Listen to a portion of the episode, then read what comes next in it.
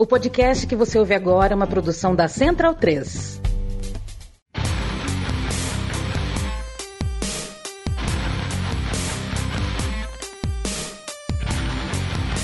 Começa agora o Xadrez Verbal.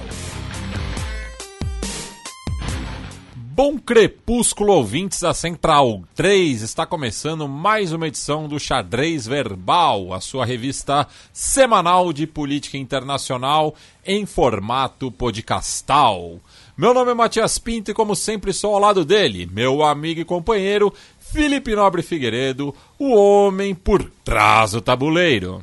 Olá, meu caro Matias, olá a todos os nossos ouvintes, todo mundo que nos ouve, nos prestigia, nos divulga, nos tolera, nos ama, nos deseja, diz que nos odeia, mas não nos tira do ouvido. Chegando aqui a edição de número 353 do Xadrez Herbal. Uh, 3 com 5 dá 8, com 3 dá 11, mais 2 é Zagalo. E aí? É isso.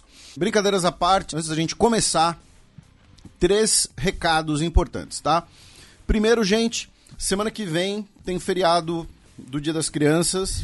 É, tá, dia de Nossa Senhora, mas né, tem feriado dia 12. E aí, na sexta-feira, 13, nós não teremos programa de novo, tá? Por conta Convencional. Isso, não É. teremos programa convencional. No lugar, a gente vai ter um programa especial de mais ou menos ali uma hora e meia, tá? Uma hora e vinte, né? Sobre um tema especial, com ah, duas convidadas e um convidado, foi uma conversa, um bate-papo. E uma dessas convidadas é uma velha amiga nossa que vocês estão morrendo de saudade. Tá? Então, primeiro recado, não tem programa convencional, vai ter, e aí na outra semana, o programa normal, o noticiário, vai ser um programa mais recheado. Segundo recado, tá? Ah, felizmente, né, nós tivemos vários ouvintes que perguntaram ah, nos últimos programas, né? Poxa, Felipe, eh, tem alguma maneira, né, ah, de, de ajudar as pessoas refugiadas de, de Nagorno-Karabakh, né, os armênios refugiados, tal? Ah, a UGAB Brasil, né, a UGAB é União Geral Armênia Beneficente, ah, está com duas iniciativas, tá, gente? Eu vou divulgar ambas aqui. Vocês podem conferir nas redes sociais da UGAB Brasil, tá? UGAB Brasil. Ah, eu Com também vou dois Bs, né? Só pra é, é, é o B de UGAB e o B É. de Brasil, né? juntos os dois. E, e eu vou compartilhá-los depois. O primeiro é se ah, é uma iniciativa do Artsac Relief Fund, que está em parceria com a World Central Kitchen, que é uma ONG, que está ah, distribuindo ah, refeições para os refugiados. Tá? Eh, vocês podem doar em dinheiro diretamente seja com o QR Code que está sendo compartilhado nas redes sociais da UGAB ou pela chave Pix, tá? Que é o CNPJ da UGAB. 62 467 675 mil ao contrário 00. Vou repetir. 62 467 675 mil ao contrário 00. A outra iniciativa é uma parceria da UGAB com a artista, que inclusive é amiga do Matias, a Juliana Marachilian Nersessian. Né? Inclusive, Marash é uma região da, da onde vieram vários armênios para o Brasil, no contexto do genocídio. Ela é uma artista né, que produz ah, diversas ah, gravuras, ilustrações, quadros com temas armênios. E ela vai ah, comercializar camisetas, tá?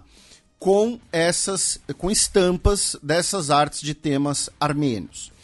E cada camiseta vendida ao Gabi Brasil vai doar 100 dólares, tá?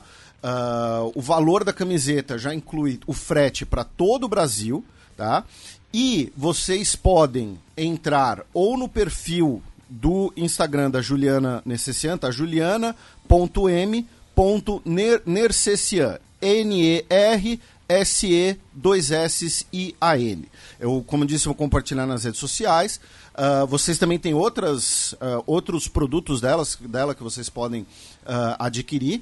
E, como eu disse, cada camiseta vendida, a, ON, a, o Gabi Brasil vai eh, doar 100 dólares tá, para é, é, digamos assim, uh, uh, dobrar o, o valor, da, o, o, preço da camiseta em real, tá? O preço da camiseta não é 100 dólares. É, a camiseta está saindo por 110 reais já com o frete incluso. A campanha vai do dia 6 até o dia 15 de outubro. São é, quatro estampas, é, cada uma com duas opções de cor de camiseta, né? Incluindo vários tamanhos. Inclusive eu encomendei a maior possível. porque eu gosto de camiseta larga. Ah, é, por isso, por isso. É, mas então vocês têm essas duas possibilidades, tá? Para quem se interessar, para quem puder, claro, né? Uh, ajudar com os refugiados de Artsakh. E finalmente, tá? Divulgando para o pessoal aqui de São Paulo, embora nessa altura não adiante talvez muito divulgar, né? Mas no feriado, justamente, nós vamos ter três shows do FBC né, ah, do Padrim no Sesc Pompeia. Eu disse que não adianta muito divulgar porque os ingressos já estão esgotados, né? esgotaram rapidamente, mas uh, ah, para quem for lá no dia 13 vai inclusive talvez encontrar o Matias. É nós. Né? O Matias que estará no camarim, é. inclusive o Matias agora é VIP. E... mas eu comprei ingresso. Não, e, e uh, ah, para os nossos ouvintes né, de São Paulo, que gostam do FBC, que gostam do trabalho dele, que gostam da obra dele, né, manda um e-mail lá para o Sesc ou para uma casa de show que você costuma frequentar, ou enfim, falando, ó, oh, tem que ter mais show dele, porque marcaram três shows e esgotou rapidinho. É. Né? Então, o pessoal do Sesc Pompeia, ou né, em outros Sescs também, né, agiliza aí e agenda mais shows do Padrim. Então é 12, 13, 14, é, lá na comedoria do Sesc Pompeia, lançamento do álbum O Amor, o Perdão e a Tecnologia irão nos levar para outro planeta. Fica aqui o salve também para o Renan, do Sesc Paulista, que me reconheceu quando eu estava comprando ingresso, ouvinte aqui do programa. E também para quem colar no show no dia 12, tem a opção é, de after. É, já que eu e o Gil Luiz Mendes, que apresenta aqui o Baião de 2 e o Cópias Originais na Central 3, inclusive fica aqui a recomendação também da última edição do Cópias Originais sobre Jimi Hendrix, com participação do Lúcio Maia, ex-guitarrista da Nação Zumbi. Eu e o Gil vamos tocar a festa Baião Sudaca, né, que é um, um crossover é, entre o, o Baião de Dois e o saudoso Conexão Sudaca, que eu apresentava também aqui na Central 3. A festa vai ocorrer lá no Sol e Sombra, né? Discotecagem a partir das 22 horas. Entrada grátis até as 20, depois 15 reais é, de entrada. E o Sol e Sombra fica na rua Conselheiro Ramalho, 945. Lembrando que é a segunda unidade do bar que funciona é, no Ateliê Bexiga e fica próximo né, das estações Brigadeiro e São Joaquim, é, dependendo de onde você estiver vindo. Bem, então passemos agora para o primeiro bloco do Giro de Notícias.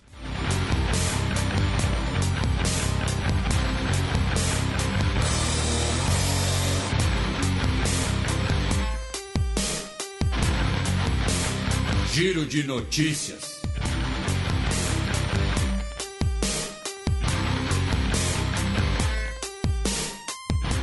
Abrindo o mês de outubro, notícia do domingo passado, dia 1. Sede do governo da Turquia é alvo de atentado à bomba. Uh, na capital da Turquia, né, Ankara, né, ou, ou Ankara, né, que é a pronúncia, né, uh, uh, entre muitas aspas, correta, né, nós tivemos dois homens que estavam com explosivos. Um ele é, acabou, aparentemente, ele se explodiu antes do que o previsto, enfim, algo do tipo. E o outro foi morto pela polícia perto do Diretório Geral de Segurança. Tá? É, duas pessoas ficaram feridas e a única vítima fatal, né, além do, do, dos dois terroristas, foi um homem, um civil, que estava dirigindo seu carro, foi sequestrado, né, porque os terroristas queriam roubar o carro dele, uh, e ele foi morto. Tá? O PKK, né, uh, o Partido dos Trabalhadores do Kurdistão, uh, reivindicou a autoria tá, do episódio. O governo turco prendeu 145 pessoas dentro de território turco, especialmente na província de Sanliurfa, né, que fica bem no sudeste do país, é uma região, inclusive, que tem maioria curda, né? E o governo turco também realizou operações uh, militares, né, também realizou ataques militares em alvos tanto no norte do Iraque quanto no nordeste da Síria.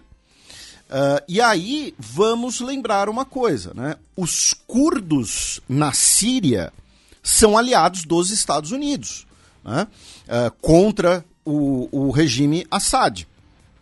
Então, uh, por conta desses ataques turcos contra os curdos na Síria, um drone da Força Aérea Turca, um drone TB2, né, o, Baraktar, foi abatido por um caça F-16 da Força Aérea dos Estados Unidos. Tá? Então, um caça da Força Aérea dos Estados Unidos abateu um drone da Força Aérea Turca nos céus da Síria. Os ataques turcos deixaram 16 pessoas mortas e dois militares turcos também morreram nesse processo. E falando em Síria, nós tivemos uh, um ataque a, com drones tá, na Academia Militar do Exército Sírio em Homs, que deixou pelo menos 125 pessoas mortas e 277 pessoas feridas. Tá? Agora, quem realizou o ataque? Né? O governo turco não afirmou que foi ele diretamente. Porém, no mínimo, foi realizado por forças que atuam em territórios controlados pela Turquia, porque foi da onde vieram os drones. Tá?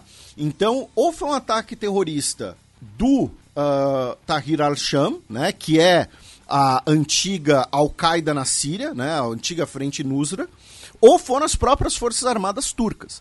Tá? O fato é que o governo sírio prometeu retaliar e diversos governos tá, uh, condenaram o ataque ou mandaram é, é, condolências, né, manifestaram condolências né, para o governo sírio, incluindo aí uh, os Emirados Árabes Unidos, que são um país que está no processo de normalização das suas relações com a Síria, tá? a Índia e o Brasil. Tá? Porque, vou repetir, foi um ataque à, à, Academia Militar Síria, não foi um ataque com drones, não foi um ataque terrorista. Se foi a Turquia, certamente a Turquia vai dar um jeito ali de, de, de ou é, esconder isso, enfim, de se desvincular disso, porque é, pegou muito mal. Também no domingo passado, candidato pró-China vence eleições nas Maldivas. Esse foi o tema da minha mais recente coluna na Gazeta. E um tempo atrás, né, aqui no programa, eu recomendei um livro né, sobre as Maldivas. Porque o que acontece? Todo mundo conhece as Maldivas hoje em dia.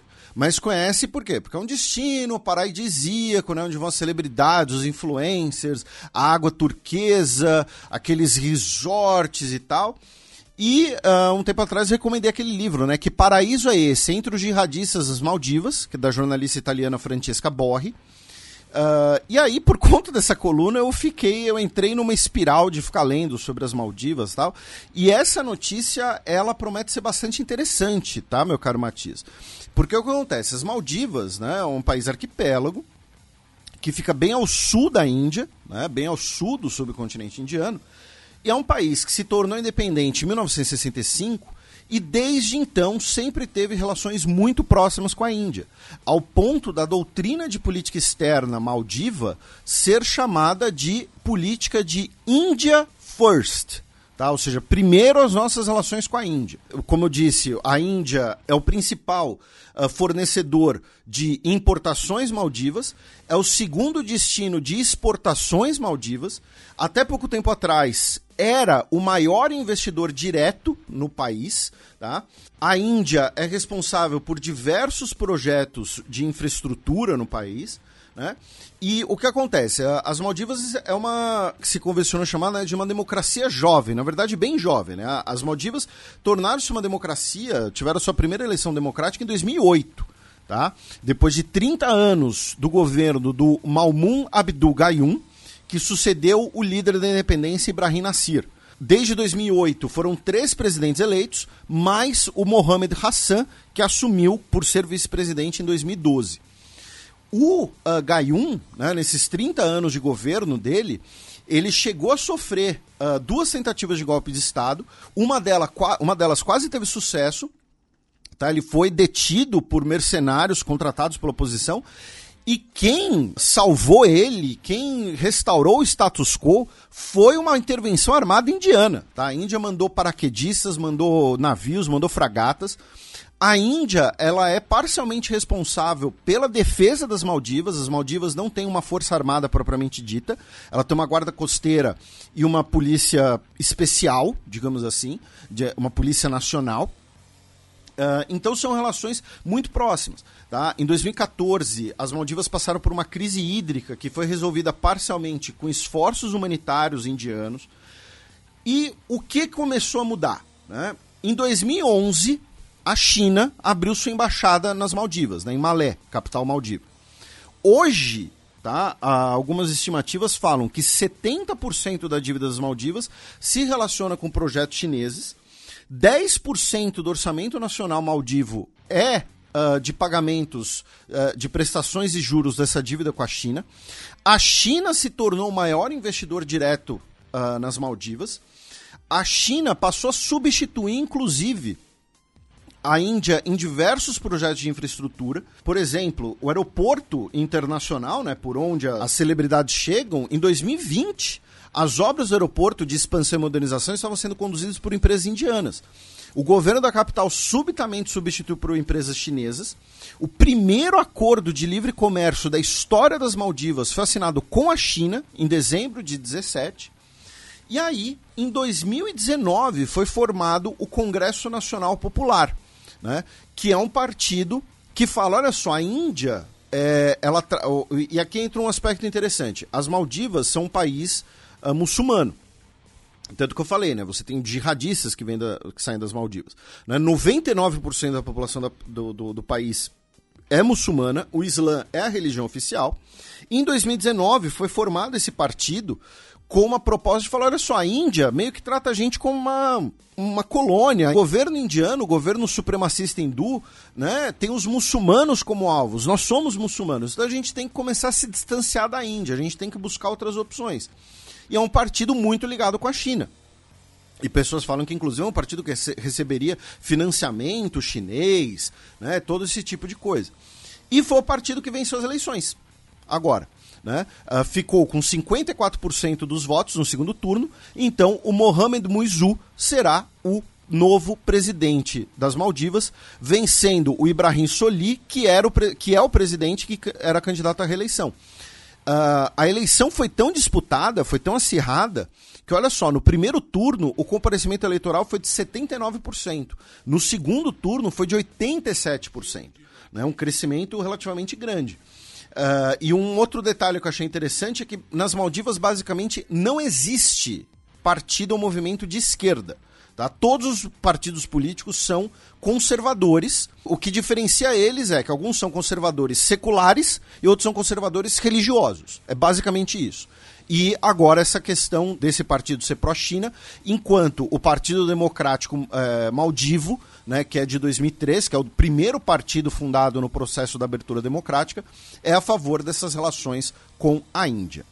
E ainda no subcontinente indiano, meu caro Matias, só para fechar, uh, a gente já falou aqui várias vezes, infelizmente, né, que Bangladesh passa por uma, uma epidemia de dengue muito forte e o país passou das mil mortes oficiais por dengue em 2023.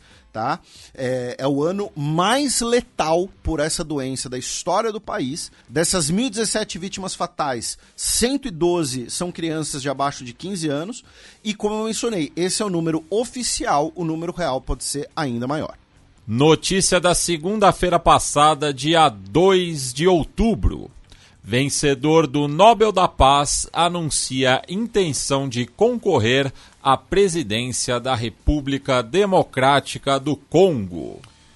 O ginecologista Denis Mukwege, né, uh, Mukwege, desculpa, que foi laureado com o Nobel da Paz em 2018, né, na época já tinha xadrez herbal, ele que uh, ficou, né, ele foi laureado pelo trabalho dele em relação às vítimas de violência sexual uh, das duas guerras do Congo, né, as duas guerras recentes. Ele disse que pretende né, ser candidato à presidência. Né? Minha, minha única motivação é salvar e desenvolver o nosso país. O que farei é a continuação das minhas ações e do meu comprometimento ao longo dos últimos 40 anos a serviço do meu povo. Tá? É, então é um anúncio importante, um anúncio interessante. Né? É, vamos ver, as eleições são no ano que vem. Já em Uganda, né, o principal líder da oposição, o Bobi Wine, né, ele foi novamente detido. Os apoiadores dele denunciaram que ele está em prisão domiciliar. Porém, a polícia nega, dizendo que apenas acompanhou né, ele, que é um artista, né, que se tornou líder da oposição política, a gente já falou um pouco dele aqui. Uh, na verdade, ele apenas foi acompanhado e escoltado até sua casa uh, por estar sofrendo ameaças. Né? E, finalmente, falando em eleições no continente africano, uh, agora no próximo dia 10 de outubro, uma terça-feira, teremos eleições na Libéria. Né? As eleições lá são na terça-feira para imitar o costume das eleições nos Estados Unidos. Tá? Né? Lembrando que a Libéria foi fundada como um protetorado dos Estados Unidos. E o atual presidente, George Weah, ex-melhor jogador de futebol do mundo em 1995, é candidato à reeleição. Ainda no continente africano, só que na última terça-feira, dia 3 de outubro. Níger declara luto após dezenas de soldados mortos em ataque perto da fronteira com o Mali. O, a junta militar do Níger declarou um luto nacional de três dias, já que 29 soldados nigerenses foram mortos em um ataque né, perto da fronteira com o Mali, justamente.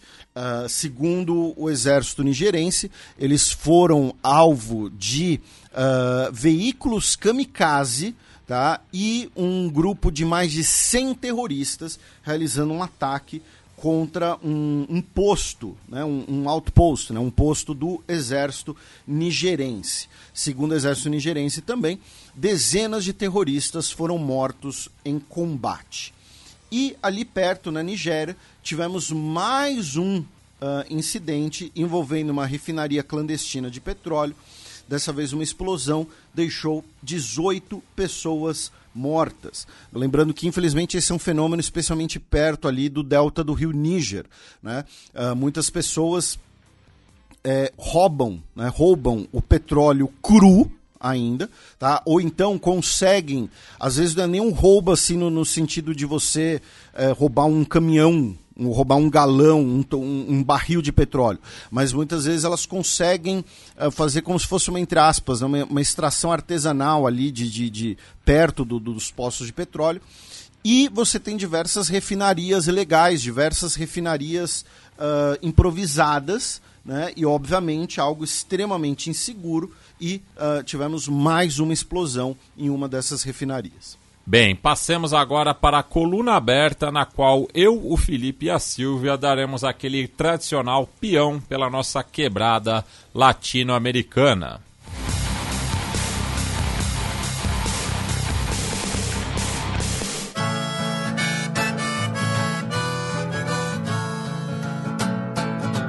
Coluna aberta.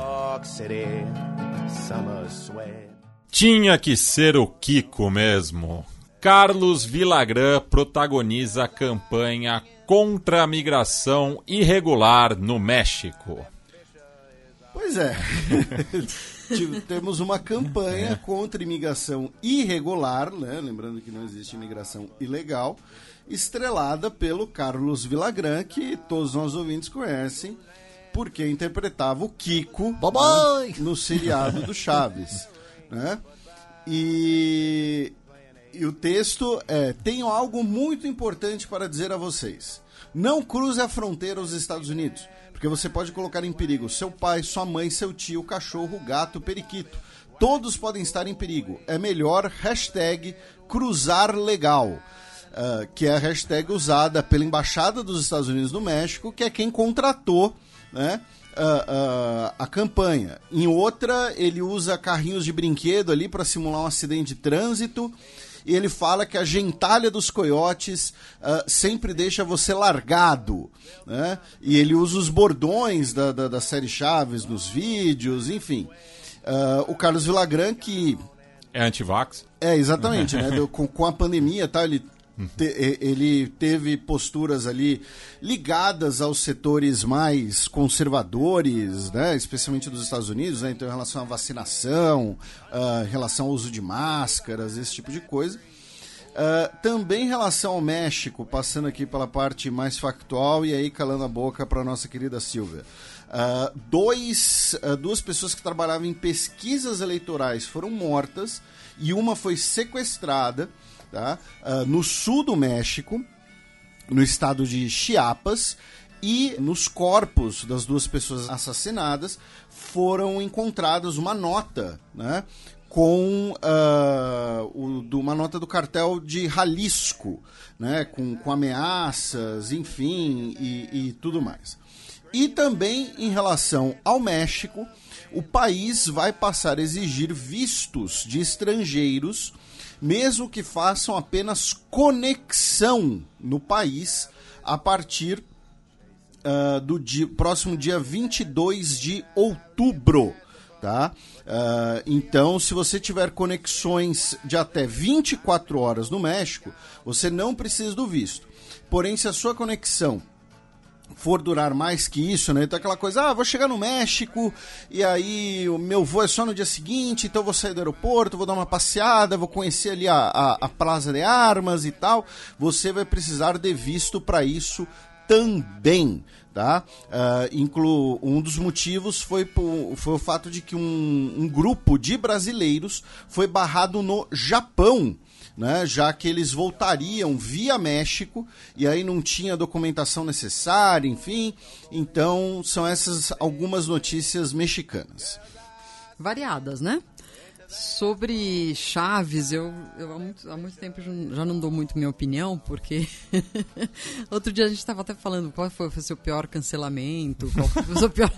Uma vez escrevi um texto de contraponto ao, ao ao elogio geral que estava em torno da, da morte do Roberto Bolanho. É, Bolanhos. Bolanho, é, o Bolanho é. é. o chileno. É, e eu nunca fui Chaves, não sei se vocês são geração Chaves. Eu sou, sou é. bem chavista. Tá, tá. e aí eu escrevi um texto falando que ah, aqui era uma caricatura da pobreza latino-americana, que tratava as mulheres de modo muito caricato, com bob na cabeça, ou histérica. E aí eu ganhei o ódio de muita gente, inclusive do Danilo Gentili, que me retweetou e me, me chamou de covarde e tal. Então, não foi um dia muito feliz na minha vida, mas enfim.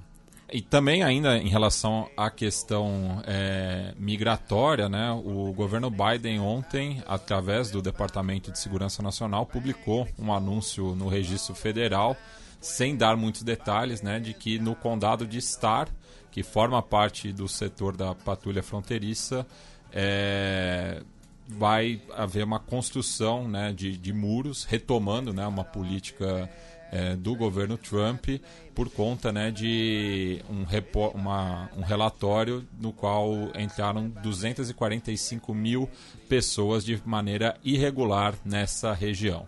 Bom, essa história de muros e, e, e, impedimentos e vistos, a gente sabe que não, não para, né, o, o, o, o trânsito de ilegais, né? Já há um tempo que isso está claro e que, obviamente, o que tem que ser feito é melhorar as condições de vida daqueles que migram, né? E, e hoje em dia a maioria nem é mexicano, a maioria é centro-americano, né? É, os mexicanos vêm, vêm caindo aí na, na, nas cifras dos que mais cruzam. Sobre esses é, assassinatos e o sequestro é, relacionado aí com as eleições já, né? Enfim, é, isso é isso é meio mais só mais um dia no México antes antes num período eleitoral, né? Daqui a pouco vai começar a ser assassinado prefeito, é, candidato a intendente, governador. Não é não é uma coisa incomum. Aliás, quem quem quiser saber um pouco mais sobre isso, assista 1994 no Netflix que é a história do Colosio, um prometedor, né, um, um, um pré-candidato do PRI às eleições naquele ano e que é assassinado. E é, é no mesmo ano, é, é, 90, é 94 ou 95 que tem o primeiro levante do De Exército Chia- Zapatista? De Chiapas, eu acho que é 94. É 90, o primeiro de janeiro, né? É. De 94. É. E aí que. Bom, a coisa do, do visto é sempre uma confusão isso, né, com brasileiros. Às vezes colocam o visto, às vezes tiram o visto. É, eu lembro na época que tinha todo mundo que ter o visto, pra, mesmo para ficar dois segundos, fazer uma escala. Tinha que chegar no consulado às três da manhã, esperar para pegar uma senha. Espero que, já que vão impor o visto novamente, que isso seja melhor organizado, né? E do México a gente cruza a fronteira ao sul, em direção a Guatemala, já que o Ministério Público confiscou as atas de votação. Ah, mais uma né, ação do Ministério Público que é ligado aos, ao Diamatei, aos apoiadores do Diamatei, aos partidos ah, né, tradicional- tradicionais da direita guatemalteca. E ah, o Ministério Público apreendeu as atas né, com a, a contabilidade de votos, né, assinaturas, enfim, ah, no Tribunal Supremo Eleitoral. A juíza Blanca Alfaro, do TSE, disse que levaram todas as caixas com todos os resultados. Isso foi criticado né, por outros países, como os Estados Unidos, e também por ah, organizações internacionais. Ah, e também tivemos né, a vice-presidente eleita, a Karen Herrera, né, do Movimento Semilha, né, o Movimento Semente, pedindo para que a, a população eh, defenda a democracia com manifestações pacíficas e afirmando que esses atos do Ministério Público né, ah, são ilegais, são abusivos perante as eleições. Então, mais um capítulo dessa queda de braços na Guatemala. Sim, o Arevalo é, falou também no, num evento do Woodrow Wilson Center e, e falou das dificuldades que ele vem enfrentando, enfim, e que ele acha que todas essas ações são constituem uma, um, um golpe em curso. É, ou que não vão deixar ele assumir, ou que quando ele assumir já vai, enfim, a situação está muito difícil para ele seguir governando. Né? A questão das ruas é que eu não entendo. A Guatemala é, sempre teve tradição de ruas. Em 2015, na época lá do, da, da, da queda do Pérez Molina, por conta das investigações da CICIG, né, aquela comissão é, anticorrupção com participação das Nações Unidas, os, as- os jovens, as pessoas é, é, saíram às ruas por vários dias para se manifestar. Essa essa calma nas ruas da Guatemala me, me espanta um pouco, embora tenha, né, de vez em quando, umas manifestações aí justamente na frente do, do Ministério Público. Bem, a gente segue na bacia do Caribe, vamos em direção ao Haiti, que terá nova missão externa aprovada pela ONU. Pois é, né? A gente já vinha falando disso já tem um tempo aqui no programa, né? Que existia essa possibilidade.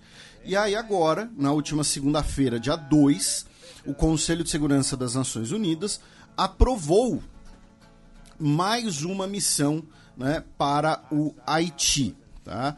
Ah, a aprovação foi com 13 votos a favor e duas abstenções, de Rússia e de China. E a missão será, basicamente, uma missão de apoio policial. Tá? O no- o- a missão vai ser de apoio à segurança multinacional para reforçar a polícia haitiana, restaurar a segurança e proteger infraestruturas críticas. Ou seja, vão mandar basicamente policiais e alguns militares para auxiliar ah, as forças haitianas e também treinar as forças haitianas. tá? E, como a gente também já vinha falando, a missão será liderada pelo Quênia. Tá? Aí, ah, eu gostaria de, de, de propor duas questões aqui para o debate, para as observações de vocês antecipando né, as minhas perspectivas. A primeira delas é que nós tivemos a Minustah, né? A Minustah que deveria ter chegado ao fim né, ah, no período do terremoto, porém a devastação causada pelo terremoto né, fez a Minustah ser prorrogada todo ano até 2017, né? Foram seis prorrogações, tá? Ela saiu ali meio que às pressas com a eleição do Jovenel Mois, que foi assassinado em julho de 2021, assassinato que nunca foi esclarecido. E a Minustah, ela, mesmo né, é, é, é, a gente já vai falar do, dos problemas dela, né? Mas assim, é importante lembrar que o Brasil comandava a parte militar da Minustah. A Minustah não era apenas militar. Né? Você tinha uh, que, é, é, profissionais de saúde, você tinha envio de, de mantimentos, você tinha a tentativa de melhora das instituições haitianas, todo esse tipo de coisa. Lembrando que o Haiti é um dos países mais explorados nos últimos 150 anos, a gente também já comentou aqui. E essa missão agora, ela será apenas de segurança e militar. Tá? O que, ao meu ver, é insuficiente. Me, a, óbvio que o Haiti passa por uma crise muito profunda, inclusive de segurança, né, com a mais famosa gangue, né, a G9, do barbecue, né, que o Matias já explicou aqui, inclusive, que é um termo, é, um, é uma palavra de origem taíno, né, de origem caribenha, justamente. Então essa, para mim, é a primeira limitação. A segunda coisa é a escolha do Quênia para liderar. Porque, assim, o Quênia é um país importante na ordem internacional, né? Nós temos uma sede da ONU no Quênia, para quem não sabe, tá? Tem uma sede da ONU em Nairobi. O Quênia é um país que participa de missões na África. Só que o Quênia, assim, o Quênia é um país francófono, por exemplo, os soldados quenianos vão conseguir se comunicar melhor com a situação? Não. Segundo, o Quênia é um país da região? Não. Tá? Uh, uh, terceiro, o Quênia é um país que passa por um período democrático estável, cujas, cuja polícia tem um histórico maravilhoso de respeito aos direitos humanos? Também não. A gente várias vezes já comentou aqui de protestos no Quênia na, desde as últimas eleições. O Quênia tem diversos problemas em sua democracia. A polícia queniana tem diversos problemas de abusos, de pessoas que morrem nas manifestações e tudo mais. Muito esqueleto nos armários. Muito esqueleto nos armários. Uh, a gente já tinha falado aqui que os países regionais, como Jamaica, já tinham se oferecido a liderar essa missão. Ah, mas Não a... que a polícia jamaicana é, também. Ma, mas faria mais sentido. É. Ah, mas a Jamaica é mais pobre que o Quênia. Não importa, porque quem vai pagar contas é os Estados Unidos, tá, gente? Quem vai pagar conta dessa missão é os Estados Unidos. Então a questão financeira também não adianta muito. E quando o Brasil, né, do, durante a Minustah, nós tivemos episódios de violência sexual, tivemos episódios, uh, o famoso episódio envolvendo tropas nepalesas que torturaram haitianos, os surtos de cólera que foram levados pela Minustah, né, e que não, não foram devidamente investigados, solucionados, nem compensados. Então, uma missão muito limitada e que não faz muito sentido, ao meu ver, o Quênia liderar essa missão. Porque, repito, não é um país francófono. Você poderia ter três critérios. É um país francófono? Não é. É um país regional? Não é. É um país que a, as forças policiais vão ter um histórico excelente de direitos humanos? De, de... Não, também não é. Então, enfim, para mim isso não faz muito sentido e eu queria, enfim, as opiniões, perspectivas, complementos de vocês. Eu concordo com relação ao, que você disse sobre o Quênia. É, realmente não tem muito o que, o que elogiar dessa, dessa força, né? Enfim, é, não parece a mais apropriada. Agora, eu acho que a situação hoje é muito mais terrível do que quando a Minustah chegou lá. E, em certo sentido, eu entendo que a prioridade seja a segurança, porque a, a de, deteriora, deterioração desse aspecto no, no, no, Haiti é profunda. Eu estava conversando com um jornalista, que é, é, um jornalista famoso, John Lee Anderson, que escreve na New Yorker, ele recém chegou de lá.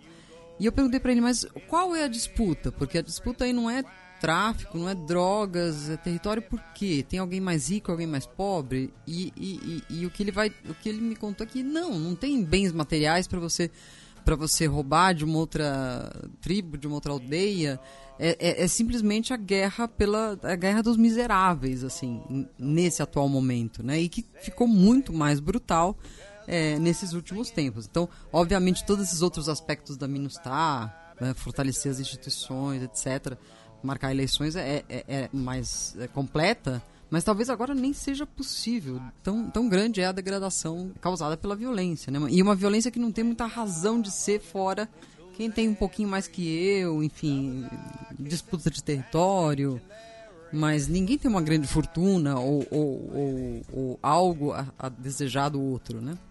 É uma, é uma violência que foge, vamos dizer assim, da esfera política, né? Não que não, não acabe tendo efeitos políticos, mas não é por é, busca de poder é, institucional, né? Justamente é o poder paralelo, né? Uhum. Então, é, enfim, tem essas questões é, por trás. Né? É, uma das principais questões das gangues é o controle do, do combustível, né? Do, do, do, do uhum. é, é, e aí você tem o tráfico de, de combustível, né? Vender mais caro e tal.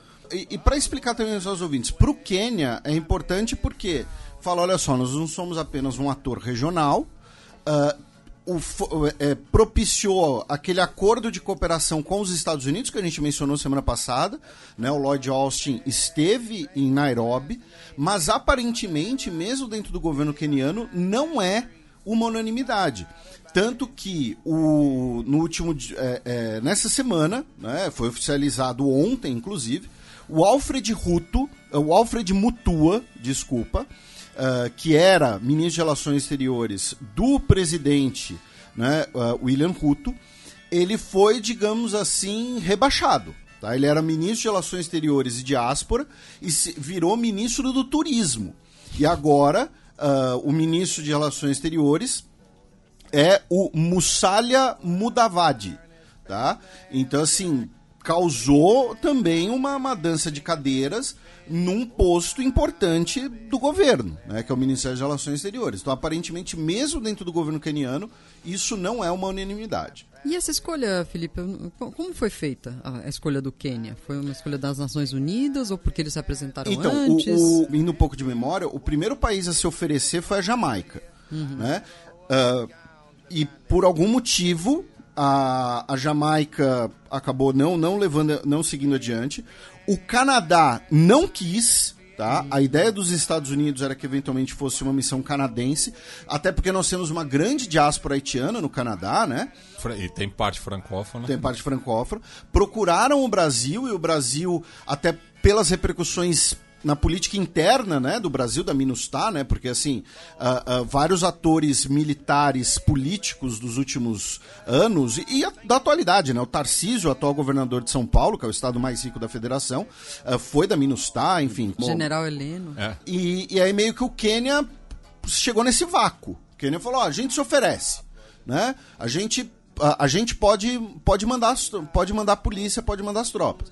Então o processo foi meio que uh, uh, inicialmente seria uma força regional, falava-se até uma força da CARICOM, não seria nem da Jamaica, seria uma força da CARICOM. Uh, aí passou para o Canadá, passou para o Brasil. o Canadá, inclusive, teve um lance de que é, pe poderia pegar um pouco mal, né? Porque o Canadá é uma, de certo modo, é uma potência regional, né? De certo modo, né? Em alguns critérios é, é uma potência. Enfim, então meio que o Quênia foi quem sobrou, tá? Mas, repito, a questão de, de, de assumir os gastos não seria muito problema, que quem está bancando esse negócio são os Estados Unidos, que é presidido pelo senhor Joe Biden, que, como o Matias já lembrou aqui, quando era senador, disse a frase que se o Haiti afundar no mar, ninguém vai sentir falta.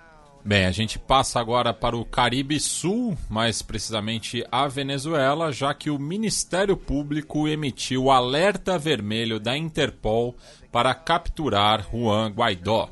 Isso, o Ministério Público emitiu um mandado de prisão contra o Guaidó tá? com base uh, em informações, uh, inclusive dos Estados Unidos, pela suposta conexão do Juan Guaidó com aquela tentativa né, de golpe, de levante armado com mercenários da Flórida.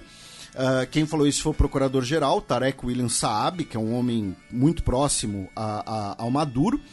E falou-se também, né, de que o Juan Guaidó também seria acusado da entrega, é o termo usado pelo governo venezuelano, né, da entrega da Citigo, né, aquela subsidiária da PDVSA nos Estados Unidos, né, de rede de postos de gasolina e, e tudo mais. E Uh, o, o, que eu achei curioso é que afirmaram que vão solicitar esse alerta vermelho da Interpol. Ou seja, consideram uh, suspeitam, pelo menos, que o Guaidó ou não está na Venezuela ou tem grandes chances de, de sair do país. Né? Mas, enfim, a, a, a Silvia está muito mais por dentro, então, por favor, Silvia. Pois é, o Guaidó já não está na Venezuela há vários Ah, meses. eu não sabia disso, Sim, então sim. peço desculpas. Ele e a família saíram e saíram de um jeito. É, digamos, Suspeito. não, é, eles saíram de maneira. é, ele saiu. Ele é, conseguiu voar até. a- primeiro até Bogotá, ele ele ia para aquele evento dos opositores é, venezuelanos em Bogotá. E, mas parece que ninguém deu muita bola para ele e o governo colombiano disse: Ah, você entrou ilegalmente, porque ele de fato tinha cruzado uma, uma trote ali, né? É, a mesma que ele, que ele usou quando da, entre, da, da entrega falida dos, dos, da ajuda humanitária.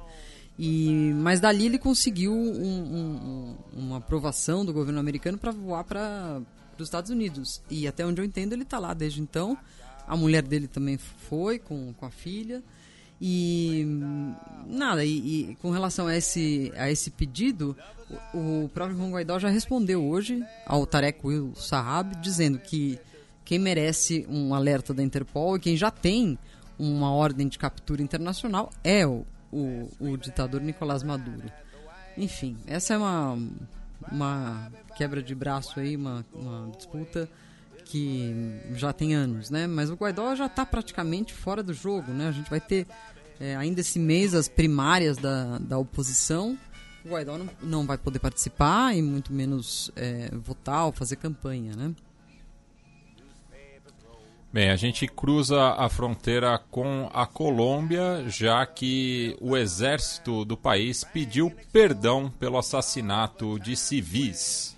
O general Luiz Ospina, falando pelo exército colombiano, na última terça-feira, dia 3, pediu desculpas né, pelo caso dos falsos positivos, né, que, resumindo bem, né, é, a gente repercutiu algumas notícias aqui disso, né, é aquela coisa, o governo colombiano dava incentivos para os militares que matassem guerrilheiros. Então eles matavam pessoas comuns, camponeses, pessoas das comunidades rurais, e falavam: olha só, era um guerrilheiro, me dá, me dá meu dinheiro. Né? Ah, e o general. É, mas não foi um pedido generalizado, né? Foi de um caso específico de que ocorreu em Bogotá em, em Soacha, que fica no departamento de Cundinamarca, próximo da capital colombiana. E a- as palavras dele foram: reconhecemos que ocorreram eventos dolorosos cometidos por membros do Exército Nacional e que nunca deveriam ter acontecido. Ah, os assassinatos mancharam a legitimidade do Exército e oferecemos nossas sinceras e sentidas desculpas. É, e na ocasião foram 19 jovens que foram assassinados pelos militares e o ministro da Defesa, o Ivan Velasquez, também esteve presente no evento que foi levado a cabo na Praça de Bolívar. Em geral, essa- essas- esses assassinatos dos falsos positivos eram com requintes, assim, né? Tipo, colocavam uma roupa hum, como se fosse essas- essas- esses jovens fossem guerrilheiros. E tudo isso para atingir uma meta, né? Que dizem que teria sido estabelecida nem, não pelo exército, mas sim pelo próprio ex-presidente Álvaro Uribe. É, eu acho que essas, essas acariações, esses pedidos de perdão são uma parte, uma parte que está andando e que é positiva dos, dos acordos de paz que foram negociados, né? Porque você vê ali verdadeiras... é, é, são experiências muito emocionantes, porque em geral essas pessoas falam diante de parentes de vítimas, né? Enfim, parece bastante reparador, né? É, essa coisa de, de meta, teve um caso famoso nos Estados Unidos, eu não vou me lembrar agora o nome do caso, mas que nos anos 2000, alguma promotoria estabeleceu metas de prisões. Então. É, e, e ligado justamente à privatização do sistema prisional. Isso. né? Então você tinha é, muita condenação feita Em ali determinados express. condados. É, é. pra, pra. ah, Ó, tem que condenar 10 pessoas esse ano. Ah, você aí tá condenado. Né? Ah, tem o famoso caso dos ratos da- na época da, da revolta da vacina. Né?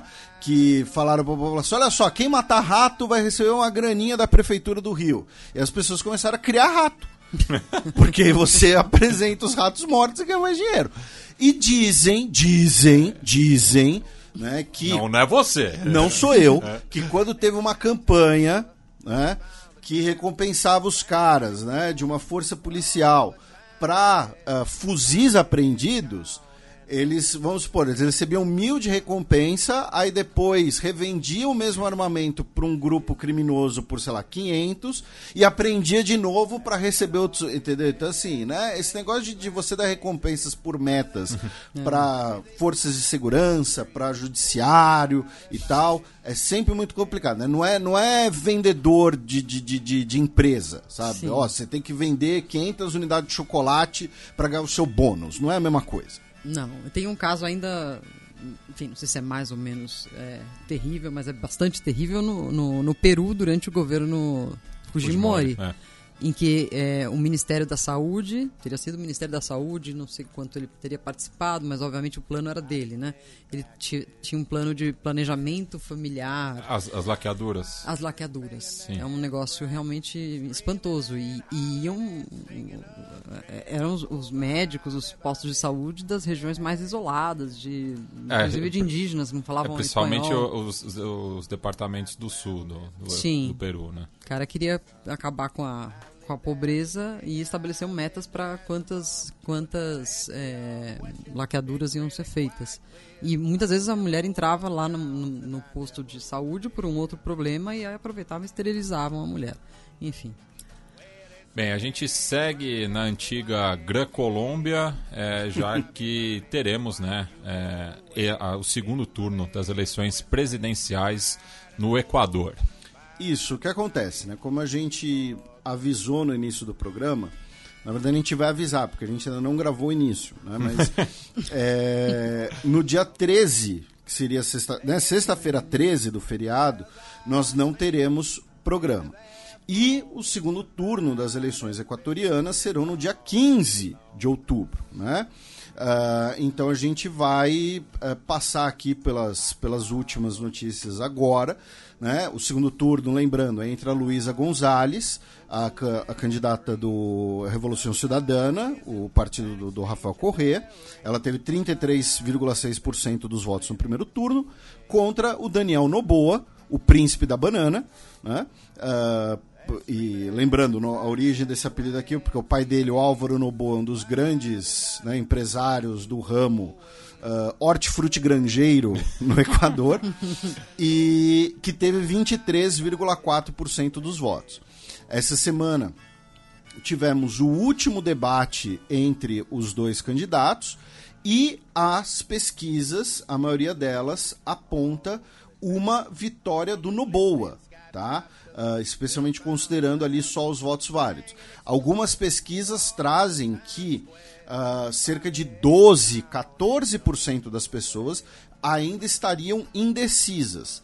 Porém, se você pensar nas pessoas que respondem às encuestas, né, as, as pesquisas, o Noboa está aí com entre 55 até 58% das intenções de voto. Né? O Daniel Noboa, que é o candidato à direita nesse caso. Né? Eu falei dele ser príncipe da banana, mas também ele é o candidato à direita. Ah, enfim, Silvia, por favor, seus comentários. Eu vi os trechinhos do, do debate, porque foi mais ou menos no mesmo horário que o debate da Argentina. No, Que a no gente já vai domingo. falar. Que a gente já vai Pera falar, lá. por favor. Esse sim eu sei falar. É, e, e eu notei que a- a- o foco também foi muito sobre segurança, so- muito sobre é, coisas imediatas, né? Também pensando que essa- é, tanto um como o outro, que se forem eleitos, vão ter apenas 17 meses de mandato. Não é uma eleição para um mandato inteiro, é para terminar o mandato do Guilherme Lasso, que, que enfim, não, não terminou seu mandato, chamou eleições é, antecipadas, enfim, se mostrou mostrou que o cargo era um pouco mais difícil do que ele poderia levar adiante, né? E sobre as pesquisas no Equador, eu só é, assinalaria que elas erram muito. é, e o sistema de, de contagem de votos também é bastante complicado. Né?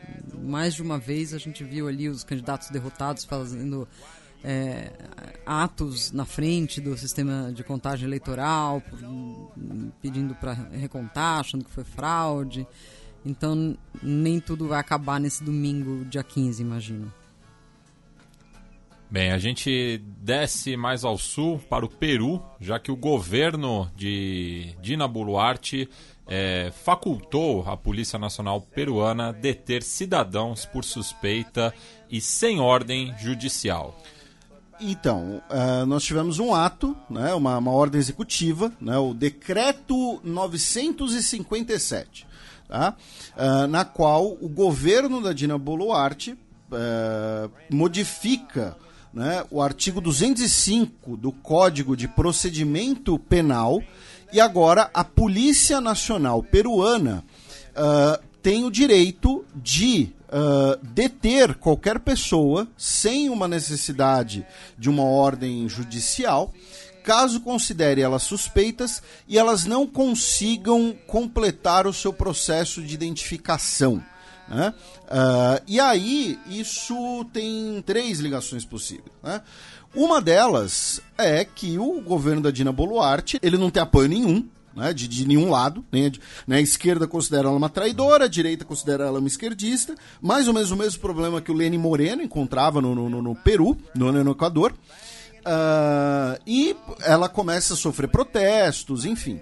Uh, segundo, tem a questão de que também seria uma forma de uma medida anti-supostos imigrantes regulares.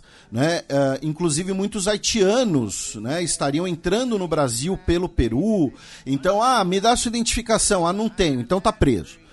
E terceiro, que seriam cidadãos estrangeiros também que estariam ligados a um aumento, a uma intensificação do, do narcotráfico no Peru. Então, tem essas três possíveis explicações né, sobre, essa, sobre essa, esse decreto, que ainda assim é um decreto arbitrário. Você dá um. Né, é como já diria o ex-vice-presidente Pedro Aleixo sobre o AI-5.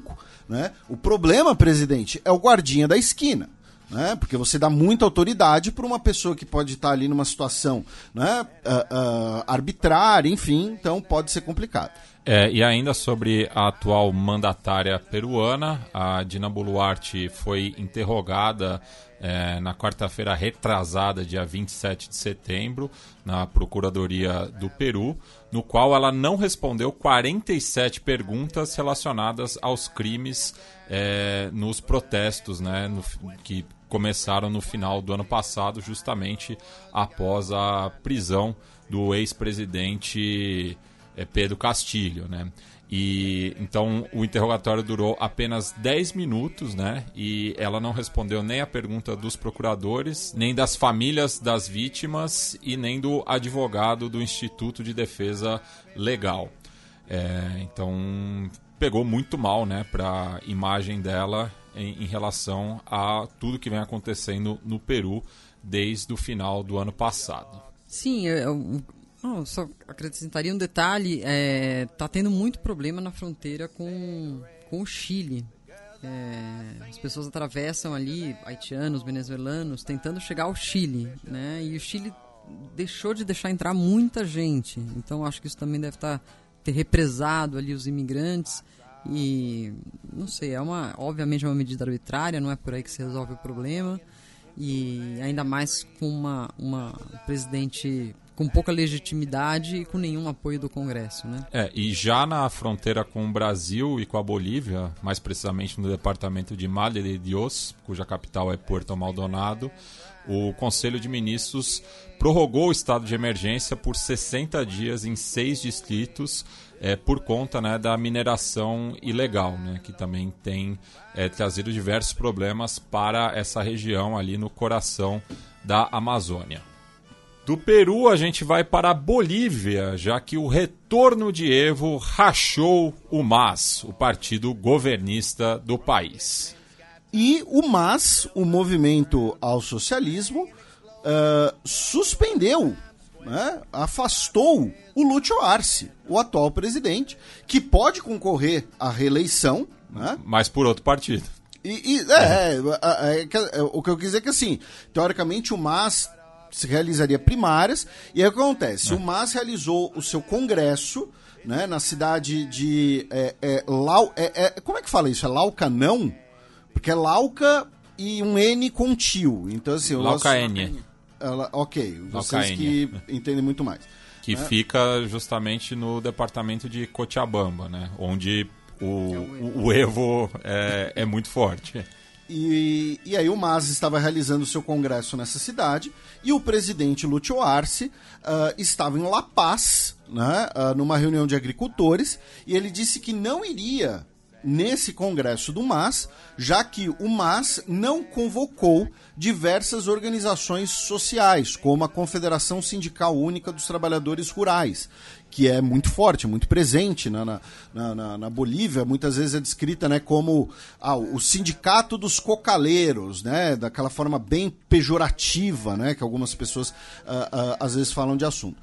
Então, o MAS votou pelo afastamento do Lúcio Arce, e uh, pela é, é, decisão do Evo Morales ser o seu candidato. É, né? e, e, eu citei, né, retorno de Evo na manchete, porque o Evo estava é, reunido com o um grupo de Puebla, né? E foi direto, né? É, retorno desse, ao país. Ao país. Né? Literalmente. Né? É. E aí o que acontece? Provavelmente essa decisão do partido vai ser judicializada também tá? Porque o, o MAS não teria cumprido né, os requisitos uh, uh, de, de lei eleitoral para a realização do seu congresso, enfim.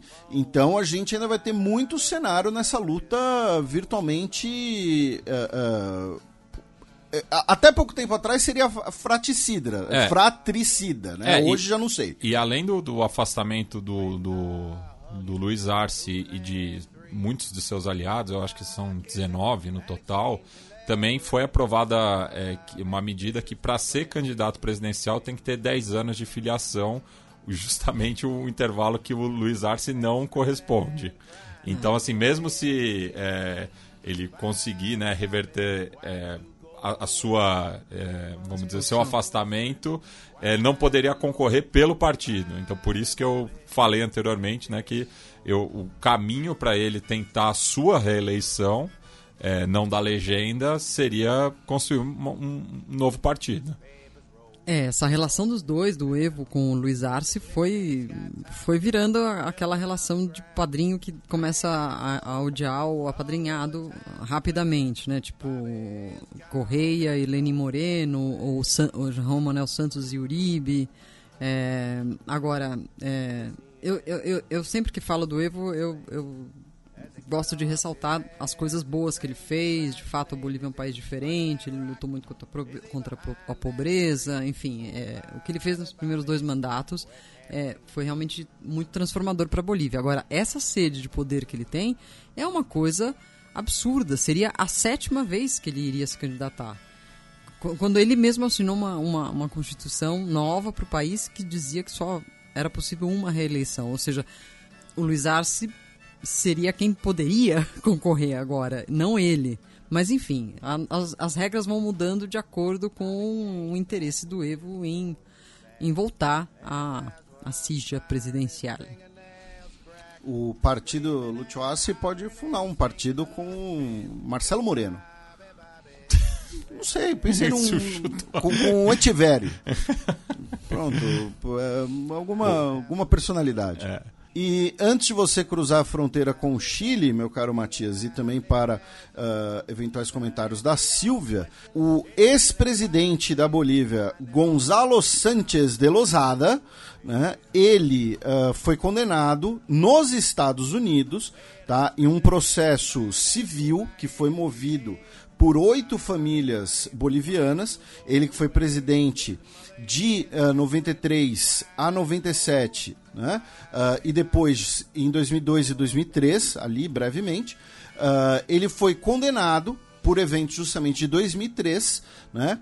quando uh, protestos contra os planos de exportação de, de, de, gás natural boliviano, ele ordenou a repressão dos protestos, que deixaram mais de 60 pessoas mortas, especialmente em, em El Alto, né? e deixaram centenas de pessoas feridas. Tanto ele quanto o seu ministro da Defesa, José, Ca- José Carlos Sánchez Berzain, renunciaram e fugiram para os Estados Unidos, que é onde ele reside. Por isso que o processo foi movido lá. Tá?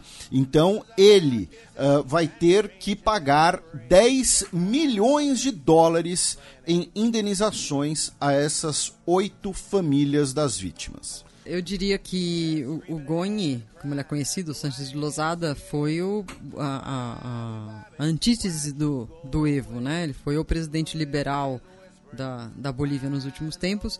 E eu queria só acrescentar que eu acho que eu, eu citei esse filme, mas sem dizer o nome, que eu não lembrava o nome na semana passada, que é o Our Brand is Crisis. É, uma- é um filme americano é, sobre Do- a campanha... dos consultores eleitorais. Dos consultores ele- eleitorais. Fizeram uma ficção, mas tem também o, o- o documentário original, que é muito interessante, que é justamente da eleição que o Evo perdeu, antes da, da, da eleição que ele ganhou, obviamente. E mostrava esse clima de, de protestos, enfim, é, de uma Bolívia que estava um pouco é, fora de, de controle, né? E que o Evo pacificou de alguma maneira.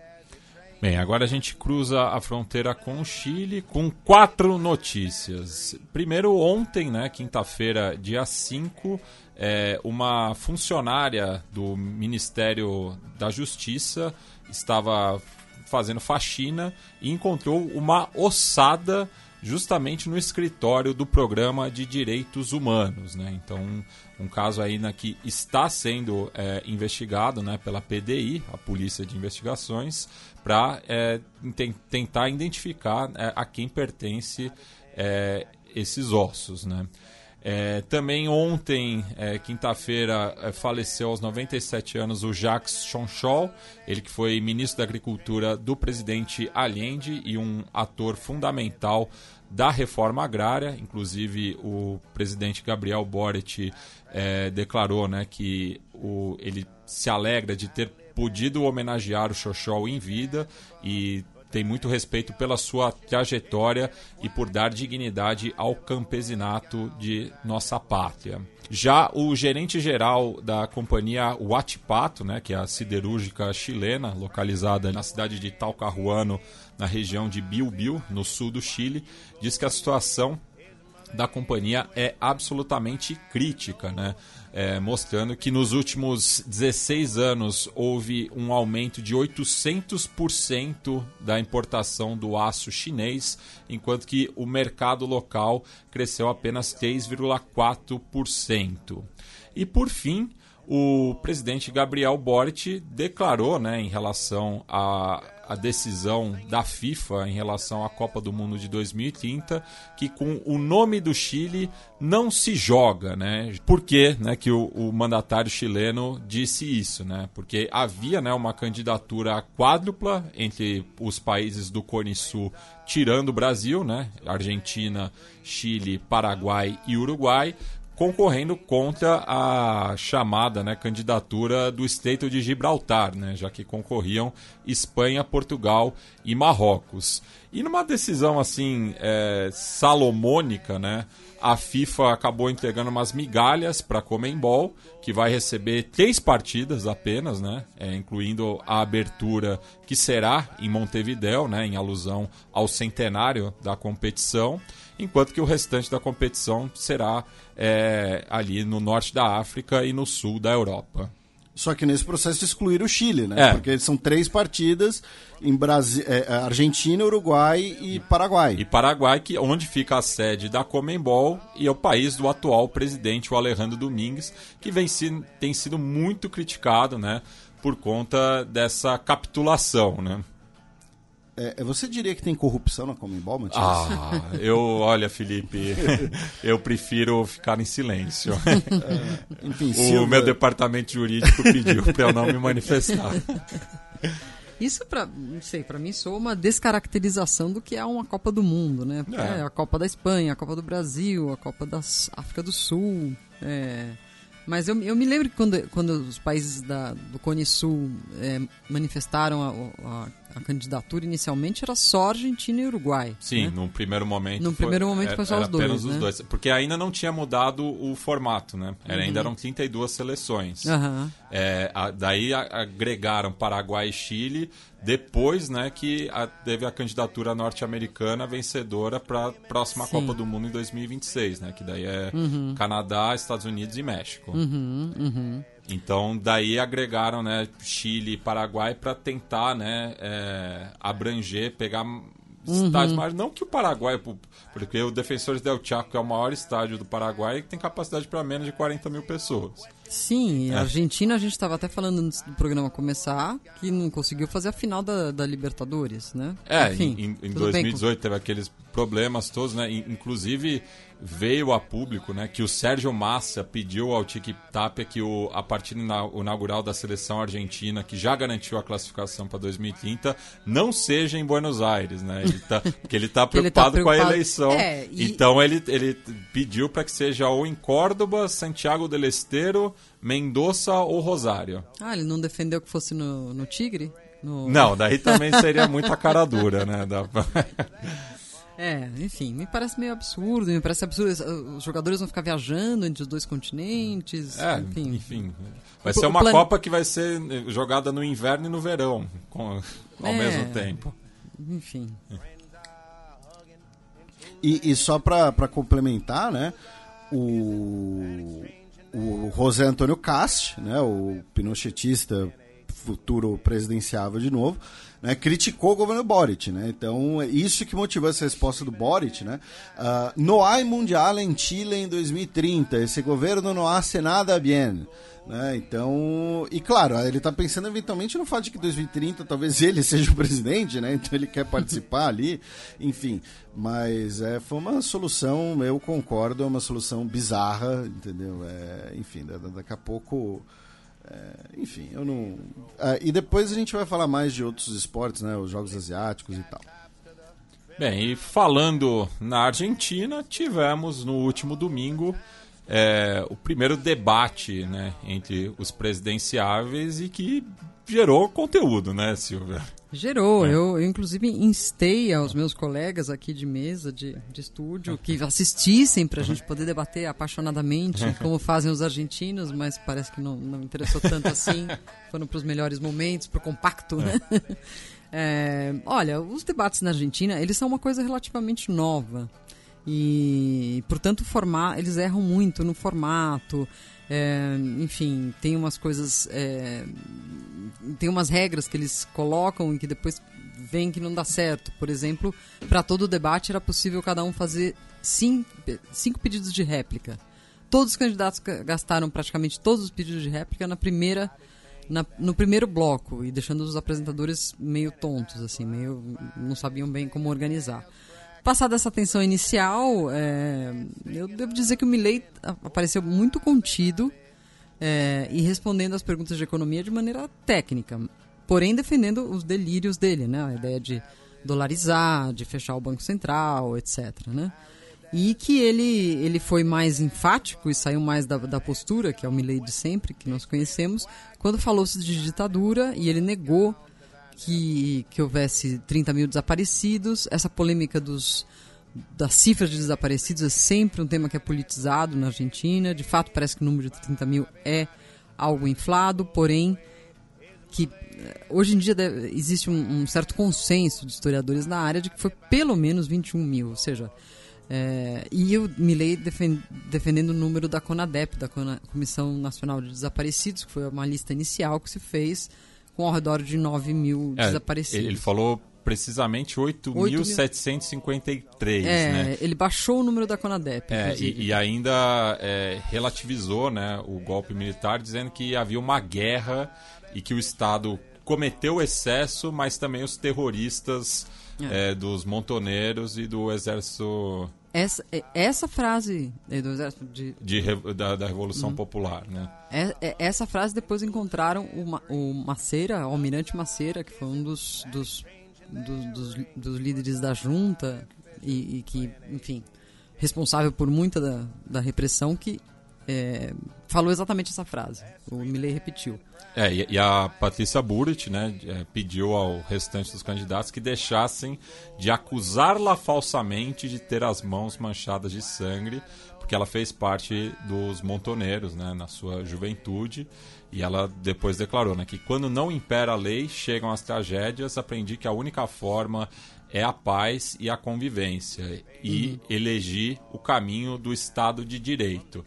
E ela se comparou ao Nelson Mandela e ao José Mujica, é. o que não pegou muito bem. Assim. É, não. É, antes de vocês continuarem, vocês que acompanharam bem mais, só queria aproveitar o momento tipo, professor, eu sei alguma é. coisa.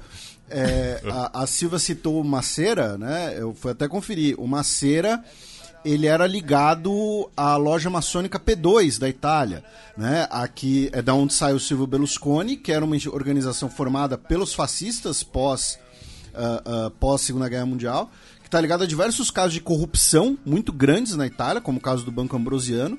E se a gente quiser esticar a corda da teoria da conspiração, a P2 matou o Papa João Paulo I. É, então, assim. É, é, que está um... muito documentado naquele documentário Poderoso Chefão 3. Isso. né? uh, então, assim, o Macera fazia. Mas ele de fato fazia parte da P2, que era ligada aos fascistas italianos e a diversos escândalos de corrupção. É, e só fazendo uma errata, é, a sigla correta do ERP é Exército Revolucionário do, del Pueblo, del né? Pueblo. É. Uhum. é. só duas uh, observações da coisa do Milley antes de passar pro, pro Massa. É, além dessa questão dos 30 mil desaparecidos, que sempre causa ruído ali, e que não é bem assim, etc., é, quando ele fala que houve uma guerra e tenta equiparar as duas coisas, é, a gente sempre chega na. na, na é, é, é, é, uma falsa maneira de dizer que havia violência dos, dos, dois lados é, de maneira igualitária e que hoje em dia a gente deveria estar reparando também as vítimas é, é, do, dos guerrilheiros, que é o que prega a, a, a vice dele, a Vitória Villarruel.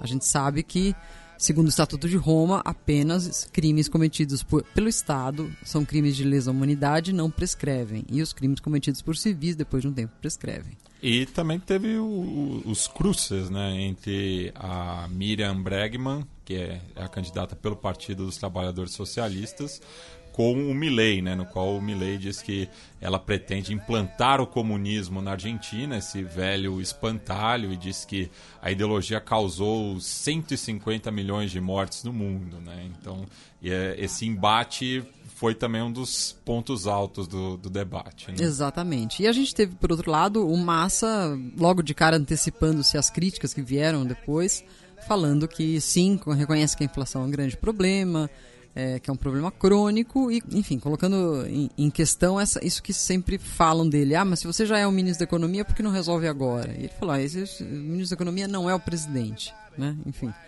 É, eu acho que o Massa também saiu bem, porque ele é experiente nessa coisa de ser muito cara de pau, assim, então ele não, não as coisas não pegam nele, né? Nem mesmo o escândalo de o escândalo de. Não se pode dizer de corrupção, mas enfim, que foi veio à tona uns alguns dias antes, em que se descobriu que o chefe de gabinete da província de Buenos Aires tinha ido ao Mediterrâneo num cruzeiro de luxo com uma namorada nova que ele tem. Enfim, se separou da mulher e fez essa, essa viagem que foi considerada uma coisa exorbitante para ele ser um político da província de Buenos Aires, onde estão a maioria dos pobres da Argentina. É, o, no, o nome do, do, do bom vivan é Martim Insalhaldi.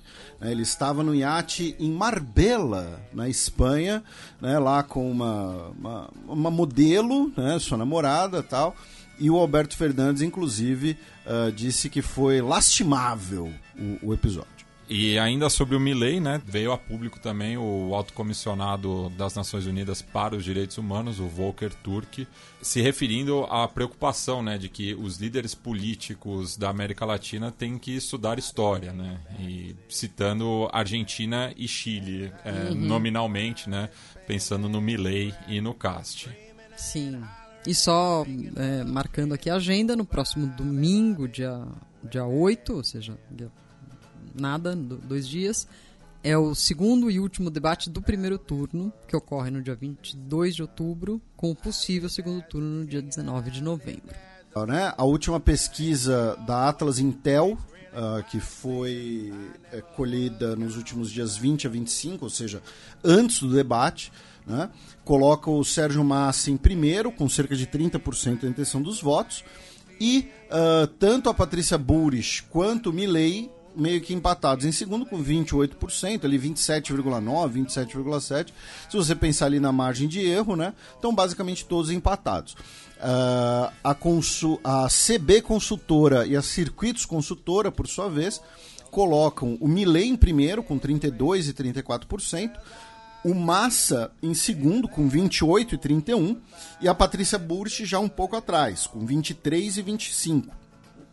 Então, talvez sejam metodologias diferentes, não sei.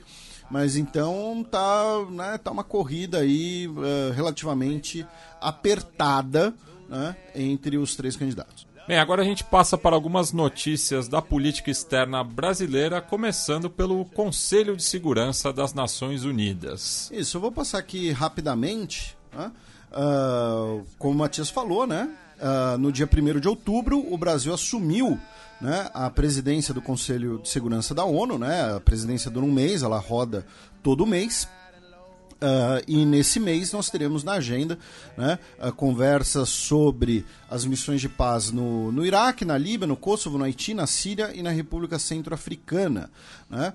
Uh, também, essa semana, notícia do Jamil Chad, o Brasil começou a cumprir a sua condenação no caso Vladimir Herzog. Né? O Brasil foi condenado na Corte Interamericana de Direitos Humanos, né, que fica em São José, na Costa Rica, e por cinco anos, uh, durante os governos Temer e Bolsonaro, o Brasil ficou uh, enrolando né, para cumprir a decisão. E aí agora né, uh, o Brasil começou a cumprir essa condenação que envolve a publicação né, uh, da decisão da corte no Diário Oficial, o pagamento de uma indenização aos familiares do Vladimir Herzog. Uh, também a sentença prevê a investigação e responsabilização dos autores e a realização de um ato público com o pedido de desculpas dos responsáveis das Forças Armadas. Né? Uh, lembrando que o Estado brasileiro, o Estado com E maiúsculo, foi responsabilizado. Tá? Independente se é o Lula, se é o Temer, se é o Bolsonaro, se é a Dilma, se é o Tiririca, se é, sei lá, se o Matias virar presidente, a condenação é ao Estado brasileiro. Essa semana, Brasil e China realizaram a primeira transação utilizando reais e yuans para venda de celulose brasileira para os chineses. O Rio de Janeiro foi nomeado no último dia 4 pela diretora-geral da Unesco, a Audrey Azoulay, como capital mundial do livro para 2025. Tá? É a primeira vez que um país, é, que uma cidade lusófona né, recebe essa distinção. Também, segundo Jamil Chad, o governo Lula adiou a viagem da relatora especial das Nações Unidas sobre violência contra as mulheres, a Rim Al-Salem, ao Brasil. Uh, foi uma visita Uh, acordada durante o governo Bolsonaro, tá? E uh, o governo brasileiro uh, afirmou, né, segundo a matéria do Jamil Chad, né, também envolve questões como o fato de uh, discordâncias entre o governo brasileiro e a comissária sobre questões como, por exemplo, direitos de pessoas transexuais. Tá? É, então, enfim, Uh, leiam a coluna na íntegra tá, do Jamil Chad. Uh, a chamada é Governo adia visita acertada por Bolsonaro de relatora da ONU para mulheres do último dia 4 de outubro. Uh, o Brasil promulgou né, a emenda constitucional 131, que a gente mencionou, que suprime a perda de nacionalidade brasileira em razão da mera aquisição de outra. Tá? Você tem ali algumas exceções, enfim, a nossa querida Honolulu e o nosso querido Jeff nos mandaram. Também em relação ao Brasil, o Brasil, né, o Mauro Vieira se encontrou no último dia 5 de outubro com o ministro de Relações Exteriores de Ruanda. E Brasil e Ruanda assinaram um tratado de extradição, o que eu achei muito interessante e coincidente, coincidentemente, dois dias antes, né, Uh, dois cidadãos de Ruanda suspeitos de envolvimento no genocídio de 94 foram presos nos Países Baixos, tá? Inclusive um ex-militar de Ruanda. Uh, então não, né? O Brasil tem um acordo de extradição com o Ruanda. Brasil, países terem acordos de extradição é sempre bom. Né? Mas eu não sei se esse acordo de extradição Brasil-Ruanda uh, se insere no contexto da, da, da busca né, por suspeitos de genocídio ou se é apenas um acordo de extradição para ter, digamos assim. Né? E também, uh, citando o Jamil Chad como nossa fonte, no último dia 5, o Brasil anunciou adesão à Equal Rights Coalition, uma aliança intergovernamental de países contra a discriminação de pessoas LGBT e pelo direito dessas pessoas, que conta hoje com 43 países, tá? incluindo Estados Unidos, Israel, França, Reino Unido e Alemanha. Vamos passar para uma notícia: Brasil, Argentina e uma notícia né, que permite a gente debater a função do noticiário internacional e, enfim, o que aconteceu, né? Uh, essa semana o jornal Estado de São Paulo, popularmente conhecido como Estadão, né, no, dia, no dia 3 de outubro, uh, publicou uma matéria cuja chamada né, é Lula atuou em operação para banco emprestar um bilhão de dólares à Argentina e barrar avanço de Milley. E aí o que acontece? Né? Se você entrasse né, tentasse ler a matéria, ela fica barrada pelo paywall, né? Ou seja, se você não é assinante, você não conseguia ler. Tá? A linha fina da matéria falava assim: presidente pediu a Tebet para autorizar financiamento do CAF. Com o dinheiro, o ministro Sérgio Massa, candidato à Casa Rosada, conseguiu um novo acordo para liberar recursos do FMI. Mas a linha fina não aparece quando você compartilha as notícias nas redes sociais. O próprio Milley compartilhou a notícia né, dizendo que, em castelhano, né, que a casta vermelha treme e que muitos comunistas estão tomando ações diretas contra a pessoa dele e sua candidatura. E ele terminou lá com os slogans dele. Aí o próprio jornal Estadão repercutiu a repercussão do Milley. Né? Dizendo, Milley diz que Lula atua contra sua candidatura na Argentina. A casta vermelha treme. E depois, o Estadão também publicou uma matéria né, repercutindo a repercussão da notícia né, com outras lideranças políticas, como o senador Sérgio Moro, uh, ou nas redes sociais, enfim. Uh, quem fez, inclusive, quem salvou os prints, isso tudo tal, foi o nosso querido Jeff Nascimento. E aí, o, o que acontece? Primeiro, o que, que é o CAF? Né, CAF é, surgiu como banco, né, o Banco Andino de Fomento, né? E aí manteve essa sigla, né? Porém, hoje o CAF se chama Banco de Desenvolvimento de América Latina e Caribe. Ele é formado por mais de 20 países, tá? Uh, incluindo Portugal, tá? E a Espanha, salvo engano, é observadora, tá? Uh, então, Argentina, Barbados, Bolívia, Brasil, Chile, Colômbia, Costa Rica, Equador, El Salvador, Espanha, Jamaica, México, Panamá, Paraguai, Peru, Portugal, República Dominicana, Trinidad e Tobago, Uruguai e Venezuela. Tá? Aí, olha só. O, a Argentina viu seu ministro da Economia, Sérgio Massa, solicitou um bilhão de dólares. Para quê? Para bancar o iate lá do, do, do, cara lá na Espanha? Não. Porque a Argentina, como vocês sabem, nós ouvintes sabem, ela está quebrada. Né? A Argentina contraiu o maior empréstimo da história do FMI, em mais de 50 bilhões de dólares. Tá? O FMI, que é uma instituição criada no pós-guerra, com muita influência dos Estados Unidos, numa ordem econômica liberal. Uh, e a Argentina precisava pagar uma prestação, digamos assim, do FMI para liberar a próximo, o próximo lote de empréstimo. Então, olha só, Argentina. Você tem que pagar um bilhão de dólares para liberar outros 7,5. E o, o CAF, né? colocou esse dinheiro à disposição da Argentina, porque ele, uma das funções dele é justamente apoiar países uh, em problemas econômicos na região ou apoiar projetos de desenvolvimento. E o detalhe é que essa grana sequer passou pela Argentina. Essa grana foi direto pro FMI. tá? Para amortizar a dívida e para a Argentina poder fazer um novo empréstimo. Isso, para receber esses 7 bilhões e meio, tá?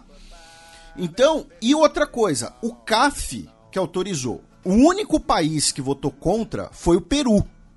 Todos os países do CAF votaram a favor, incluindo governos de direita, como Guilherme Lasso no Equador, Naib Bukele em El Salvador, uh, Lacage Pou no Uruguai, uh, Santiago no, no, no, no Paraguai.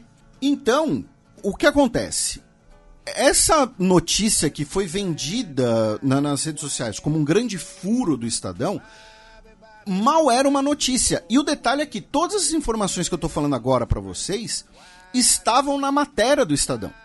Só que, como a gente mencionou, a matéria estava sob paywall. Então muitas pessoas sequer viram isso e pensam: ah, o Lula deu dinheiro brasileiro para a Argentina e fez associação com o Milley. E aí nós temos o primeiro grande problema dessa, dessa matéria, e daqui a pouco eu vou calar a boca e, e a Silva vai, vai, fazer todos os comentários que ela achar pertinentes. Uh, o primeiro problema foi fazer logo na manchete essa associação com o Milley. Por quê? Uma coisa que o Estadão não publicou, seja porque não sabia ou porque omitiu, mas a CNN publicou, é que o pedido argentino de empréstimo ao CAF foi no dia 28 de julho.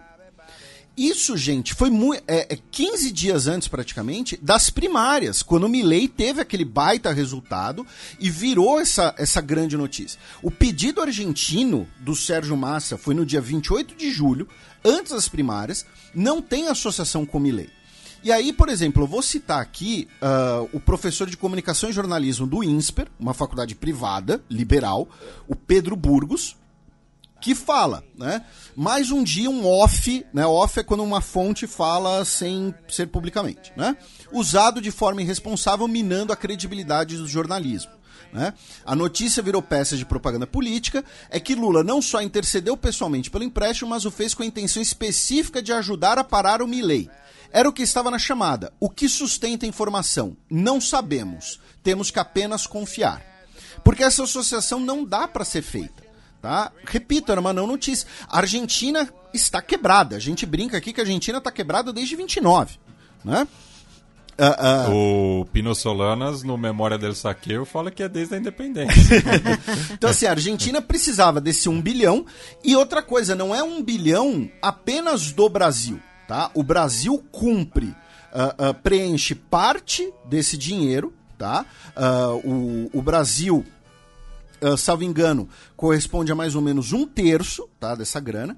E também as matérias do Estadão dizem que o CAF já recebeu 2,8 bilhões de reais do Brasil em 20 aportes. E a própria matéria do Estadão diz que todo esse dinheiro voltou, que esse dinheiro foi pago de volta, tá? Só que novamente isso está na matéria que está atrás do paywall. Aí, para piorar a situação, uh, a editora do Estadão, uh, nessa coisa de, de, vender a exclusividade da, da notícia, uh, teve repercussões extremamente negativas na internet. Ela jogou pra galera. É, ela rebateu o argumento de um assessor de comunicação do governo, que está ali justamente para isso, com o salário dele, como se, ó, você está falando isso porque você é pago. Sendo que, novamente, se trata da ordem factual das coisas, da ordem cronológica e das informações que estão na própria matéria do Estadão, uh, uh, em matérias posteriores. E depois o jornal publicou né, uma matéria dizendo: veja episódios em que Simone Tebet voltou atrás. Porque a Simone Tebet negou o conteúdo da matéria do Estadão. E aí o Estadão hum, falou, né? Olha só, Simone Tebet ela já voltou atrás em coisas antes.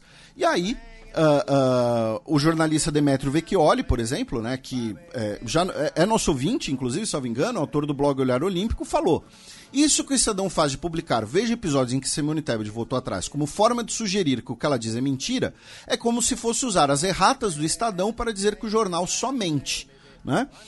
Uh, então foi assim, é, é, foi uma notícia que não era notícia, que faz uma associação que não existe, que aí teve toda essa repercussão por conta da manchete, é o que se convencionou chamar de fake news, ou de né, questionar a credibilidade.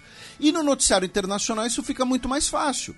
Né, de, de você fazer esse tipo de coisa, porque você vai ter menos conferência e normalmente os alinhamentos das pessoas são meramente passionais. Você vai ter o cara que gosta do Milley, o cara que odeia o Milley e que não acompanha o política argentina, que não, não conhece muito da, da, política argentina e tudo bem. Né? O que eu estou querendo dizer é que o noticiário internacional ele acaba sendo mais vulnerável a isso. E finalmente, só para deixar claro, né, o nome da editora é Andresa Matais. Ela uh, sofreu, uh, inclusive, ataques uh, contra a pessoa dela, sofreu ofensas, sofreu um ataque hacker contra os dados pessoais dela de imposto de renda, muito provavelmente pessoas querendo revelar o salário dela, né, eventualmente, do tipo, ó, oh, você falou o salário do assessor, eu vou falar o seu salário, e isso é injustificável tá? Não tem justificativo você atacar a pessoa, você pode uh, contrapor a profissional, você pode questionar a conduta profissional dela, mas atacar a pessoa não tem justificativa, isso é crime, violar a, a, o sigilo fiscal da pessoa, inclusive, é crime, uh, e se isso foi feito dentro da plataforma gov.br, Uh, os funcionários, os servidores que fizeram isso têm que ser punidos, não tem justificativa e tira o foco da questão verdadeira.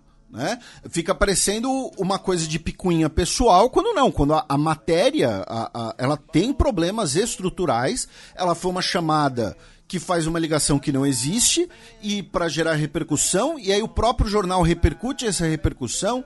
Enfim então foi um episódio muito complicado uh, que cabe acho que cabe a gente fazer essa contextualização e discutir o noticiário internacional porque é justamente uma das propostas do xadrez herbal. E já falei muito os comentários de vocês.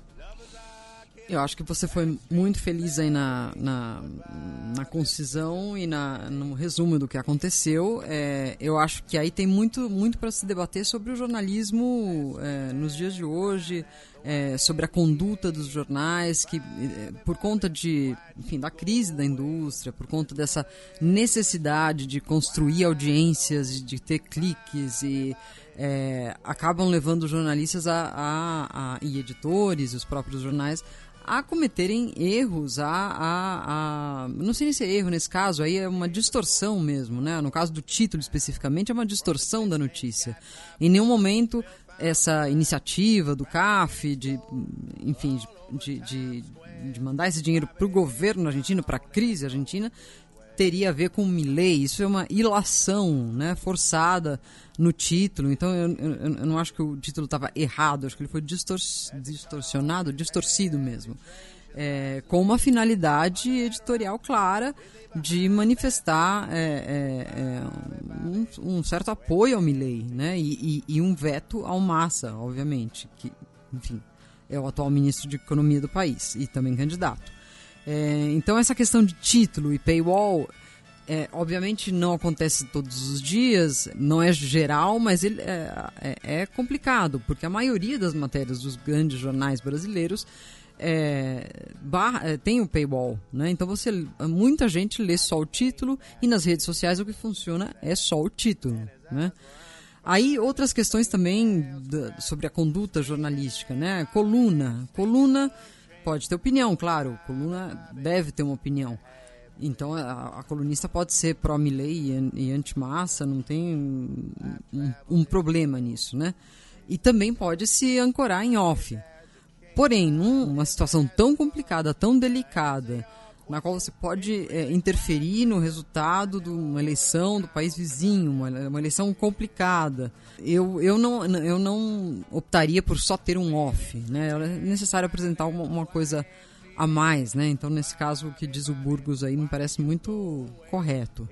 E depois a, a, a coisa de insistir na ideia, né? no erro, na distorção, no dia seguinte quando já havia toda essa, essa, essa grita né, na, nas redes, essa repercussão negativa da matéria, é, eu acho que o que o, que o, o Estadão, é, a decisão que o, que o Estadão tomou é vergonhosa, né, de você insistir né, na, na, na, na informação distorcida e de fazer títulos como ah, as outras vezes que Simone Tebet recuou de declarações, porque a Simone Tebet saiu explicar o que de fato tinha ocorrido, né?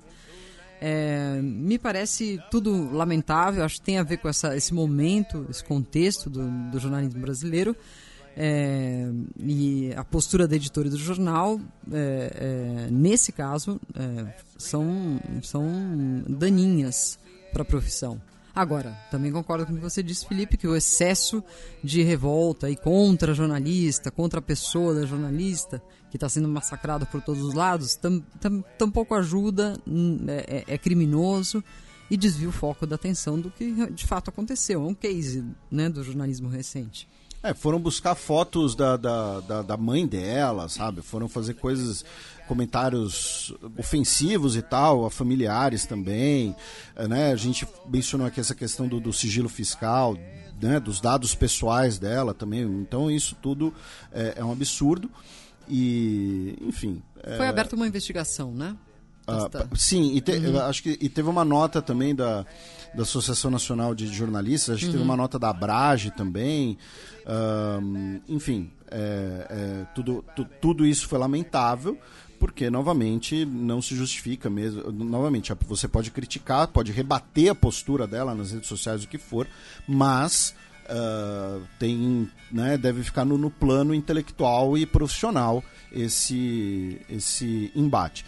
E só para uh, eh, mencionar também, Silva, o, o, Estadão chegou a publicar que a data da solicitação foi 28 de agosto, uh, ah, 28 de julho, mas depois mudaram e, e, trocaram a versão, porque esse off que você mencionou, que o Burgos mencionou, seria que quando o Massa esteve no Brasil, já no final de agosto, uhum. né, o Massa teria pedido para o Lula interferir, né, teria pedido para Lula, meu Deus, preciso dessa grana para derrotar o Milley, uhum. sendo que o pedido original é antes mesmo das primárias. Sim. Enfim. Sim, eu, eu tava conversando.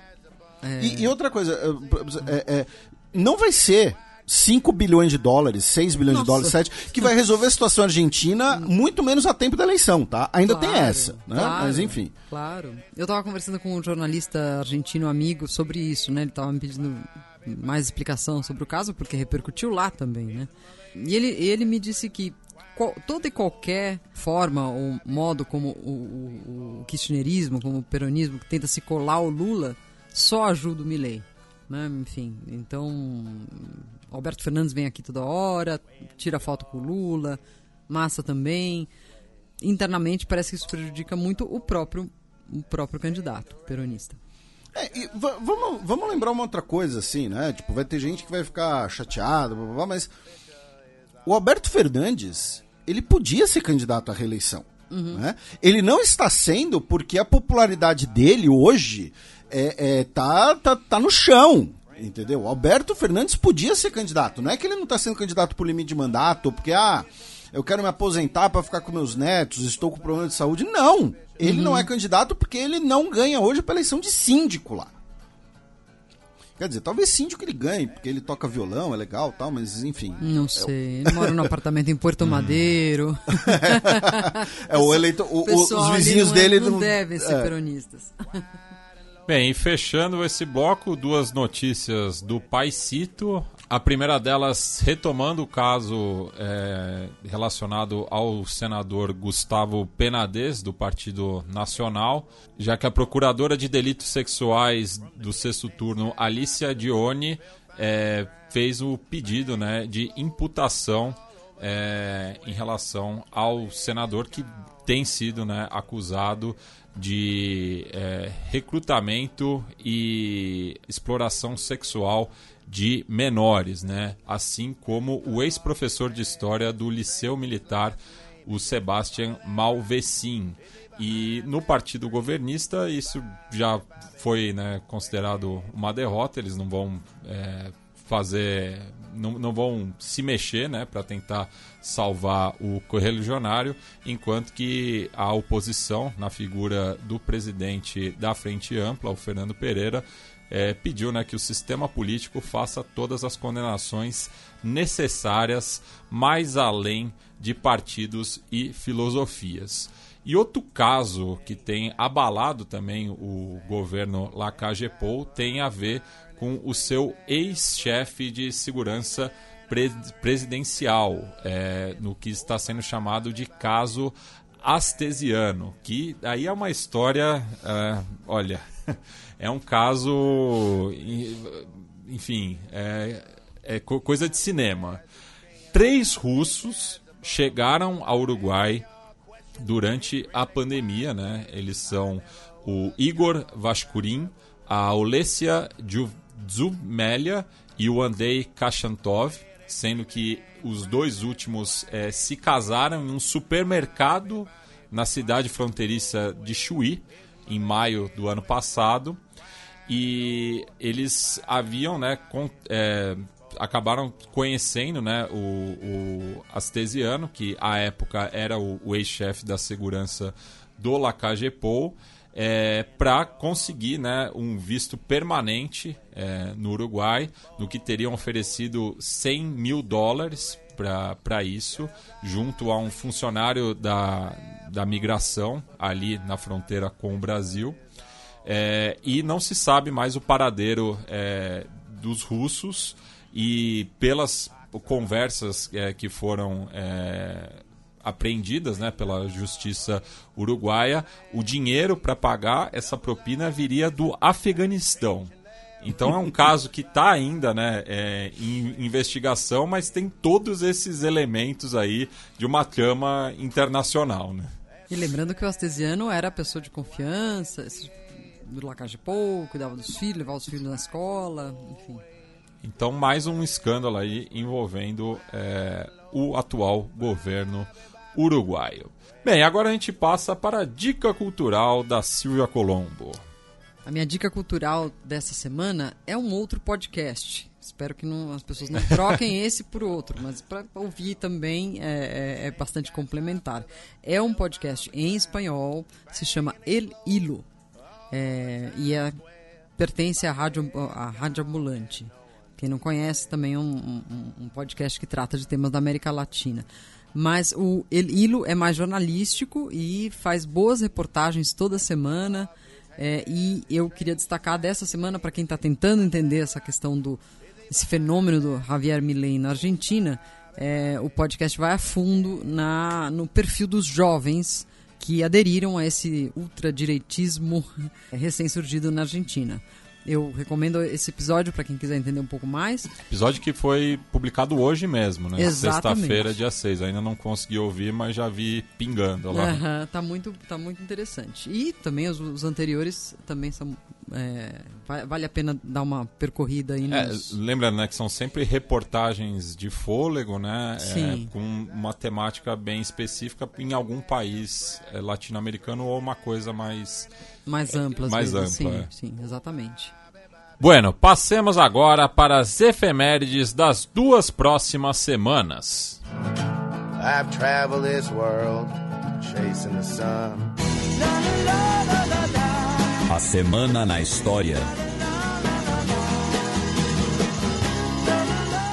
9 de outubro de 1238, há 785 anos, Jaime de Aragão fundava o Reino de Valência. E sofria um vampetaço.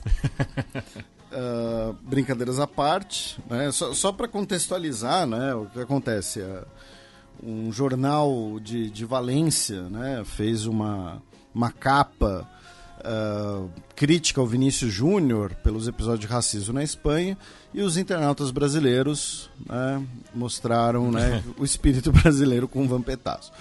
Mas uh, né, Jaime de Aragão, ou Jaime o Conquistador, uh, funda o reino de, de Valência, né? Uh, ele vai ser rei de Valência justamente até sua morte, ali em 1239. E uh, o reino de, de Valência, ele não é a, a, apenas a região ali da cidade de Valência atual, né?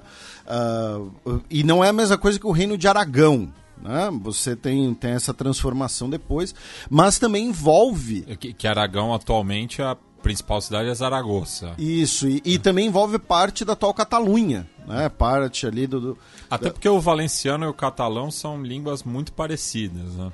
Aí, eu já não sei. Para mim é tudo. É... é... tudo mistura de espanhol com francês. É, é parece. castelhano, um, né? Um castelhano esquisito. É. E então tá aí uh, o aniversário do Reino de Aragão. 18 de outubro de 1648, 375 anos atrás, os sapateiros de Boston formavam a primeira organização trabalhista da América, os Red Shoes.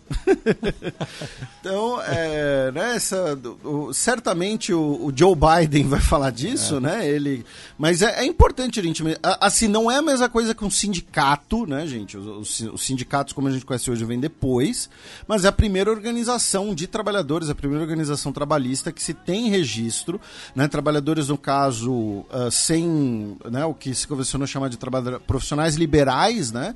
Sem nenhuma vinculação com o Estado ou com a administração colonial. Mas no também não eram corporações de ofício, né? É, isso. É, no continente americano. Né? Então, a, acaba sendo uma notícia muito interessante, até porque também ajuda a desmistificar um pouco aquela coisa do tipo, não, porque é, essas coisas aí de, de, sindicato nunca teve aqui, ou então isso daí é coisa do, do, do Marques e tal. Não, tá? A gente está falando aí de 1648. Pouco tempo depois que começa a, a colonização né, uh, inglesa na, na região das 13 colônias. 16 de outubro de 1923. Daqui 10 dias será o centenário de fundação do Disney Brothers Studios. Os Disney, Disney Brothers Studios. Que o Walt fez com o irmão dele, que eu nunca tinha ouvido falar até então. é, o, o, irmão dele é o Roy, é. né? Uh, o que acontece é que o Roy era o ele era o cara da grana né? ah. né? ele era o, ele era o ficava por baixo dos panos isso ali. É, eu não lembro se ele era contador administrador enfim o, o artista o desenhista um é o sócio executivo outro sócio criativo né? era é, era o Walt Disney né Alguns diriam que né, pode ter ali também pegado propriedades intelectuais de outrem também, enfim. Os Simpsons trata disso. Simpsons que hoje é da Disney. É, né? também.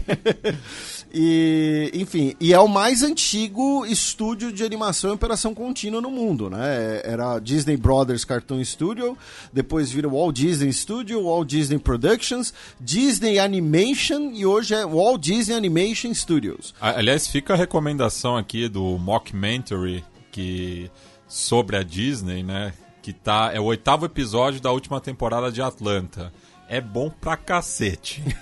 Aliás, se eu soubesse que era a temporada derradeira eu teria visto com mais parcimônia. E, e uma coisa curiosa, né, do, do, dos estúdios Disney é que eles afetam diretamente as leis nos Estados Unidos. A gente já falou aquela questão da autonomia da Disney na Flórida, a briga do Ron DeSantis, mas talvez o, o aspecto mais conhecido na, na lei dos Estados Unidos é a questão de quando algo cai em domínio público. Por quê? Porque pela lei original, o Mickey Mouse, o primeiro desenho dele, né, que é o desenho inclusive com som sincronizado, né, que é o, o Steamboat Willie, né, ele já deveria estar em domínio público. Consequentemente, o Mickey já deveria estar em domínio público. Só que a Disney então perderia o, o seu. A galinha dos ovos de ouro. Isso, o seu. O seu rato, no caso. o seu copyright. Né?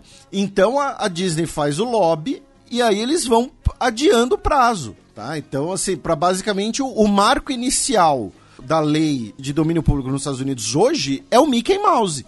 Tá? E é engraçado você falar isso, né? Que é o rato da galinha de ouro, porque assim. Dos ovos de ouro. É, dos ovos de ouro. Eu, eu não conheço nenhum. Assim, eu conheço pouquíssimas pessoas, vi pouquíssimas coisas assim, tipo na internet, de, uma, de pessoas adultos que gostam do Mickey. Tipo, normalmente as pessoas gostam do universo do Mickey ou dos outros personagens, ou então das outras propriedades de Disney, né? Então, tipo, ah, o filme da Branca de Neve tudo mais. Meu, meu, pai não gosta do Mickey porque, segundo ele, ele é cagueta. é, de, depois dessa, puxa próximo. 13 de outubro de 1943, há 80 anos, um novo governo italiano se unia aos aliados e declarava guerra à Alemanha. A parte meme né, é que a, Ita a Alemanha ligou para a Itália né, e aí Hitler falou: Meu Deus, estamos perdendo a guerra. E a Itália respondeu: Você está.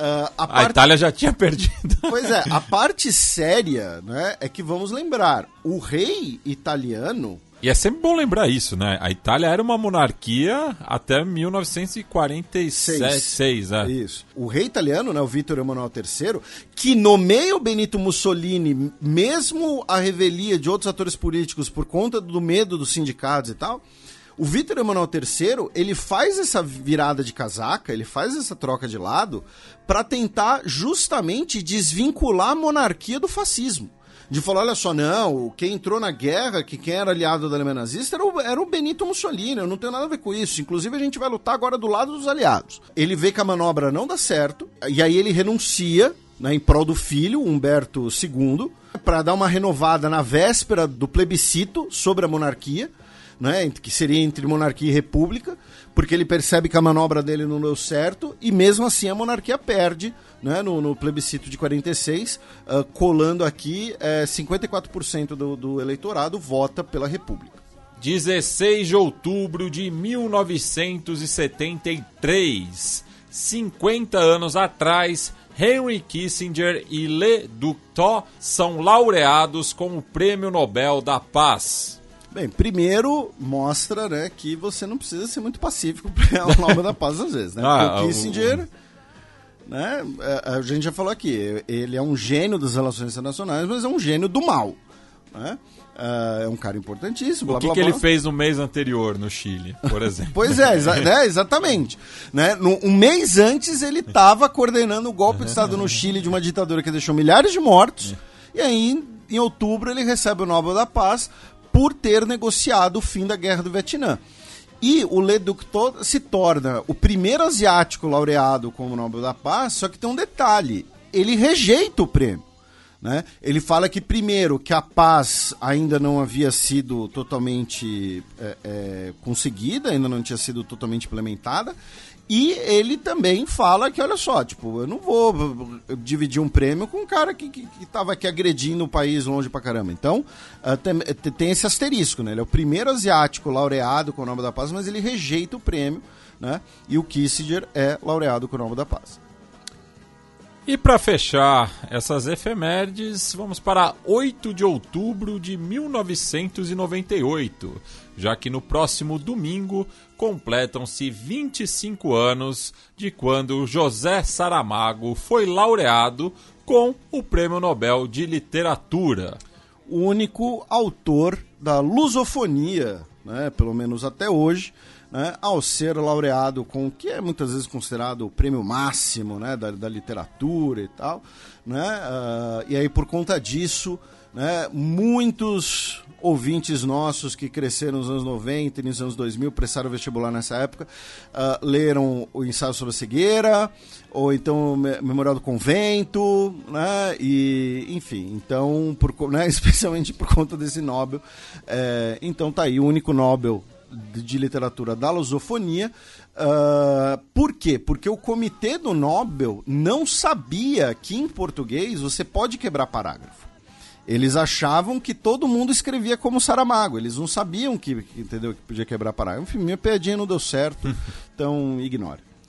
Bem, passemos agora para o match no qual eu e o Felipe seguimos repercutindo a invasão russa à Ucrânia.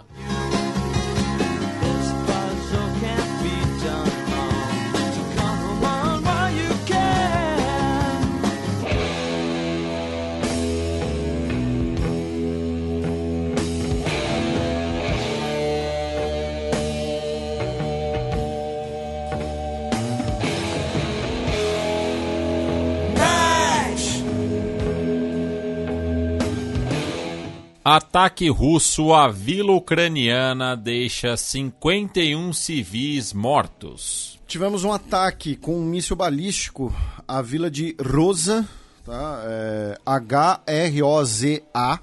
É, não sei se a pronúncia estará correta, e como é uma vila relativamente pequena, né, eu e o Matias a gente estava até procurando né, sobre a pronúncia, enfim, fica no Oblast de Kharkiv, né, uh, e o, a cidade foi atingida quando estava ocorrendo uh, um, um funeral tá, de um soldado né, daquela vila, justamente.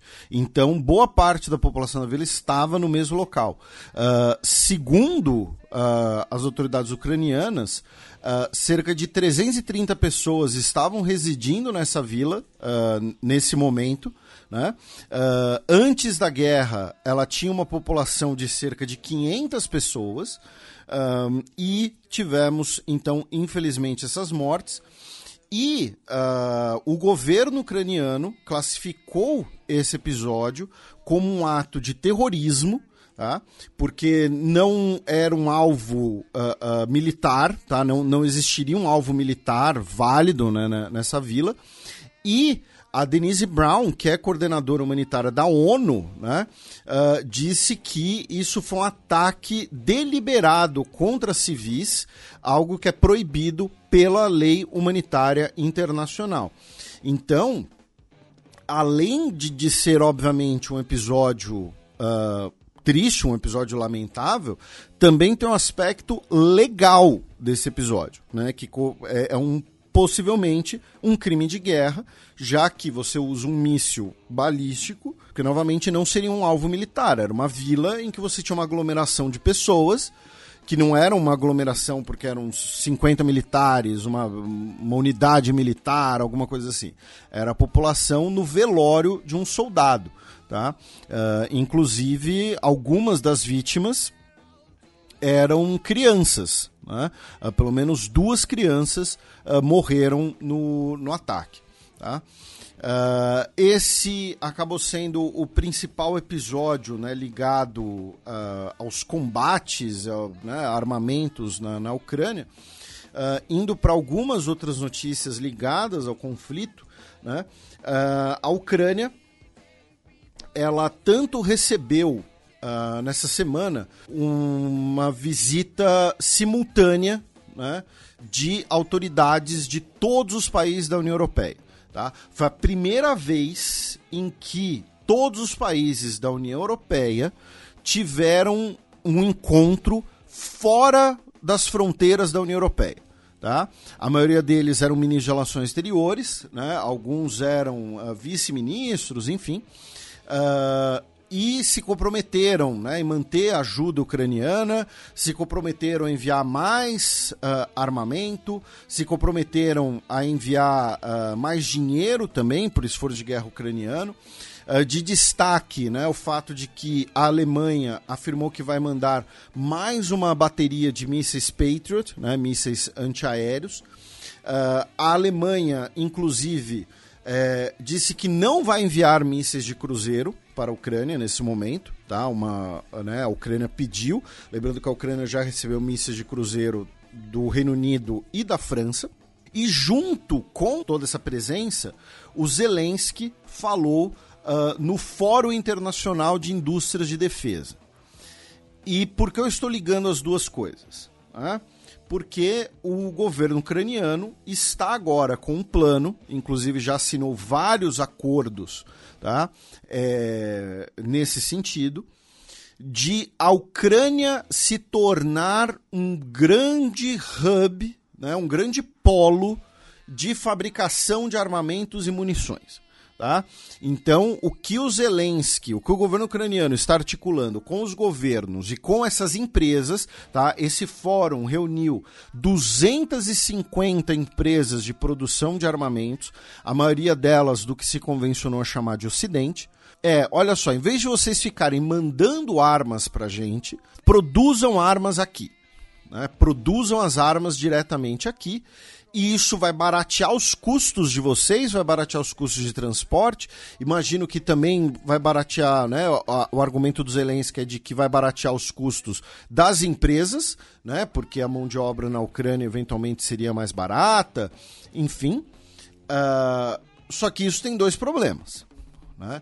O primeiro é, esses locais vão se tornar alvos. Né?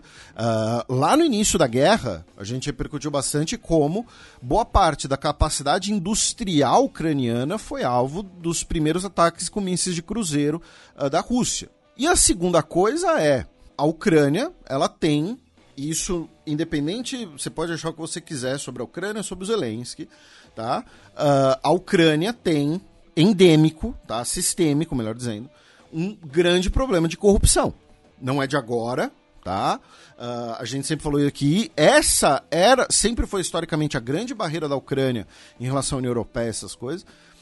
Então, eu duvido muito que uh, empresas né, ocidentais e tal estejam dispostas a fazer essa operação, considerando que podem ter segredos tecnológicos roubados, pode ter armamento desviado, né, armamento que vai parar em outro lugar. Então, é um plano, é uma ideia interessante do governo Zelensky. Por outro lado, não sei se é uma ideia tão factiva assim. Talvez a produção de munições na Ucrânia seja viável. Agora, você transformar a Ucrânia, nas palavras dele, né, num, num dos maiores polos mundiais de produção de armamentos, porque estamos.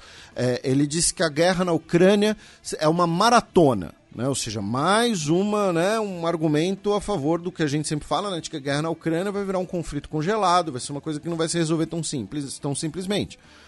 Então ele fala, olha só, a gente vai ter que correr uma maratona, então precisamos dessa produção aqui. Acho pouco viável, pouco factível. Também em relação à Ucrânia e Polônia, a Ucrânia e União Europeia, né?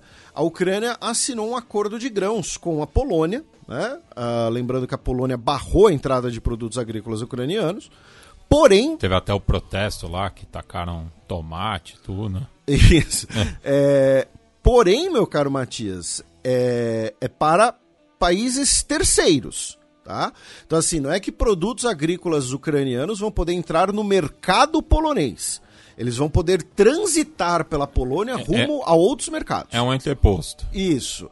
Então, ó, tudo bem, vai, a gente não vai barrar a fronteira, mas vende eles na Alemanha, entendeu? Vende na Bélgica, não vai vender aqui não. Na Lituânia. Na Lituânia.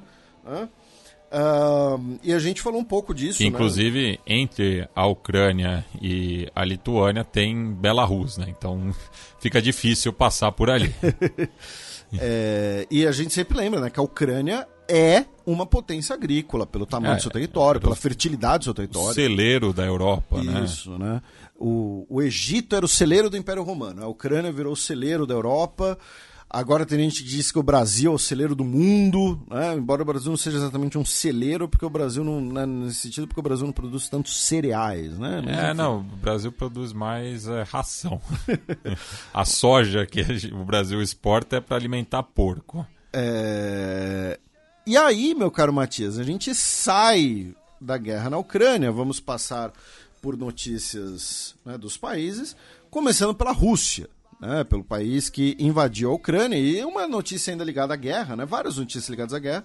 Mas aquela jornalista né, a russa, a Marina Ossianikova, né, aquela que apareceu ao vivo né, em março de 2022, né, com um cartaz, né, Pare a Guerra, né, na, na, TV russa, ela foi condenada a oito anos uh, de cana Uh, porém, ela foi condenada uh, em absentia. Né? Ela não está na Rússia, né? ela, uh, enfim, ela saiu da Rússia, obviamente. Então, ela foi condenada né, sem estar presente no próprio julgamento. E peço desculpas aos nossos ouvintes, meu caro Matias, porque tem uma outra notícia ligada à guerra na Ucrânia, que é uma notícia que, inclusive, a, a gente já tinha levantado essa possibilidade aqui, né? Uh, mas o governo dos Estados Unidos anunciou que vai enviar um milhão de munições de armas leves para a Ucrânia, além de algumas armas como rifles e fuzis que haviam sido apreendidos uh, do Irã, né, em navios iranianos. Uh, no final do ano passado, início desse ano. E a gente era munições que iam para os UTIs no Iêmen, e a gente falou aqui no programa que era capaz essas munições irem parar na Ucrânia, é exatamente o que vai acontecer agora. Enfim, o, o que acontece é que o governo dos Estados Unidos apreendeu essas cargas, porque essas cargas seriam irregulares, né? porém o, algumas pessoas comentaram que, na verdade, o governo dos Estados Unidos roubou a munição do Irã e entregou para a Ucrânia. Né?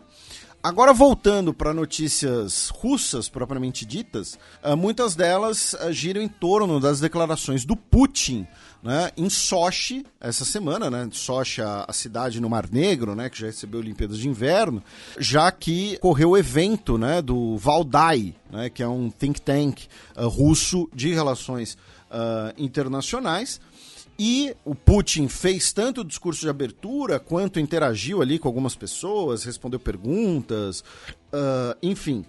Ele disse que uh, o, o, país não queria ter que né, usar necessariamente a força, porém teve que fazer isso para se defender da expansão da OTAN contra as fronteiras da Rússia e que a OTAN é, em primeiro lugar, uma ferramenta da política externa dos Estados Unidos, nas palavras dele.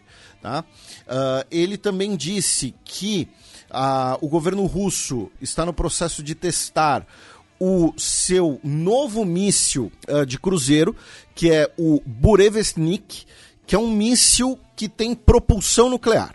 Tá? Uh, isso garante a ele uma autonomia absolutamente enorme.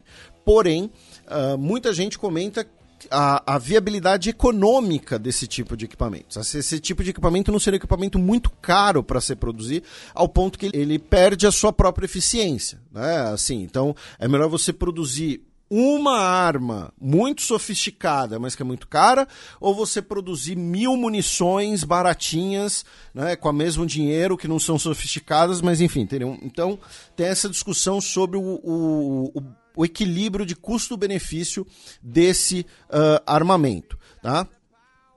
Quem estava lá no, no Valdai é o Sergei Karaganov, que a gente já explicou aqui para os nossos ouvintes que, né, acho que imagino que uh, nosso trabalho aqui no Xadrez Herbal, acho que deve ter sido o primeiro a mencionar né, o, a importância do Sergei Karaganov para a política externa russa. Ele ainda que é pouco comentado na grande imprensa, prefere ficar aquelas coisas, aqueles estereótipos né, e tudo mais. Uh, o Putin também disse que é possível que testes nucleares voltem a ser necessários. Ele disse que os cientistas russos afirmam que novos armamentos precisam ser testados. Né? Uh, e que hoje uh, a Rússia é signatária e ratificou o Tratado de Proibição Completa de Testes Nucleares, mas pode voltar atrás nessa posição porque os Estados Unidos apenas assinaram e não ratificaram tá? Uh, o acordo, ou seja, não ratificaram o acordo de proibição de testes nucleares. Então, uh, ele também fez esse comentário. Também no Valdai, uh, comentaram para ele sobre a reforma do Conselho de Segurança da ONU. Ele falou da importância de Índia, Brasil e África do Sul fazerem parte. Esse foi o trecho que mais repercutiu aqui no Brasil, né, quando ele fala do Brasil. E aí, uh, para variar, teve aquele pessoal, né, que, enfim, que com todo respeito, não sabe o que está falando e só comenta política internacional quando viraliza tal, né? falando, ah, é por isso que o Brasil não condena a guerra na Ucrânia, para o Putin apoiar o Brasil no Conselho de Segurança. O, a Rússia apoia a entrada do Brasil no Conselho de Segurança da ONU, gente, já tem mais de uma década, tá? Então, assim, não, não, não tem absolutamente sentido nenhum, tá, isso. E lembrando que Brasil Índia, Japão, Alemanha fazem parte do G4, que busca reforma do Conselho de Segurança da ONU, também já tem basicamente duas décadas, né? Então, sabe, não, não tem, tem nada a ver com, com eventos recentes. A outra declaração dele no Valdai foi de que a Ucrânia, sem apoio militar do Ocidente, apoio financeiro do Ocidente, não duraria uma semana, tá? E que o contribuinte dos Estados Unidos né, uh, que está mantendo a, a Ucrânia na guerra. Tá? Algo que tem sendo, sido bastante é, aproveitado né, pelos republicanos. Isso, que é o tema do próximo bloco, inclusive, uhum. né? E aí a declaração assim que ele falou no, no, no Valdai é, é, que, que repercutiu bastante também, né? Uh, foi que o, o avião do Prigogine, né? Teria caído porque os caras estariam doidões dentro do avião de álcool e outras substâncias, tá? É, e aí eles teriam brincado com granadas. E aí uma granada explodiu dentro do avião, né? E por isso o avião caiu e que teriam fragmentos de granadas nos corpos das vítimas.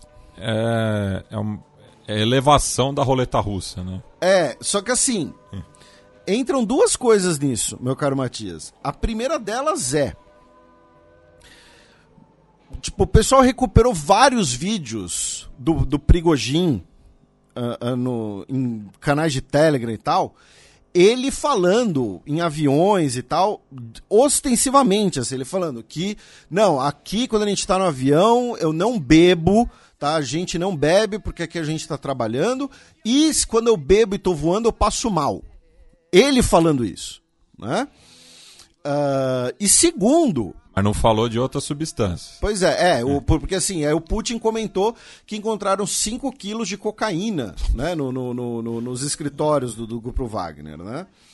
Uh, mas a segunda coisa é, mesmo que, uma, mesmo que uma granada tenha explodido dentro de um avião, ela não faz parte do estabilizador externo sair e o avião entrar numa espiral de, de, de, de direto pro chão sabe? Não é, não, não é filme do, do, do Rambo, sabe? Uma granada, ela faz um estrago no corpo humano. Inclusive, tem pessoas a história tem casos de pessoas que sobreviveram a impactos de granada fortíssimos. Né? Tem uma cena. Alguns dos ouvintes devem conhecer isso por conta do uh, filme do Capitão América. Primeiro filme do Capitão América. Né? Que o personagem do Tommy Lee Jones joga uma granada no chão e aí o, o, Capitão América, ele ainda é magrelo, né? Ele ainda não tomou os anabolizantes lá. É, e ele pula em cima da granada para salvar as pessoas. E aí revela que a granada era dummy e tal. E, e é, é uma cena para mostrar a bravura, a coragem do Capitão América. Teve um cara, eu não vou me lembrar o nome agora, óbvio. Mas teve um cara que ganhou a medalha de honra dos Estados Unidos porque ele pulou em cima de uma granada para abafar a explosão e salvar os companheiros dele. E ele sobreviveu, gente tá? É, é, teve mais de um cara que fez isso, nem todos sobreviveram, claro, mas teve um que sobreviveu. Então, assim, uma granada explodir dentro de um avião não vai fazer aquilo. Eu não sou, eu não preciso nem ser o lito para saber disso, sabe? De saber que é, que é caô do Putin, né? Enfim, aí outras três notícias, né? A primeira delas é que o governo da Abcásia, né? Uh, via o, o, presidente Aslan Basnia.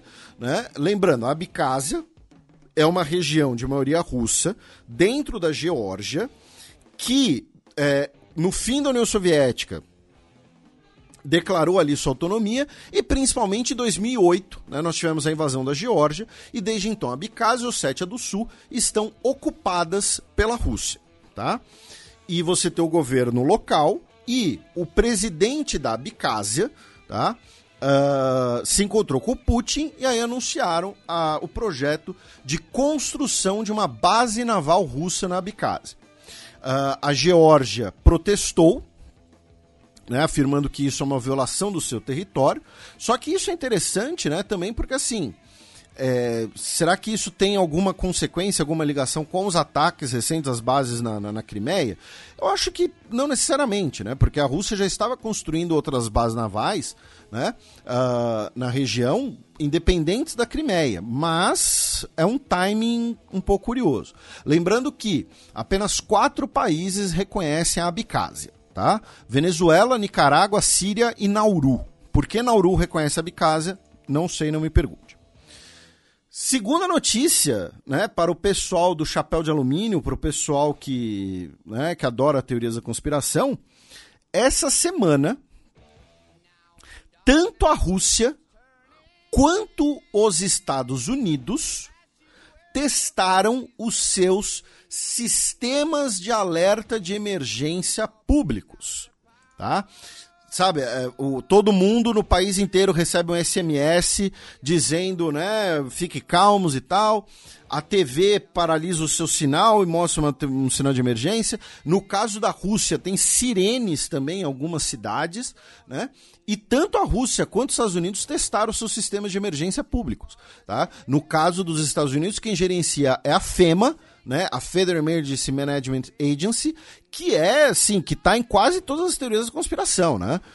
Eu lembro que teve uma vez que a FEMA fez, a, fez uma compra de, de milhares de caixões para desastres, né? Aqueles caixões que são meio como se fosse um, um, uma caixa de plástico enorme, né? E aí, olha só, o governo dos Estados Unidos está se preparando para um grande desastre, porque eles mesmos vão causar o desastre, enfim. Então, essa semana, os dois países fizeram esses testes uh, uh, uh, quase simultaneamente. E finalmente tivemos o anúncio né, do rascunho do orçamento para 2024 da Rússia.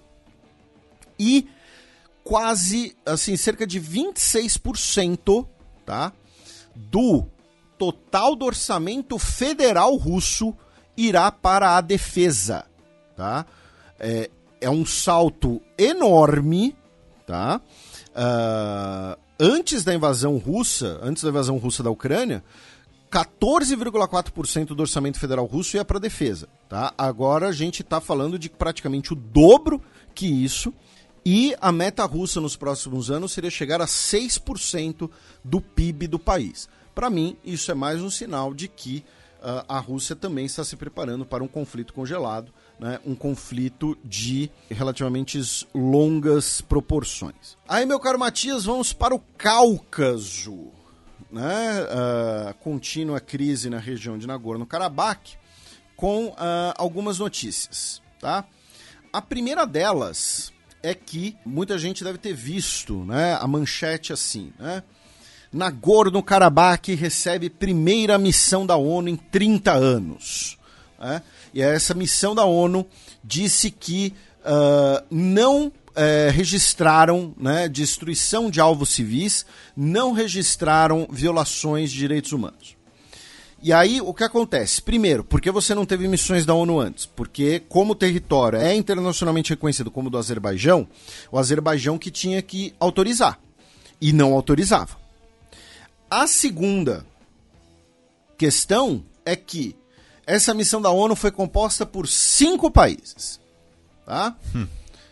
Rússia, né, que hoje é muito mais próxima do Azerbaijão e está completamente pé da vida com a Armênia e o governo Pashinyan. Hungria, que é próximo da Rússia e faz parte da Organização dos Países Túrquicos como membro observador. Albânia, que é aliado do Azerbaijão, uh, também é um país muçulmano e o, os nacionalistas mais radicais azerbaijanos falam que os armênios são os, albane, os, os albaneses do Cáucaso. O Paquistão, que não reconhece sequer a independência da Armênia. Muçulmano também. E a Turquia. Então, assim, cinco países aliados do Azerbaijão falaram: o Azerbaijão não fez nada de errado. É isso. Esse que, e, e é, essa é a grande, é o grande problema que a gente sempre fala aqui, desde o início do xadrez herbal, né? Dessas manchetes. ONU fala, ONU faz alguma coisa, ONU autoriza. Não existe a ONU. Existem as agências da ONU e existem as ações dos estados. Então, por exemplo, a gente falou né, no bloco anterior da missão no Haiti. Vamos supor que a China vetasse. Tá? A manchete não poderia ser ONU veta missão no Haiti. A manchete deveria ser China veta missão no Haiti. Tá? Então, essa é a primeira notícia. Além disso, segundo a mesma missão da ONU, de 50 a mil armênios ainda estão em Nagorno-Karabakh. Isso significa, primeiro, que mais de 99% da população da região foi expulsa, teve que sair. Né? Ah, fugiram livremente. Né? Segundo, 50 a mil. Que, que margem de erro é essa? Né? 50 a mil. Né? Uh, mostraram imagens da capital, assim, virou uma cidade fantasma, tá, gente? Uma cidade completamente vazia. E o governo do Azerbaijão se orgulhou de que armênios étnicos solicitaram por nacionalidade azerba azerbaijana. Outra coisa, o parlamento da Armênia aprovou na última terça-feira, eu fiz um fio lá no Twitter sobre isso, a entrada do país no Tribunal Penal Internacional. Tá? A ratificação do Estatuto de Roma, consequentemente, a Armênia aderir ao TPI. Tá? Uh, o mesmo TPI que tem uma ordem de prisão contra o Vladimir Putin. Tá? Então agora isso significa que se o Putin for até a Armênia, a Armênia tem a obrigação de prendê-lo.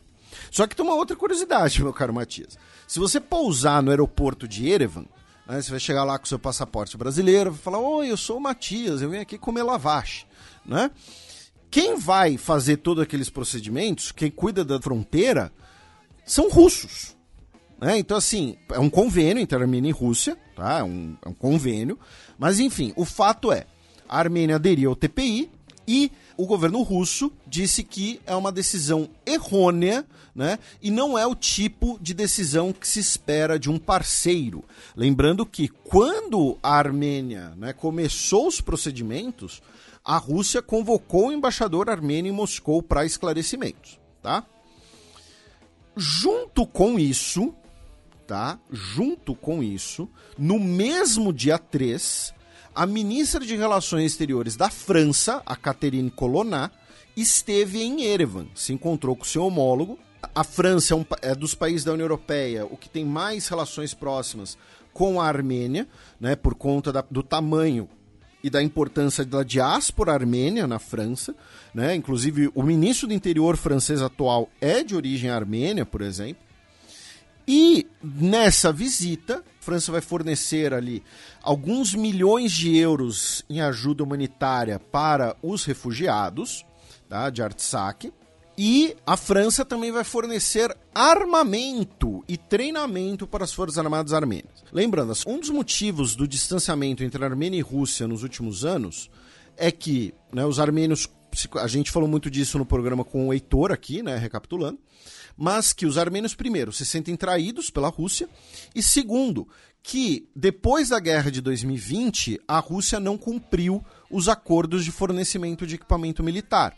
Por quê? Porque a Rússia passou a direcionar tudo que produz para o fronte, inclusive encomendas de outros países. Né? Então, para dar dois exemplos, né? teve carros de combate que foram comprados pela Índia com as especificações indianas, que foram vistos em, em combate pelas, com, na mão das tropas russas. Tá? E helicópteros que foram comprados, me engano, pelo Cazaquistão, também foram vistos em combate eh, na, eh, pela Rússia. Né? Uh, por isso a Armênia foi comprar armamento indiano, como a gente já comentou aqui. Hoje você tem uma proximidade entre Armênia e Índia. E agora a França vai ser outro país a fornecer armamento para a Armênia, que basicamente até agora tinha um verdadeiro monopólio de equipamento de origem russa nas suas forças armadas. E as coisas não, estão, não são coincidências, tá, gente? Por quê? Porque o argumento francês, o argumento dos países da União Europeia, vai ser: olha só, a Armênia agora é parte do TPI. Se a Armênia cometer atrocidades, eles agora estarão sujeitos a julgamento, estarão sujeitos ao tribunal. Então, a gente pode fornecer o nosso equipamento, que se eles abusarem desse equipamento, eles vão ser responsabilizados. Tá? Uh, e isso é uma coisa que a gente mencionou também, que em suma, o governo Pachinian, nessa ideia de se aproximar com o Ocidente, precisava normalizar, entre aspas, as suas relações com o Azerbaijão, e Artsakh foi sacrificada no altar dessa normalização. Basicamente isso. E vamos lembrar, a França, hoje, ela tem uma rivalidade sistêmica com a Turquia no Mediterrâneo Oriental. Uh, em 2021, a gente repercutiu aqui: França e Grécia assinaram uma aliança militar. Qual o sentido de dois países da OTAN assinar uma aliança militar? Caso eles precisem desenvolver um conflito contra um país também membro da OTAN, como a Turquia. Né? Então, a França se aproximar da Armênia é também uma maneira de ter mais um parceiro num eventual choque com a Turquia. E aí, a União Europeia também quis realizar mais uma rodada de conversas entre uh, o ditador Aliyev e o Pachinian, nesse caso em Granada, na Espanha, onde foi realizada a cúpula da Europa, com a presença do Zelensky, inclusive. Né? Uh, tivemos aí quase 50 lideranças europeias presentes, ou seja, não apenas da União Europeia. O uh, Pachinian foi e o Aliyev cancelou no dia anterior né, o encontro com o Pachinian que ocorreria em Granada sobre a mediação da União Europeia. Provavelmente em protesto ao que foi anunciado da visita da Coloná com a França, o Ministério de Relações Exteriores do Azerbaijão né, soltou uma nota né, protestando, dizendo que a França não serve de mediador neutro, né, porque ela é movida por uma atmosfera anti-azerbaijanos tá? E pedindo, né, para que a Turquia seja uh, inserida, né, uh, nesse nesse contexto de mediação. Aí o Charles Michel veio anunciar triunfante, né, que na verdade eles conseguiram marcar um encontro, né, entre o Pachinian e o Aliyev em Bruxelas no fim do mês. Tá? Mas é isso. Se você deixa o cara conquistar o que ele quer pela força, ele não vai querer sentar e conversar. Seja em Granada, seja em qualquer outro lugar. E o Macron, né, o Michael Scott de Versalhes, uh, ontem, quinta-feira, dia 5, disse que ainda não é o momento de se adotar sanções contra o Azerbaijão.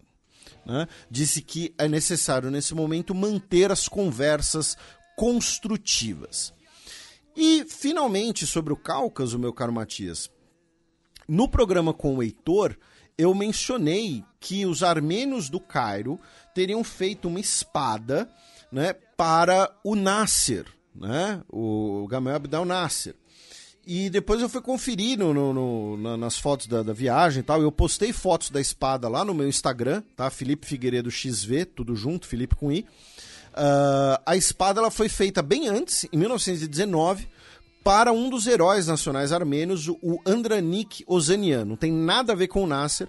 E a espada é muito interessante, porque ela junta uh, uma estética egípcia com a simbologia escrita armênia, enfim. Aí do Cáucaso, meu caro Matias, a gente vai para outra região tranquila, que são os Balcãs. Já que essa semana a Sérvia teria realizado né, uma grande concentração de forças militares perto da divisa com o Kosovo. Né, divisa, pensando do ponto de vista sérvio, né, de que é uma região da Sérvia, né, não é uma fronteira. O governo dos Estados Unidos detectou essa movimentação uh, por satélite, inclusive, uh, e agiu para que o governo sérvio fizesse uma desmobilização. O primeiro-ministro de Kosovo, Albin Kurti, disse que o Vučić, né, o presidente da Sérvia, ele quer a guerra né, para agradar a sua população.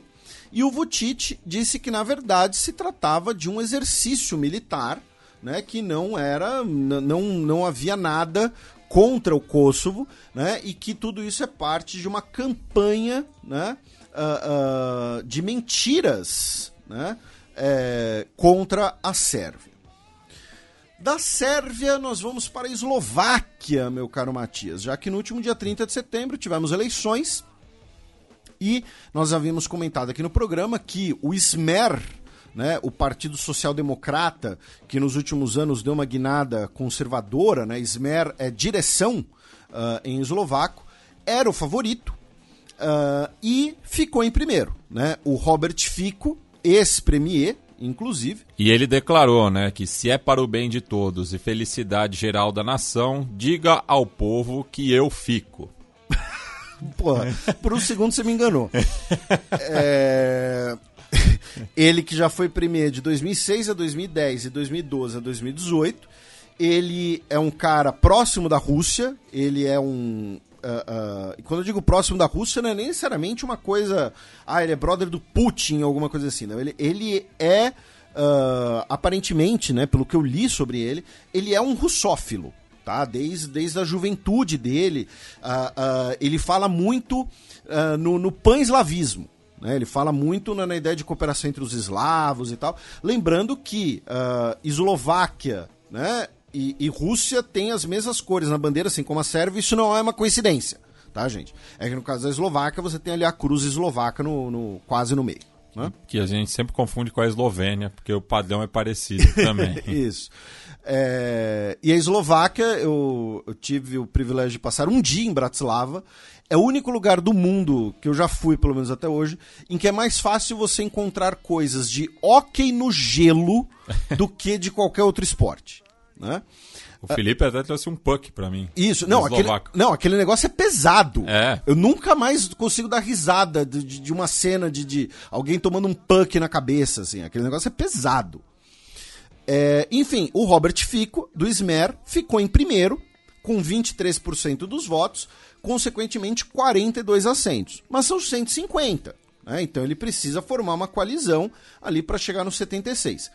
E em segundo lugar ficou o Eslováquia Progressista, né, que é um partido liberal pró-União Europeia, ele é quase o novo da Eslováquia, né, com 32 assentos, 17% dos votos, e em terceiro lugar ficou o Voz, que é um partido social-democrata, mas que foi fundado por dissidentes do Smer, que falaram, ó, oh, Smer deu uma guinada conservadora aqui e tal, a gente não quer isso. Então, é um partido social-democrata, esse sim, mais à esquerda. E aí os nossos ouvintes podem falar assim, poxa, mas e os conservadores? Eles estavam governando a Eslováquia até agora. Justamente, o governo eslovaco dos últimos anos, né, que foi marcado por crises políticas e um escândalo de corrupção, teve um preço muito grande nos conservadores eslovacos. Né? Eles ficaram em quarto lugar, com 9% dos votos e 16 cadeiras. Perderam 49 cadeiras, tá, gente? Então, assim, os conservadores eslovacos foram os grandes derrotados. Os cristãos democratas, inclusive, né, saíram da antiga coalizão né, do, do, do conservador, ficaram uh, em, em, quinto lugar. Depois uh, veio o Liberdade e Solidariedade, o SASCA, que é o partido que, ao sair da coalizão de governo, iniciou a crise nos últimos anos. Em último, ficou o Partido Nacional Eslovaco, que é, em bom português, o Partido Neofascista Eslovaco. Tá? É, lembrando que a Eslováquia teve um movimento colaboracionista na Segunda Guerra Mundial também. Né?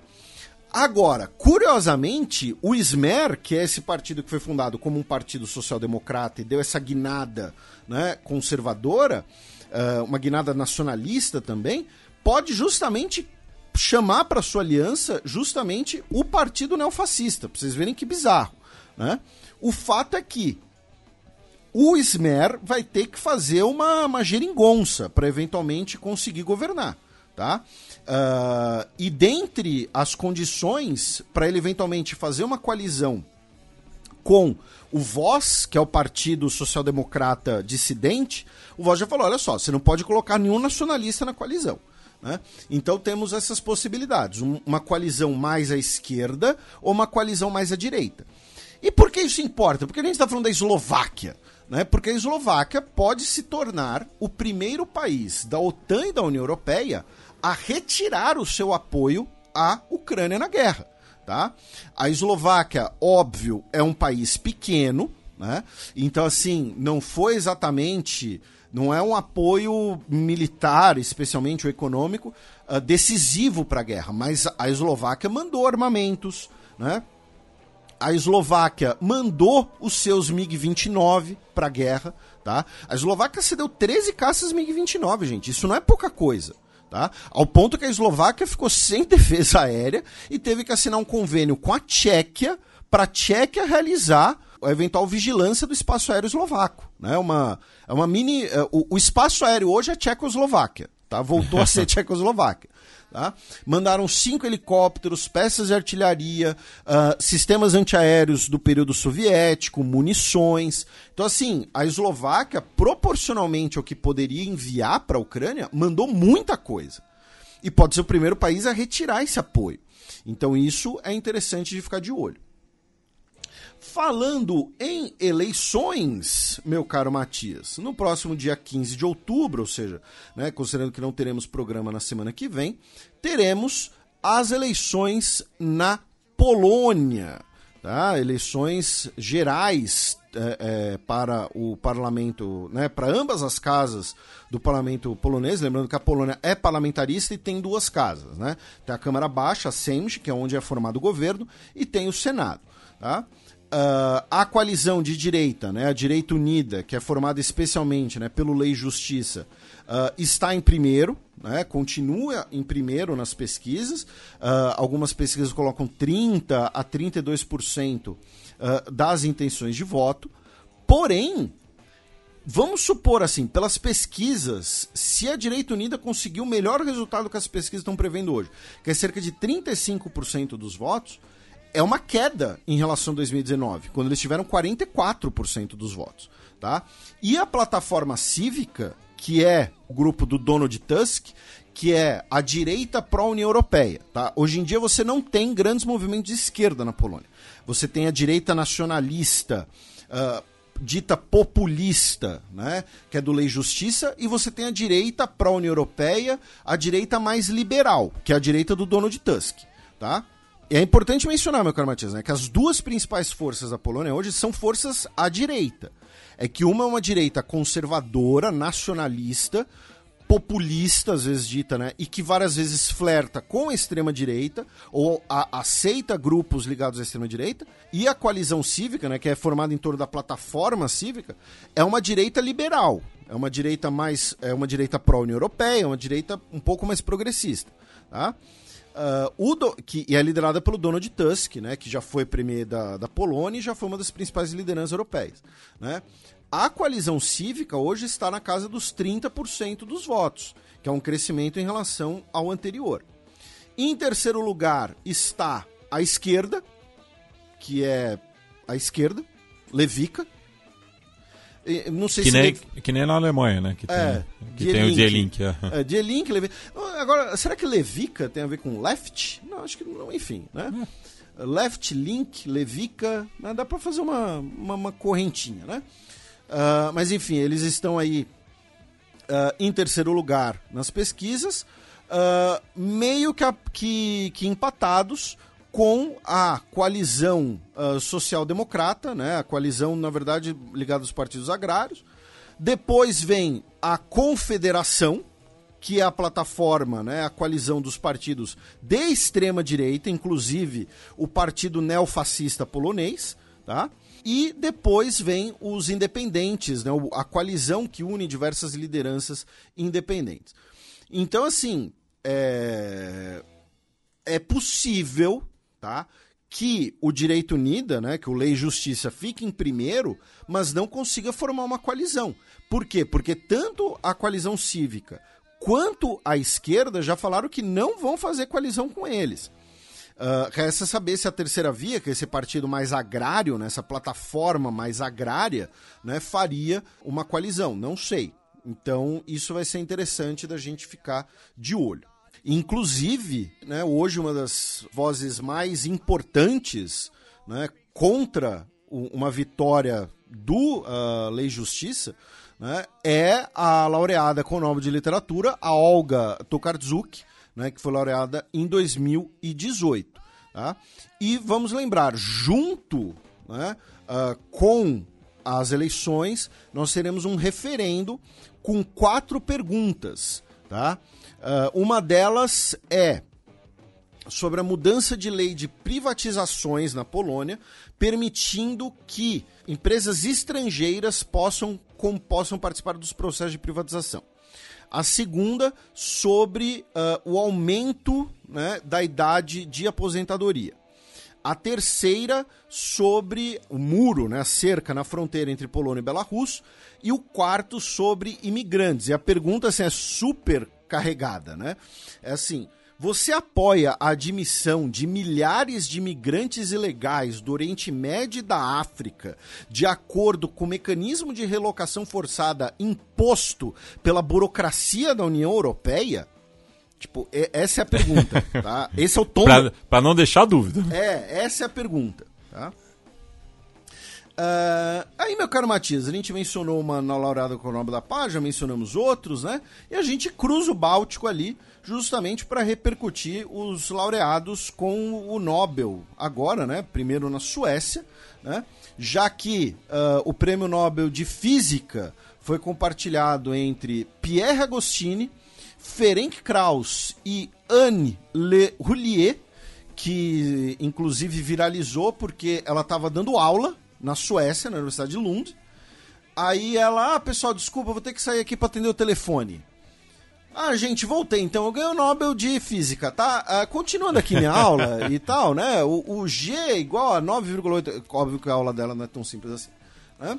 Ah, só para deixar claro: o Pierre Agostini é francês, o Ferenc Krauss é húngaro e a Anne Leulier é franco-sueca, tá? O Prêmio Nobel de Química foi compartilhado entre o Mungi Bawendi, que é franco-tunisiano radicado nos Estados Unidos, o Luiz Bru, que é dos Estados Unidos, e o Alexei Ekimov, que é russo. Ah, e eles ah, foram laureados com o Nobel de Química, que eu mencionei, pelo descobrimento e síntese de pontos quânticos. E aí, como a gente combinou em off antes da gravação, ah, você vai explicar para os nossos ouvintes o que, que são pontos quânticos. A gente tinha combinado. A gente combinou isso, que você ia explicar o que, que são pontos quânticos. Então, pontos quânticos. Segue o programa. Uh, o prêmio Nobel de Fisiologia e Medicina foi para a Katalin Caricó e o Drill Weissman. E nesse caso, uh, é muito, muito importante a gente falar um pouquinho disso, por quê? Porque eles foram laureados pelas suas pesquisas com vacinas né, de mRNA né, o RNA mensageiro, que o Atila explicou já aqui no programa, que o Atila já explicou em vários lugares, né, o pessoal do Nunca Viu Cientista já explicou também, o pessoal do Dragões de Garagem já explicou, né, uh, que levaram as vacinas, né, algumas das vacinas contra a Covid-19, especialmente a produzida pelo BioNTech e Pfizer. Né? E eu acho interessante a gente citar duas coisas. Primeira delas é que uh, esse é um dos prêmios Nobel mais rápidos, digamos assim, da história. Né? Pelo impacto que, que teve por conta da pandemia, então eles é, foram laureados. A segunda coisa é interessante, eu queria recomendar para os nossos ouvintes depois lerem sobre a Catalina Caricó. Uh, porque ela tem uma história de vida muito curiosa, muito interessante.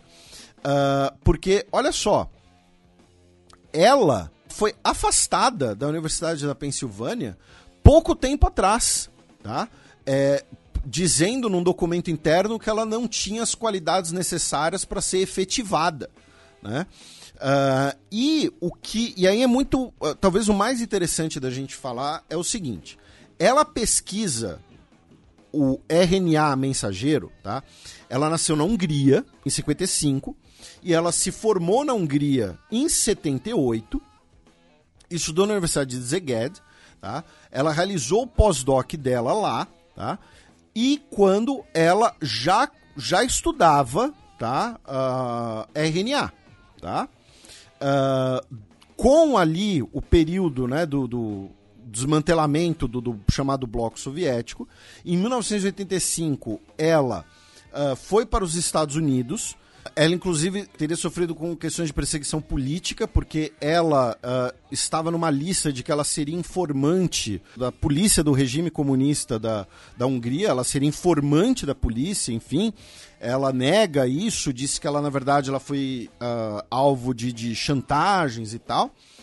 Uh, ela, repito, foi para os Estados Unidos, continuou suas pesquisas né, de RNA e tal. E talvez né, o, o, o principal ponto aqui, resumindo bem toda essa discussão, é que ela passou 40 anos pesquisando algo, inclusive num, num sistema público de pesquisa e depois numa universidade privada, mas que dependia de bolsas e dependia de financiamentos, inclusive de financiamentos do governo, todas as pesquisas não tinham uma finalidade imediata ou lucrativa. Né? E muito se fala disso. Ah, não, a pesquisa ela tem que, tem que trazer o lucro, tem que trazer alguma coisa assim. Ela passou 40 anos pesquisando um negócio que talvez, se não fosse a pandemia, enfim, é, é, teria um impacto, pelo menos midiático, muito menor. É, então ela tem uma história de vida muito curiosa e a pesquisa dela é um ótimo exemplo de como a ciência ela não pode ser pensada, ela não pode ser reduzida. A pesquisa de conhecimento em geral, ela não pode ser reduzida aos efeitos de curto prazo ou aos efeitos mercadológicos apenas. Porque você pode descobrir uma coisa hoje você pode fazer uma pesquisa hoje que só vai ter impacto, só vai começar a ter impacto daqui a algumas décadas, não se sabe. E pode não ter impacto nenhum também.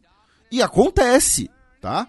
Enfim, então, laureada com o Nobel de Medicina e o escritor norueguês Jon Fosse foi laureado com o Prêmio Nobel de Literatura, tá? Ele que é escritor e dramaturgo, né? Ele também escreve peças de teatro. E falando em Noruega, né? A gente cruza a fronteira entre Suécia e Noruega, vamos até a Noruega, que é onde é concedido o Prêmio Nobel da Paz, já que a laureada esse ano foi a Narges Mohammadi, tá? Ela é uma ativista pelos direitos humanos, especialmente pelos direitos das mulheres, tá? No Irã. Ela é uma ativista feminista no Irã, contra, uh, inclusive, a obrigatoriedade do uso do hijab, né, a, a, polícia né, da moralidade. Ela também, é, enfim, já realizou diversas outras campanhas.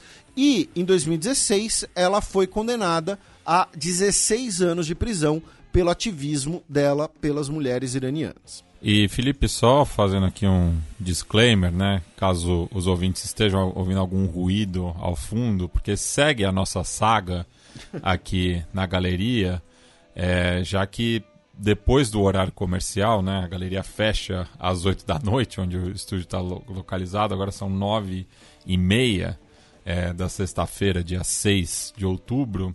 E tá tendo uma obra é, na, na duas lojas ao lado da onde fica o estúdio da Central 3. Então, se tiver vazando alguma coisa, uma martelada, uma maquita, enfim, a gente pede desculpa.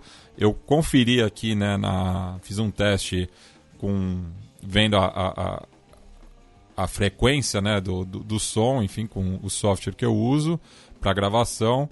É, tem um pequeno ruído assim, mas a gente pede desculpa, né? Para caso alguém se sinta desconfortável, enfim. E, Matias, né? Aproveitando que essa barulheira é no Brasil, foi o pior gancho da história. Nossa! Né? Estamos falando de pessoas laureadas e reconhecidas. Né? Mencionar também que o filósofo, né, escritor, Uh, e uh, líder político e ativista Ailton Krenak. Constituinte. Constituinte, bem lembrado, é. né? Constituição que fez 36 anos, inclusive, essa semana. E teve ouvinte 35. que puxou nossa orelha. 35, isso. Teve ouvinte que puxou nossa orelha que a gente não falou da Constituinte semana passada, peço desculpas. Uh, mas ele se tornou o primeiro indígena eleito para a Academia Brasileira de Letras, né? Uh, substituindo o finado professor José Murilo de Carvalho. Tá? É, ele que recebeu 23 votos, a professora Mary Del Priori teve 12 e o também escritor indígena e também ativista Daniel Munduruku teve quatro votos, tá? É, e sinceramente, os dois que não foram eleitos precisam ser eleitos no futuro próximo também e merecem muito mais do que muita gente que está lá. Não vou mencionar nomes, tá? Inclusive, Mas é que a gente falou de constituinte. Ex-presidente. Isso, que era o presidente na época da. Enfim. é. né? Uh, quem é que recebe há 40 anos lá um, um, uma. Eu não vou falar nada. É, o departamento jurídico da minha cabeça ordenou uma intervenção. E o Maurício de Souza tem que ir para a Academia Brasileira de Letras também, tá? Porque Maurício de Souza é grande responsável pelo aumento da alfabetização, pela leitura nesse país, tá? Ah, não, mas não...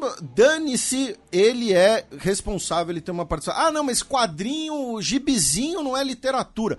Amigo, o cara participou da alfabetização de milhões de dezenas de milhões de crianças, tá? Isso é muito mais do que qualquer outra literatura que você queira trazer para mesa. Tá? Um, da Noruega, meu caro Matias, nós vamos para a Alemanha, já que o governo alemão afirmou, via o seu Instituto Robert Koch, né, que é tipo uma Fiocruz da Alemanha, simplificando, que cerca de 3.100 pessoas morreram na Alemanha esse ano devido à onda de calor. Tá? A maior parte delas ligadas à faixa etária de mais de 75 anos de idade. Da Alemanha, a gente vai passar rapidamente por Luxemburgo, já que agora domingo vai ter processo seletivo para gerente da lavanderia. Quero dizer, eleições gerais em Luxemburgo. Né?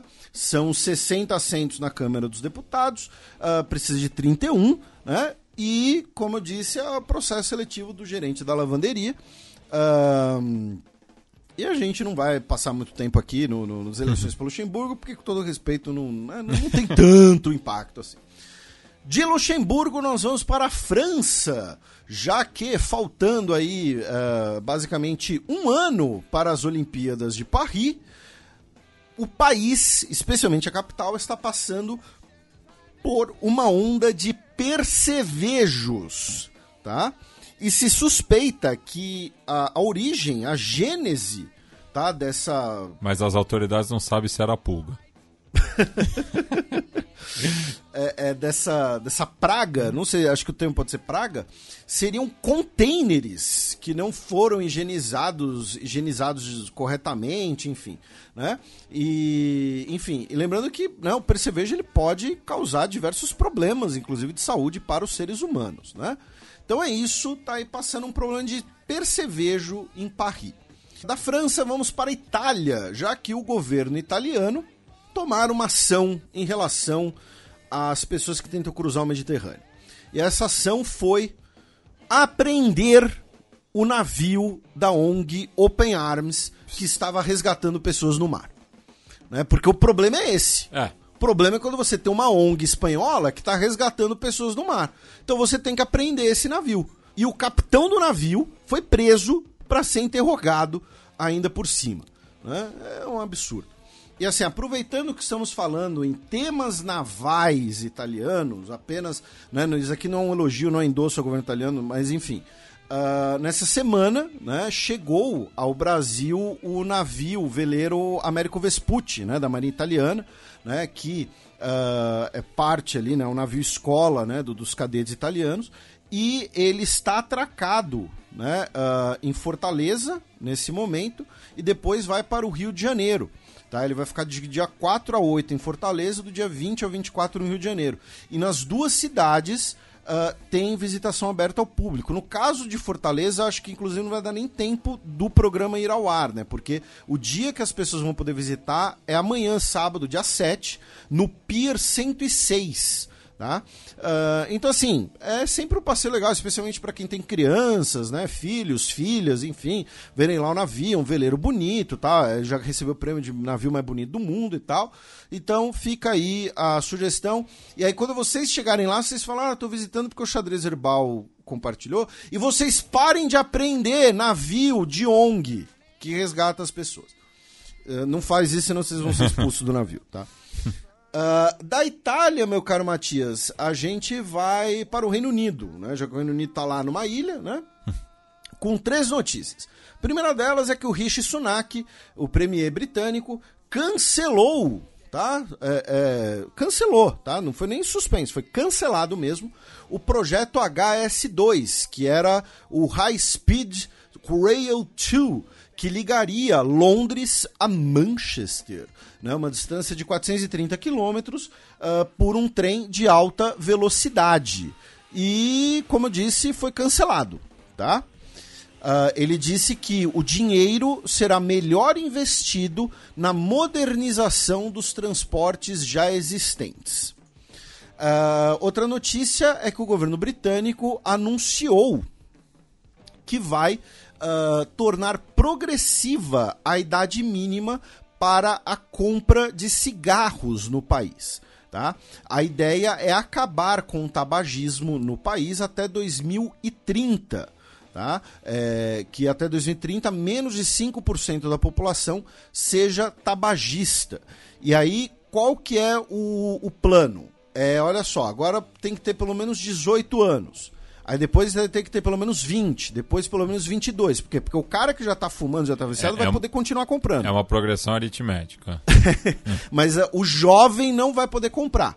Né? Uh, então, uh, segundo algumas estimativas, se você tem... eu, eu, como criança noventista, comprava cigarro pro meu pai.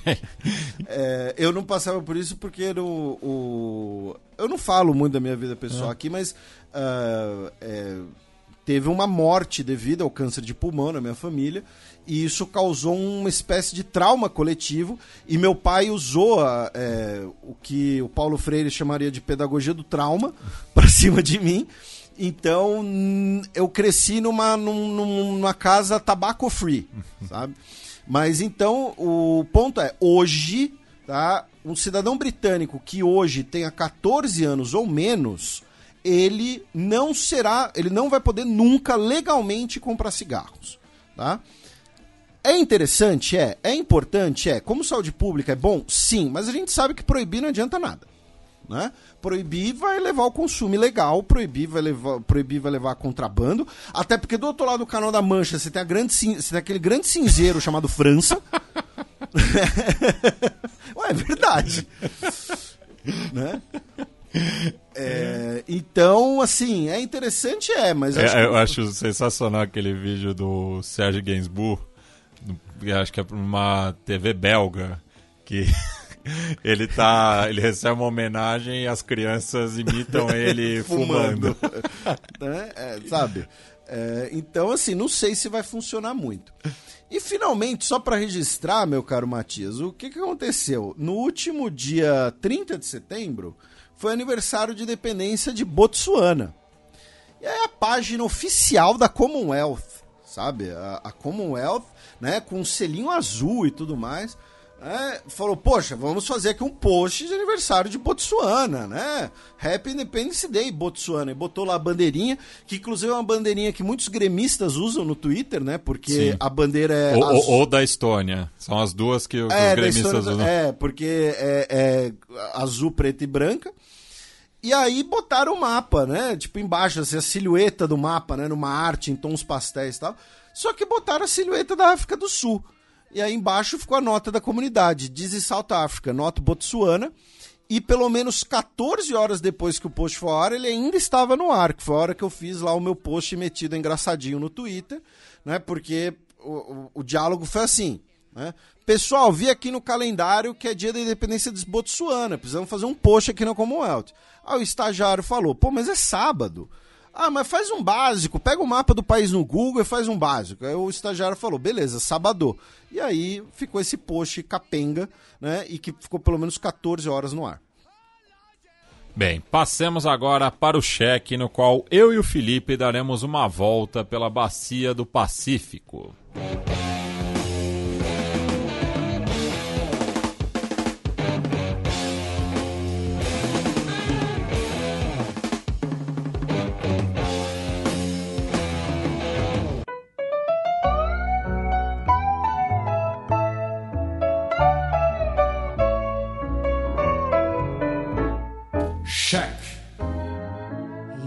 Cafillo donde estaba cuando caíste en desgracia, el que siempre acompañaba tus momentos de viudez. Presidente da Câmara dos Estados Unidos é derrubado do cargo pela primeira vez na história.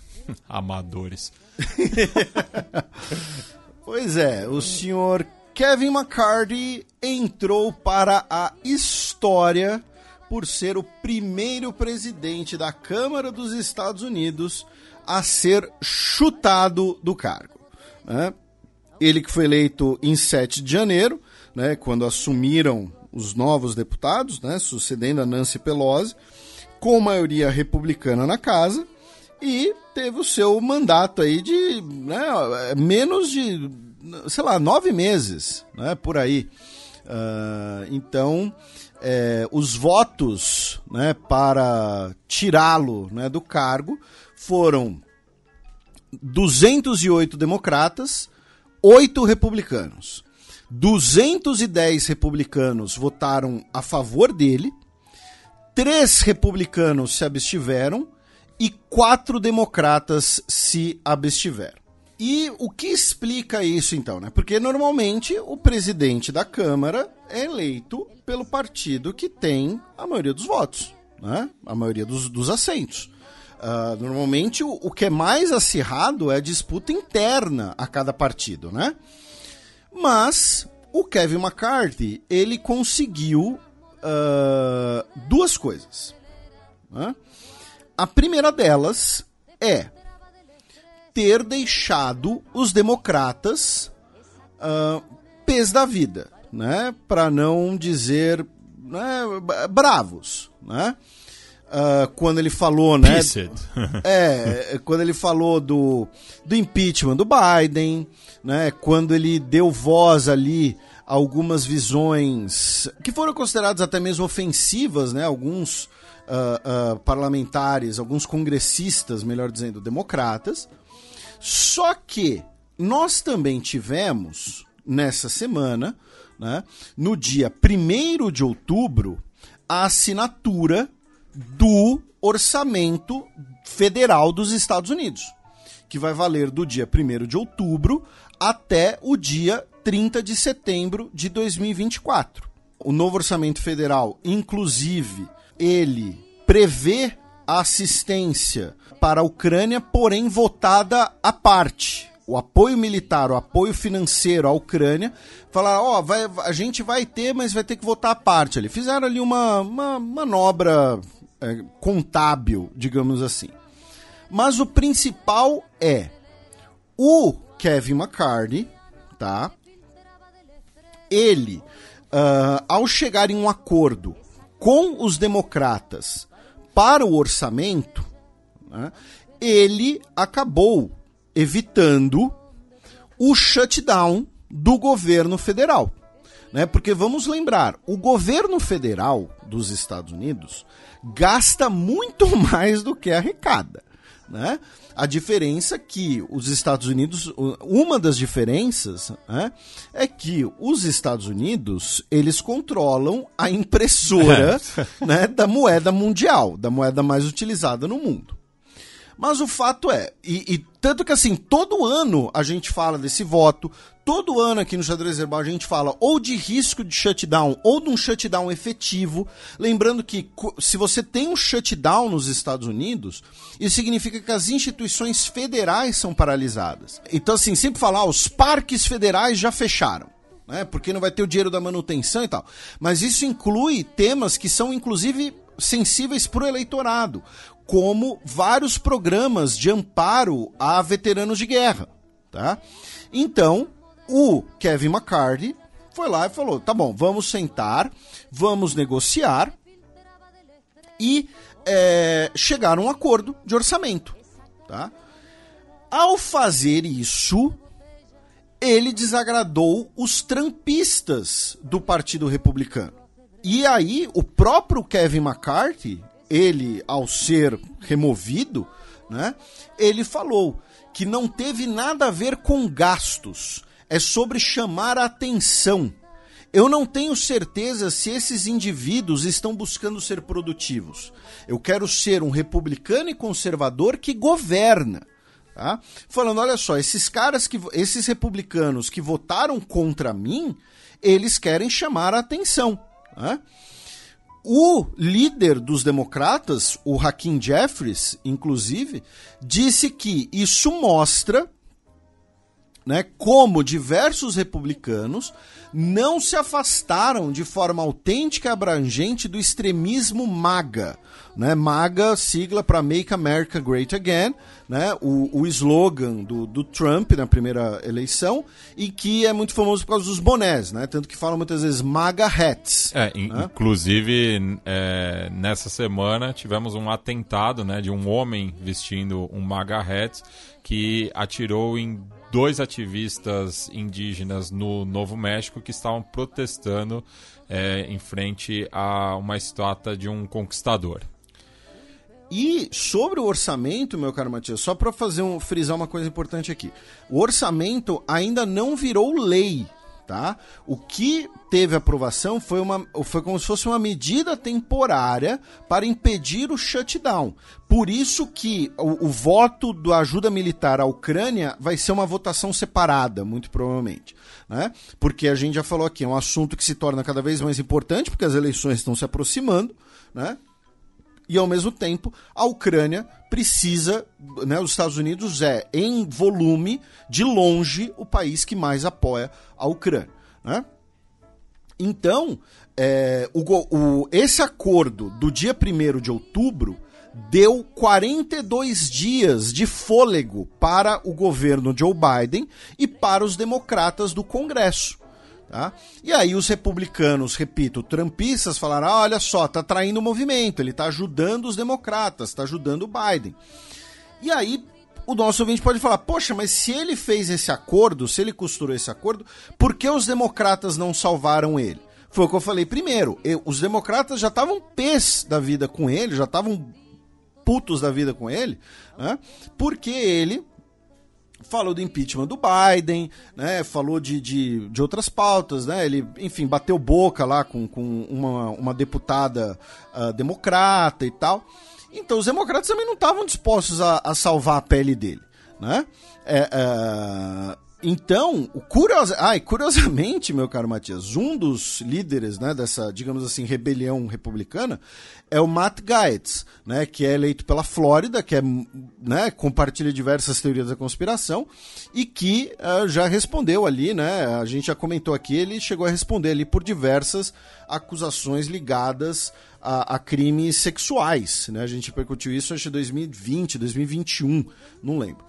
Então, com você tendo oito republicanos votando contra ele e três em abstenção, ele não tinha como sobreviver. Né? O voto final foi 216 para ele ir embora, 210 para ele continuar e sete abstenções. Se é, é, só as abstenções tivessem votado por ele, né, pensando sei lá, nos democratas, ele teria continuado. E aí agora, então, né, Kevin McCarthy entra na história como o primeiro líder da Câmara dos Deputados dos Estados Unidos a ser chutado do cargo. Tá?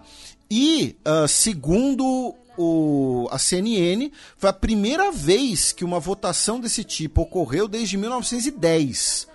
Tá? Mas que quando ocorreu em 1910 ela teve um caráter muito mais simbólico, segundo a CNN dos Estados Unidos. Não sei qual era o contexto, peço desculpas. Então ele entra para a história como o primeiro a ser chutado. E aí agora entra uma outra coisa, que é, a gente já falou aqui que o presidente da Câmara dos Deputados não precisa ser um deputado, pela regra. Né? Então, os, os MAGA, né, os republicanos pró-Trump, uh, especula-se que eles estão planejando, né, uh, numa primeira votação, pelo menos de uma forma simbólica, votar no Trump para ver assim, ó, não, e, e, é uma coisa maquiavélica de genial, que é, ó, vamos ver aqui quem é trumpista mesmo. Quem é que vai votar no Donald? Seria pelo menos uma votação simbólica ali, uma votação entre aspas de protesto. Vamos ver quem vai eventualmente suceder né, o Kevin McCarthy. Interinamente, quem está no lugar é o Patrick McHenry. Porque lembrando, são os republicanos têm nove assentos de diferença para os democratas. Isso, ele vai ser um republicano. É. Né? Uh, quem está provisoriamente é o Patrick McHenry, que é uh, da Carolina do Norte e cujo retrato. E que usa uma gravatinha borboleta. Isso, eu ia falar. Você, mano, você, o retrato oficial dele é com gravata borboleta. É. Tá? É, então, enfim, eu não. Não sei, sei lá, gravata. É, é, é, um, é um símbolo de alguns setores é, libertários no, nos Pode Estados ser, Unidos. Mas é, eu. Assim, óbvio, tem ocasiões que pedem pela gravata borboleta, mas assim, eu ligo gravata borboleta ou perna longa, assim, sabe? Uma coisa meio. Enfim. Uh, então, essa foi a grande notícia da semana, né? Temos um orçamento prévio que impediu o shutdown pelo menos por 45 dias, e isso colocou o Kevin McCarthy na história como o primeiro presidente da Câmara chutado. Né? Uh, e aí teremos, né, como eu disse, algumas rodadas aí, pelo menos, de voto, imagino eu. E o Donald Trump disse que apoia o Jim Jordan para o cargo. Mas, ó, tem um detalhe em relação ao Patrick Mahenry que ele não foi na onda dos Trumpistas é, de tentar é, reverter o resultado das eleições de 2020. Ah, então... É. Não, tudo bem, ele só é exótico para usar gravata é, borboleta. Sim. Acontece. Ele votou para justamente certificar é, os votos de Arizona e Pensilvânia. É, ainda no Congresso dos Estados Unidos, meu caro Matias... Uh, o governador da Califórnia nomeou a Lafonza Butler para o Senado. Tá? Ela é uma, uma líder cívica da comunidade afro-americana da Califórnia e ela vai substituir a senadora Dianne Feinstein, que, que faleceu no fim do mês passado. Tá? Uh, então, né, e lembrando, né, se o governador ou governadora do estado que nomeia a substituição, né, então agora, uh, e mais dentro, é, ela também é do Partido Democrata. Uh, a gente falou do Donald Trump como parte das acusações que ele enfrenta no estado de Nova York. Segundo a Promotoria Geral do Estado, no última segunda-feira, dia 2, o Donald Trump teria embolsado até um. teria embolsado mais de um bilhão de dólares. Uh, devido às suas mentiras de supervalorização dos bens, dos seus imóveis e dos seus ativos para bancos. Tá? Teria né, feito esse grande esquema de fraude, praticamente uma pirâmide, né, segundo a acusação de Nova York, e teria embolsado aí cerca de um bilhão de dólares. Aí vamos ser babacas e vamos levantar a plaquinha do eu avisei, né? Porque a gente falou, olha só, o Joe Biden é melhor que o Donald Trump. É, né? Pensando no Brasil, pensando na democracia e tal, blá, blá, blá. Joe Biden é um cara que tem ali o seu carisma também, né?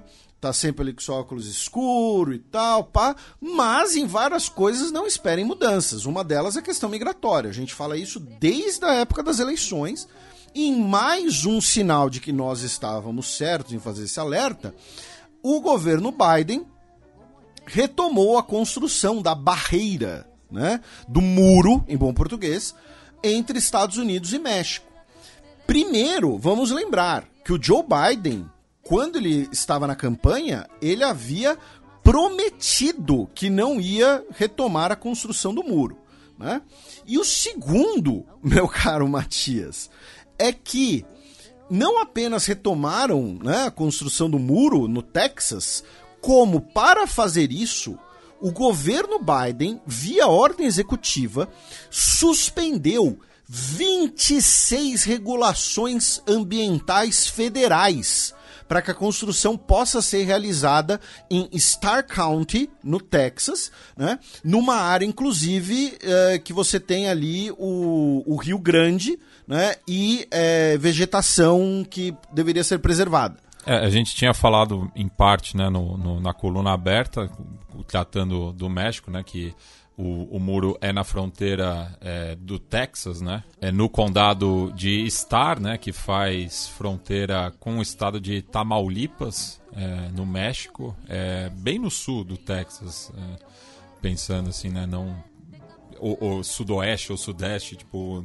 pensando na, na Rosa dos Ventos, é bem no, no, no sul do Texas é, e o Lopes Obrador né, declarou hoje de que é, é uma medida publicitária. É, é, e, e, que era a opinião do próprio Joe Biden, né? Que é o tipo de coisa que não resolve e tal. E falando em, em, Agora a gente vai entrar. Três notícias, a gente vai cruzar a fronteira, inclusive, são três notícias do mundo animal. Tá?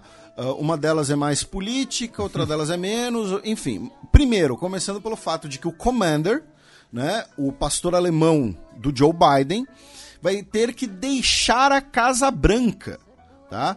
Porque ele voltou a morder um agente do serviço secreto, tá? Ele passou por um adestramento do FBI e mesmo assim mordeu o agente do serviço secreto Agora eu tô na pintou uma dúvida sincera, né? Commander fica é, reside na Casa Branca, é. que fica em Washington. Será que é por conta do, do rebranding do Washington Redskins que virou Commanders? Não, eu acho que não sei, não sei. Oh. Mas, é. E agora, o que eu achei interessante, foi, eu vi no Twitter, eu não vou lembrar agora quem foi, que dizem, né, que o cachorro ele, ele é muito protetor do, do ser humano, né? Então ele ele percebe ao redor do humano os humanos que ele não pode confiar, mesmo que sejam humanos da convivência do, do humano dele, né? Enquanto que o gato ataca o junto, se for o caso. então, assim, que o Commander, na verdade, ele estaria detectando os agentes do serviço secreto que são que dariam um golpe no Joe Biden, entendeu? Que ele é importante para isso. Mas enfim, uh, o fato é, e, e, claro, uma medida de uma mordida de pastor alemão não é brincadeira. Ah, tá e cara, e esse cachorro eu, não... eu tenho uma cicatriz até hoje, que eu, eu, quando eu era criança eu tinha um pastor que era o Tango e numa brincadeira ele roçou é, no meu pulso, eu tenho a cicatriz até hoje. e, e esse cachorro não tem dois anos nem ferrando, porque ele é gigante, cara. Mas enfim, o Commander. Ah, mas cresce rápido. É, eu sei, é, é, né? mas o Commander então será afastado né, ah, do, das suas funções oficiais. Né? Ah, o Major, né? o, o Joe Biden podia dar, parar de desses nomes também, né? Mas enfim, o Major ele também mordeu tá? A, a agentes do, do serviço secreto. A outra notícia é que a China pediu de volta os pandas do zoológico de Washington. Tá? É, o zoológico de Washington, inclusive, realizou o Panda Palusa. É, foi o nome que eles eu gostei. Uh, para o público poder se despedir dos ursos. Né? São três pandas gigantes. Uh, Mei Xiang, de 25 anos, Tian Tian, de 26, e o Xiao Tiji, de 3, que nasceu no zoológico, inclusive né? Uh, e vamos, a gente já falou disso aqui, eu tenho uma coluna na Gazeta sobre isso, tá? É, é, é um dos melhores, é, modéstia parte, é um dos melhores títulos que eu já pus num texto, né? que é A Adorável Arma Diplomática Chinesa, que é a Panda Diplomacy, né? Que é a, a China usa os pandas, lembrando que só tem panda na China. Tá? O panda ele só tem na China. Atualmente, claro, né? a população original dele uh, uh, pro, possivelmente tinha ali, cruzava a fronteira, né? talvez com o Nepal, não sei, não sei. Tá? Mas hoje os pandas só tem na China, né? O panda durante muito tempo, ele quase foi extinto pela destruição do seu habitat e tal. Os bambusais. Uh, isso. É, e... É, é, uma das poucas espécies de urso que não é carnívora, né? É, exatamente. Na verdade, ele até pode comer carne, é... né? Mas ele come especialmente bambu e por isso que ele tem que comer muito bambu. É. Né? Tanto que a gente falou na pandemia que o Canadá tava com o problema de trazer o bambu da China para alimentar o panda e eu sugeri dar um canadense de, de almoço para ele. Mas o. Inclusive tem vários vídeos no Instagram, tipo, digita lá Panda Eating. Tá? O panda comendo abóbora, é, é, o som é, é a SMR. Mas então a China pediu de volta, né, por conta da, das tensões políticas e tudo mais, né? É, claro que essa não é o não é o motivo oficial, né? Mas então a China pediu de volta os pandas do zoológico de Washington. E a gente cruza a fronteira com o Canadá, por quê? Porque no Parque Nacional de Banff, um casal e o cachorro deles foram mortos num ataque de urso pardo. E tá aí. então, é, então assim, é, é, é, importante lembrar, por mais que a gente faça aqui a brincadeira, né, de que o urso é só um cachorrão gigante, e eu falei disso lá no podcast Três Elementos com o Pirula e tal, né? Uh, é só uma brincadeira, tá, gente? Não cheguem perto de ursos. Se você que nos ouve mora numa área pau. de urso. Ah, é. Mesmo urso panda, tá? É, teve um caso famoso, eu já falei desse caso aqui. Uma menina entrou no, no habitat do panda num zoológico na China pra tipo, ah, vou abraçar o panda, o panda é fofinho. Era uma fêmea que, no instinto de proteger a cria, matou a menina. Tá? Então, assim, ah, o panda é fofinho. Não, pelo amor de Deus, não faz nada. E não sai correndo também. Tá? E se for um urso polar, aí é, enfim, uhum. aí você se despede. tá? Porque o urso polar é um dos poucos bichos que olha pro, pro ser humano e pensa almoço. Né? Uh, agora a gente vai para outras duas notícias canadenses, meu caro Matias. Uma delas é que o parlamento canadense elegeu o Greg Fergus para ser o presidente do parlamento, né, o speaker, substituindo o Anthony Rota, que renunciou depois daquela crise, daquela pataquada, né, com homenagem ao ucraniano uh, que lutou pelas Waffen-SS na Segunda Guerra Mundial. Uh, o Greg Fergus também é do Partido Liberal, né, que é o uh, uh, que é, é, o partido governista. Isso, que é o partido do Trudeau, né? E ele se torna então o primeiro homem negro a presidir a Câmara do Parlamento. E a outra notícia é que no último dia 3 de outubro tivemos eleições para o parlamento da província de Manitoba. Tá? É... E quem venceu a, as eleições, inclusive ficando com maioria, né? Eram 57 assentos em disputa.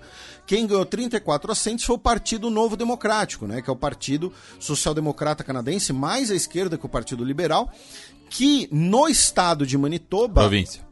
É, na província, é, na província, desculpa. Na província de Manitoba é liderado pelo Wab Kinil. Tá? O Wab, no caso, é, o, é a abreviação, apelido de Wabanakut que ele é de descendência uh, justamente indígena, né, da nação Onigamin, e ele se torna o primeiro uh, premier indígena uh, de Manitoba desde 1887. Então, essas são as notícias canadenses. Do Canadá, meu caro Matias, nós vamos para as Filipinas, já que o governo filipino fala que um barco pesqueiro foi abalroado por um navio estrangeiro no Mar do Sul da China e o incidente deixou três pescadores filipinos mortos. O governo filipino não falou declaradamente, mas insinuou que o navio estrangeiro que abalroou o navio pesqueiro, né, abalroar é o termo técnico para uma trombada, tá? um navio tromba no outro, né, uh, seria uma embarcação da guarda costeira chinesa. Tá? Vou repetir, eles não acusaram isso diretamente, tá? mas insinuaram.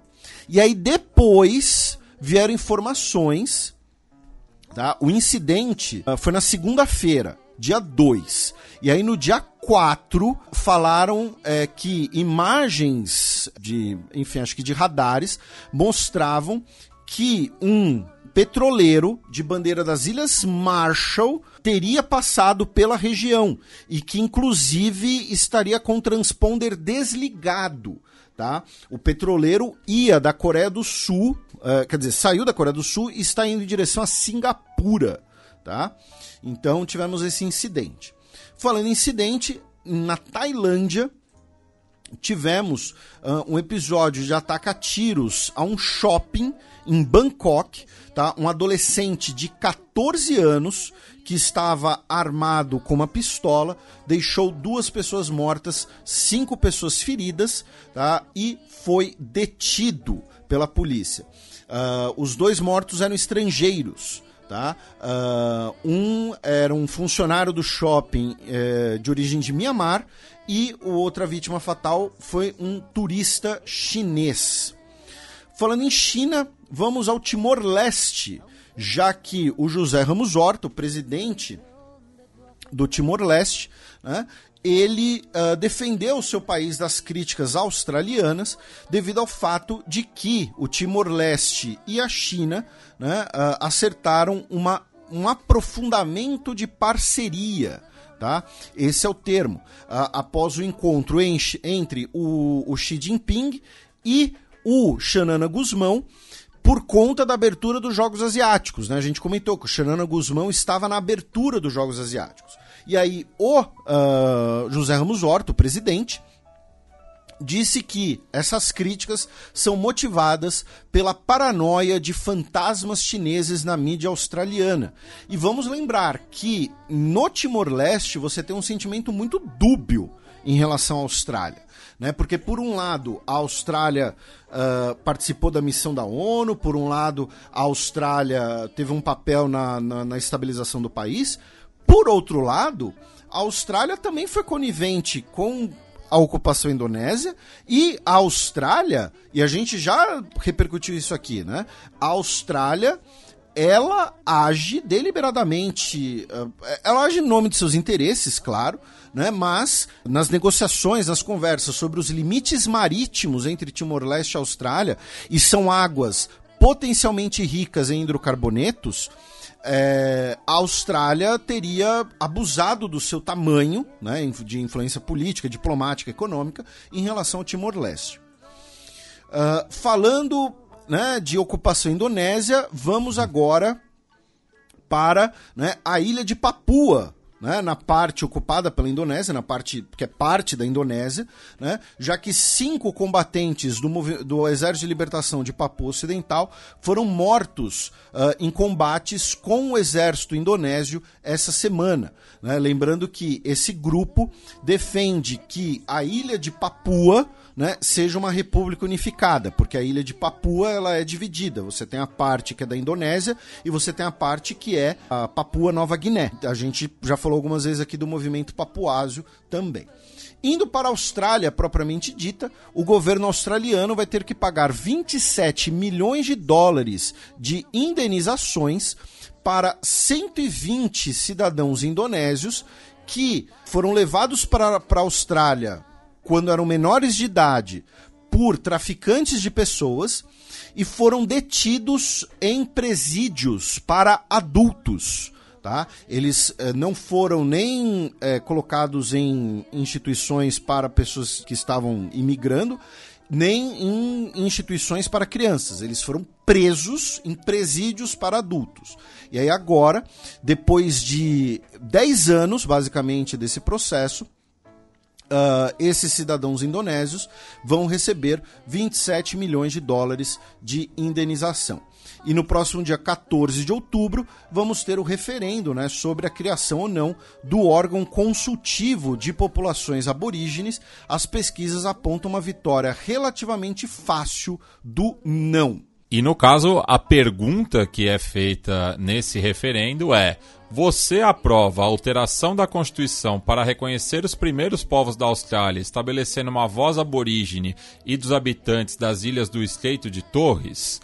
E daí, enfim, uh, os cidadãos respondem sim ou não. É, uma, é um referendo obrigatório, né, com, sob pena de multa. E fica aqui a sugestão é, do Vox Pop, que foi realizado pela página em português da SBS, pela repórter Carla Guedes, com é, membros da comunidade lusófona é, em Sydney, Brisbane e Tasmânia.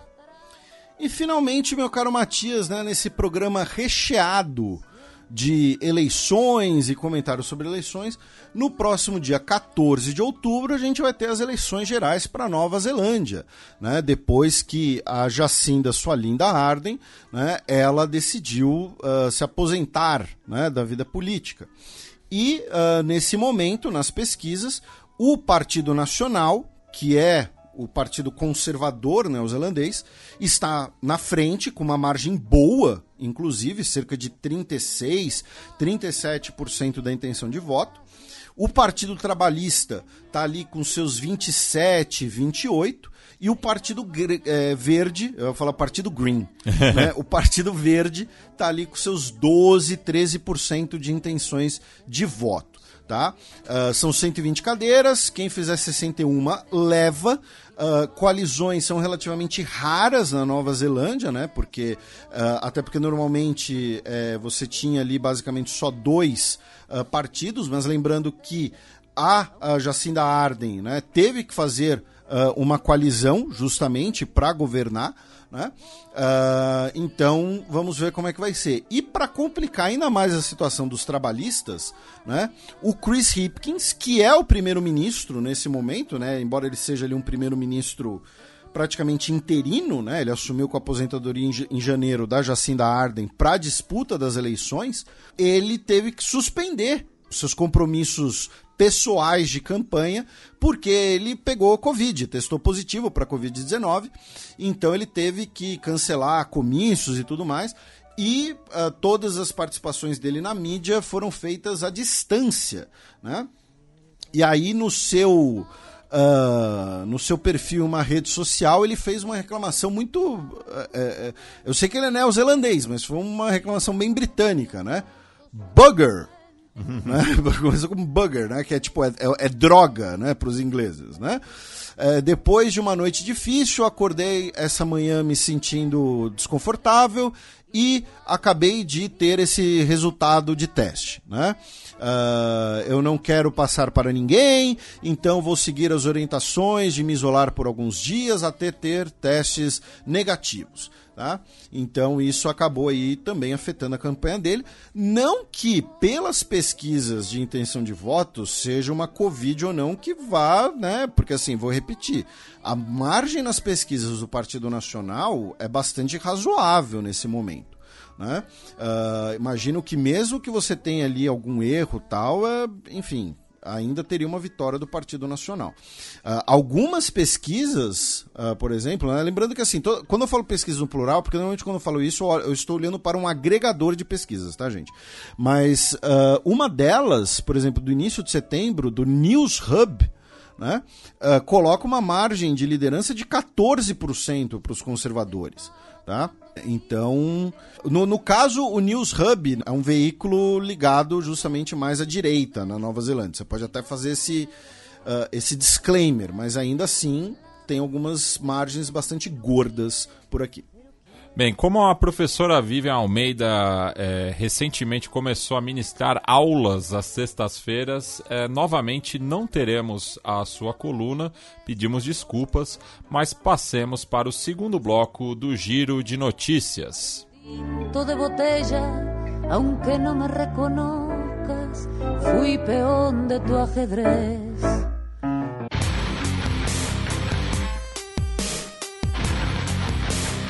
Giro de notícias.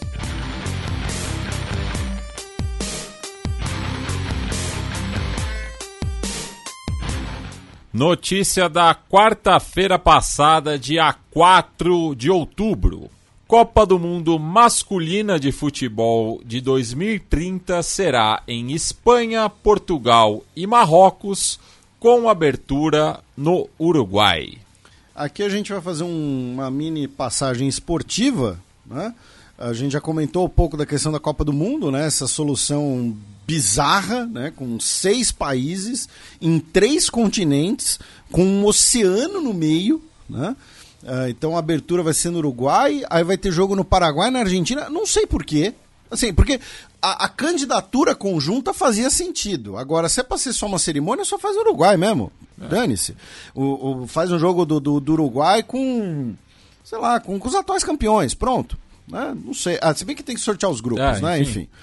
É, não faz sentido. Não faz sentido. E aí, Espanha, Portugal e Marrocos. Quem sai ganhando nessa história toda é especialmente o Marrocos, né? O Marrocos e... vai ser de a final. E a Arábia Saudita. Por que a Arábia Saudita? Porque abre caminho para candidatura única em 2034. Ah, tá, entendi. É, é, é, é, é outro continente. É, né, é isso que está por trás. Inclusive, recomendo é, que os ouvintes, quem quiser, né, claro, pegar um pouco dessa discussão de bastidores, né, ouvir a edição que foi ao ar ontem, né, da Tivela, o quingentésimo, se, se, sexagésimo quarto podcast em parceria com o pessoal da Trivela, que está com o título Libertadores Cardíaca e Palhaçada da FIFA. Foi assim que a gente catalogou. Né? E, enfim, né, o Marrocos ganha mais projeção né, e tal, tem feito muito isso nos últimos tempos. Né, tem se projetado bastante. É, é, o país que mais concorreu né, a, a, a sediar a Copa do Mundo mas tem um, um asterisco, né, que é se Dom Sebastião voltar, a final passa para Portugal. Se ele voltar durante a Copa, a final passa para Portugal. E ainda vai ter mais notícias, ainda teremos mais notícias esportivas uh, aqui nesse programa. Né? Mas ainda em eventos internacionais, né, a gente vai para os Jogos Asiáticos, né, uh, que estão ocorrendo. E uma, uma questão interessante de mencionar, que a gente não mencionou semana passada, é que uh, você tem duas delegações afegãs. Né? Você tem uma delegação do Comitê Olímpico do Afeganistão, que está competindo com a bandeira uh, antiga da, da República Islâmica, não a bandeira do Emirado Talibã. E você tem uma delegação né, que é uma delegação de atletas refugiados, né, que são de Irã, Austrália e Itália. E essa segunda delegação é a que inclui atletas uh, mulheres. Tá? 17 mulheres afegãs estão competindo nos Jogos. Brunei e Oman levaram suas primeiras medalhas de prata da história dos jogos, que estão sendo liderados aí por sobra né, pela China. Né? A China já levou 187 ouros. Em segundo lugar está o Japão com 47 ouros. Lembrando que essas tabelas são sempre extraoficiais. E, uh, politicamente falando, a gente está com uma tensão envolvendo a Coreia do Norte. Por quê? Porque a Agência uh, Mundial Antidoping havia anunciado que atletas norte-coreanos poderiam participar dos Jogos desde que sob a bandeira olímpica. E testados individualmente, né? Mas a bandeira da Coreia do Norte, o Comitê Olímpico da Coreia do Norte estão presentes nos jogos. Ô, Felipe, só por curiosidade eu fui buscar aqui, sabe quantas bandeiras o Afeganistão já teve em sua história? Não faço a mínima ideia. 28. Ah, pois é. Tá, tá aí. E sendo assim que a, a maioria delas é do século XX. é, é, é, tem isso. E, e outra coisa, eu vou ver. O, o- e aí, assim, tem nada a ver com política, né? Mas vários, alguns ouvintes nossos marcaram a gente na final do patins masculino 3 mil metros. Porque o que aconteceu, meu caro Matias? O atleta sul-coreano Jung Chol Won ele estava chegando perto da linha de chegada. Ele estava muito perto da linha de chegada. Ele estava tão perto e tão confiante que ele começou a comemorar. E o atleta taiwanês Huang Yulin, atrás dele, esticou as pernas, esticou, esticou, esticou e chegou 0.01 segundo antes. E não é apenas a perda da medalha de ouro, meu caro Matias, porque como você já explicou aqui, já mencionou aqui também por causa do futebol, isso significa que o atleta sul-coreano vai ter que servir o exército. tá? Então esse 0.01 segundo vão é, levar a ele a ficar pelo menos dois anos no serviço militar obrigatório. De lá, vamos para a Copa do Mundo de Cricket, né, que começou agora no último dia 5 de outubro. Né? E a final dela, né, meu caro Matias, vai ser na cidade de Ahmedabad, no estado de Gujarat, no estádio Narendra Modi. Brincadeira. Pois é. É, é, assim, é, é, enfim. E ahn, não tivemos né, até agora ah, nenhuma grande ah, controvérsia, nenhum grande problema, né? Lembrando que ah, a gente mencionou que a delegação paquistanesa teve que ir para a competição sob grande escolta. Porém, a gente teve uma polêmica no jogo de abertura. Tá? Por quê? Ah, o jogo ah, de abertura foi no estádio Narendra Modi, né, ah, entre Inglaterra e Nova Zelândia. E a maioria dos, dos assentos, o estádio estava praticamente vazio. Tá? Ah, e muitos, ah, segundo a imprensa indiana, e muitas pessoas, muitos fãs de cricket nas redes sociais e tudo mais, disseram que o sistema de, de sorteio e de venda de, de ingressos foi muito falho, né? Enfim, não, ajudou. E também o fato de que os ingressos para os jogos da seleção indiana, que são, são é o obviamente, né, são o principal foco dos fãs locais, ah, acabou eclipsando a busca pelos ingressos do- dos, dos ingressos dos outros jogos. Então, assim, vejam as fotos, tá, gente? Tenham em mente que é um jogo de abertura de Copa do Mundo. Tá? Copa do Mundo de é Copa do Mundo de um esporte popular. É, e o, estádio está praticamente vazio. Tá? Então, assim, muita gente fazendo essas críticas. E ah, temos também né, a continuidade aí da Copa do Mundo de Rugby, que está rolando na França. Né? A final será no dia 28 de outubro. A anfitriã já se classificou né, para a próxima fase ao lado da Nova Zelândia no grupo A.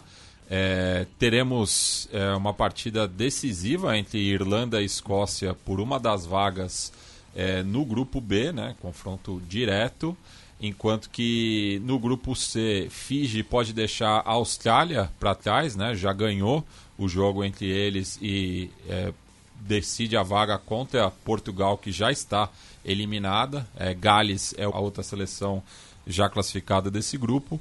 E no grupo D, que já tem a Inglaterra classificada, Argentina e Japão é, disputam a última vaga também em confronto direto, enquanto que o Chile e o Uruguai, os outros representantes sudacas, já estão eliminados. Inclusive o Uruguai tomou uma paulada da Nova Zelândia de 73 a 0, depois de ter feito uma boa estreia contra a França, perdendo apenas de 27 a 12. É. Duas notícias de ontem, quinta-feira, dia 5 de outubro. Iraniana entra em coma após ser espancada por polícia da moralidade. A gente acabou de falar de Prêmio Nobel da Paz para uma ativista feminista iraniana e mais de um ano depois né, da morte da Masha Amini, temos agora uma nova mulher iraniana né, sendo alvo de violência da política dos, da polícia dos costumes, né, ou polícia da moralidade, né, uh, no caso a Arnita, Armita Geravand, tá? Uh, ela tem 16 anos de idade tá? e ela está internada. E tem uma outra coisa tá, em comum com o caso da Masha Amini. Ela também é de origem curda. Tá? essa moça que está internada agora. Tá? É, acusaram, uh, o, afirmaram que a mãe dela chegou a ser presa. Tá? Tem imagens do metrô em que ela é presa, tá? imagens da plataforma. Né? Uh, depois, as autoridades iranianas negaram né, que a mãe tenha sido presa, enfim. O fato é, vamos lembrar o que a gente falou mais de um ano atrás além da questão de gênero, também tem a questão étnica, tá? De ser uma minoria e um alvo mais fácil de eventuais abusos e violências. Em outra notícia esportiva, né, agora falando do Irã, que é uma notícia claramente com caráter político, né? Um jogo da Champions League Asiática foi uh, cancelado. Né?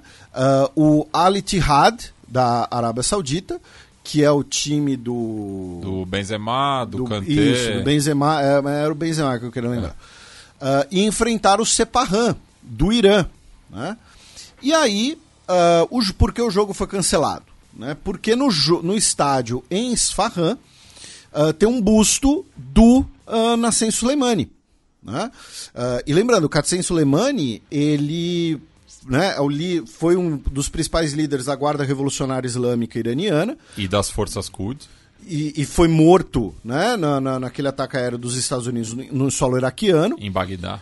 E a Guarda Revolucionária Iraniana é considerada um grupo terrorista pela Arábia Saudita. Então teria sido esse, né? é, teria sido não, é esse o motivo. Claro que não foram os jogadores, não foi o é. Benzema é. que olhou e falou, putz, esse cara aqui é um terrorista. Né? Uhum. Não, as autoridades sauditas do clube saudita né, falaram, olha só, os nossos atletas não vão entrar em campo, até porque o, o busto fica bem na saída do túnel. Então os atletas necessariamente passam pelo busto, não é que ele está é, é, sei lá, numa área isolada, alguma coisa assim. Não, ele está bem na saída do túnel dos vestiários. Então os atletas passariam em frente e, obviamente, isso também teria né, as imagens na televisão e, e tudo mais. Então, assim, a gente, né, a China negociou o acordo de aproximação entre Irã e Arábia Saudita. Esse acordo tem levado alguns resultados, mas você ainda vai ter né, é, é, espinhos, digamos assim, nessa relação. E tinham 60 mil pessoas no, no estádio, né? E, curiosamente, o jogo foi cancelado todo mundo foi para casa, né? É. Aparentemente não teve nada de. de é, né? não teve nenhum tumulto. É, se tem 60 mil pessoas, sei lá, no, no, no, estádio aqui em São Paulo, o jogo cancelado em cima da hora, não sei não. É... E outras duas notícias do Oriente Médio, mas agora indo para Israel. Uh, duas delas envolvendo a comunidade orto... judia ortodoxa de Jerusalém. Né? A primeira, uma delas, é que viralizaram uh, vários vídeos de uma procissão cristã em Jerusalém e adolescentes judeus ortodoxos, uh, e uns que também não me parecem tão adolescentes assim, cuspindo nos cristãos. Né? Uh, isso gerou uh, uma repercussão negativa, gerou uh, inclusive né, comentários de autoridades religiosas né, pedindo né, para garantia dos direitos religiosos, né, do status quo.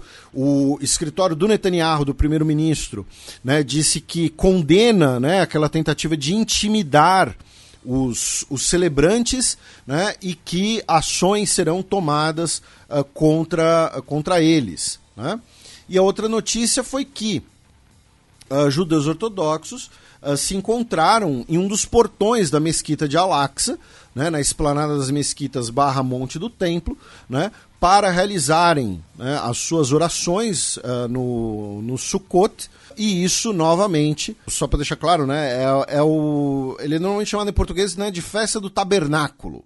Né? É um dos festivais judeus uh, importantes, né, judaicos, né, que tem, ligado, tem a ver com colheita, enfim. Uh, e é, obviamente isso gerou protestos, não tivemos grandes confrontos, pelo menos, né? mas tivemos protestos, tivemos uma repercussão negativa também, uh, enfim. Enchente causada por geleira na Índia deixa ao menos 100 desaparecidos. O que aconteceu foi que no estado de Sikkim, né, que fica bem no norte uh, da Índia, justamente ali uh, uh, perto do, do Nepal, né, uma geleira, tá, um, um, lago glacial, é como falado em algumas, algumas manchetes, encheu por conta de, de chuvas pesadas, tá, e aí isso causou um deslizamento. Esse deslizamento, por sua vez, afetou uma barragem, a barragem de Testa 3, tá?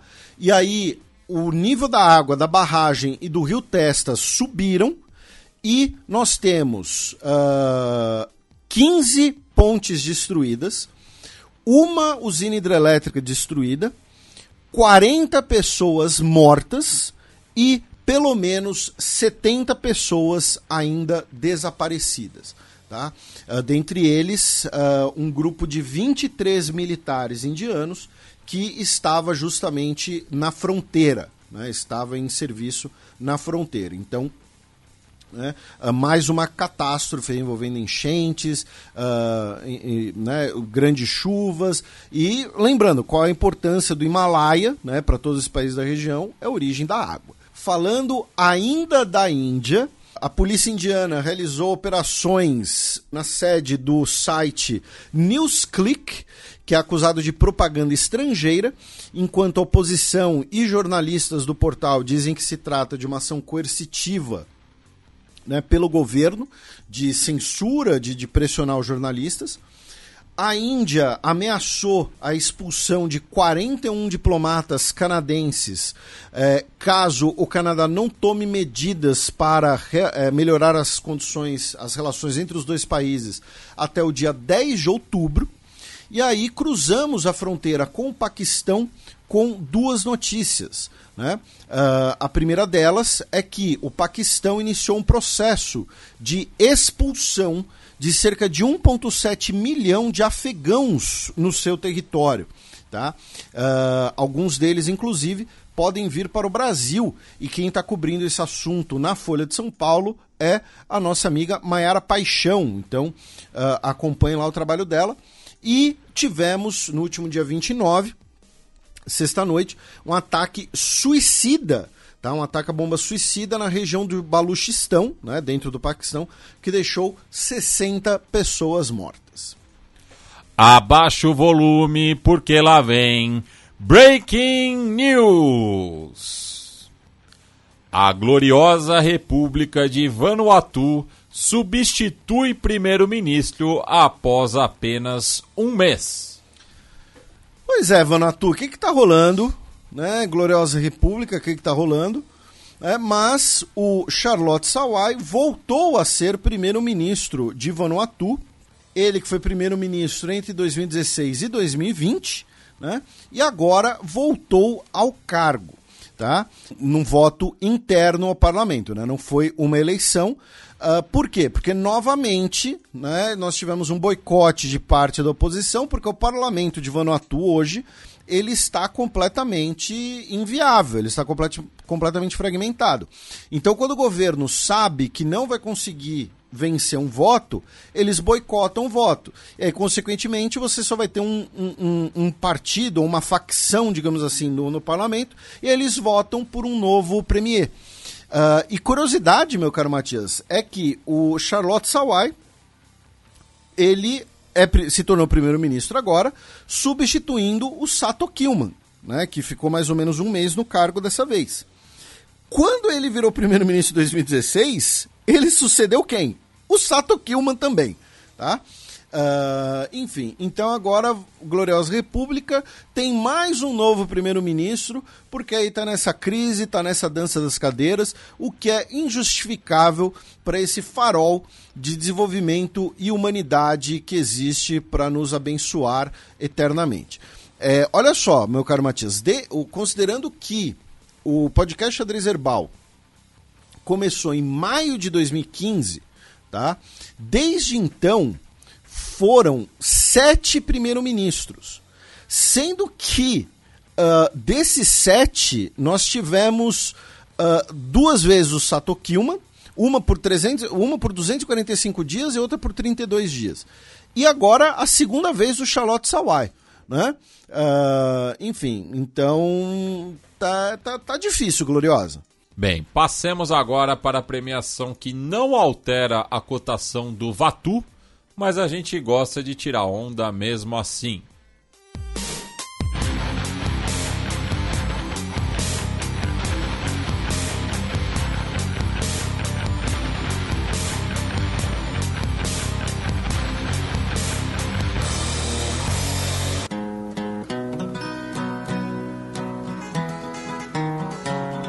Os peões. A bullet from the back of a bush Bem, Felipe, o peão isolado dessa semana é Barbada, né? Porque ele não é o Kevin McAllister, mas esqueceram dele. peão isolado vai pro Kevin McCarthy, né? Que entrou pra história primeiro presidente da Câmara dos Deputados dos Estados Unidos a ser chutado do cargo. Né? Uh, enfim, é, eu, se eu fosse ele, eu falava pro, pro, pro pessoal que votou contra ele assim: é, para mim é um prazer vocês me odiarem. né? e, mas enfim, ele leva o peão isolado. Bem, o peão promovido vai para bastante gente essa é, semana. Tem oito é, peões no tabuleiro, então. É, então dá quase para cada um. Né? Isso. Então os peões promovidos vão para o Robert Fico, vencedor das eleições eslovacas, para o primeiro escritor indígena eleito para a Academia Brasileira de Letras, o Ailton Krenak, e para todos e todas laureados com o Prêmio Nobel essa semana. Né? Uh, tanto o Prêmio Nobel da Paz, quanto o Prêmio Nobel de Literatura, quanto o pessoal da Medicina, o pessoal da Física e até o pessoal de Química, embora o Matias não tenha nos explicado o que são pontos quânticos. É, né? você, não, devendo. você não cumpriu sua promessa, você disse que ia explicar. Vou ficar devendo, Felipe. É, você disse que ia explicar, é só, é só isso que eu digo. Eu sei o que é, mas eu não quero dizer. eu sei o que é, mas eu não quero dizer. Bem, passemos agora para as dicas culturais. From the start by the rule that the laws are with him to protect his white skin, to keep up his hate, so he never thinks straight about the shape that he's in. So it ain't him to blame, he's only a pawn in their game.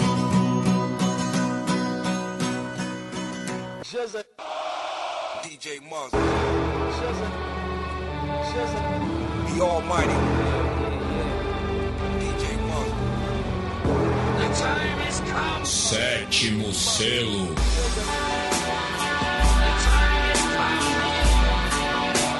Bem, Felipe, qual que é a boa para os nossos ouvintes nesse começo de outubro? Então, meu caro Matias, eu vou sugerir um filme que faz 50 anos, semana que vem, o filme Mean Streets, Caminhos Perigosos, né? Uh, direção do Scorsese, estrelando Robert De Niro, uma das mil colaborações entre os dois, com o grande Harvey Keitel, né? Harvey Keitel, né? Já vi as duas pronúncias, como o Charlie, né? Que é uma das, uma das interpretações dele, talvez mais tenham revelado ele, digamos assim, né? Então, essa vai ser a minha sugestão. Esse filme que, como eu disse, já tem, vai fazer os seus 50 anos, mas muito se fala do, do Scorsese, né? O Scorsese que é um meme, né? Por causa do Dizzy Cinema, né? E também por conta hum. do, dos comentários dele dos filmes Marvel. Uh, mas. É... Que a filha dele adora.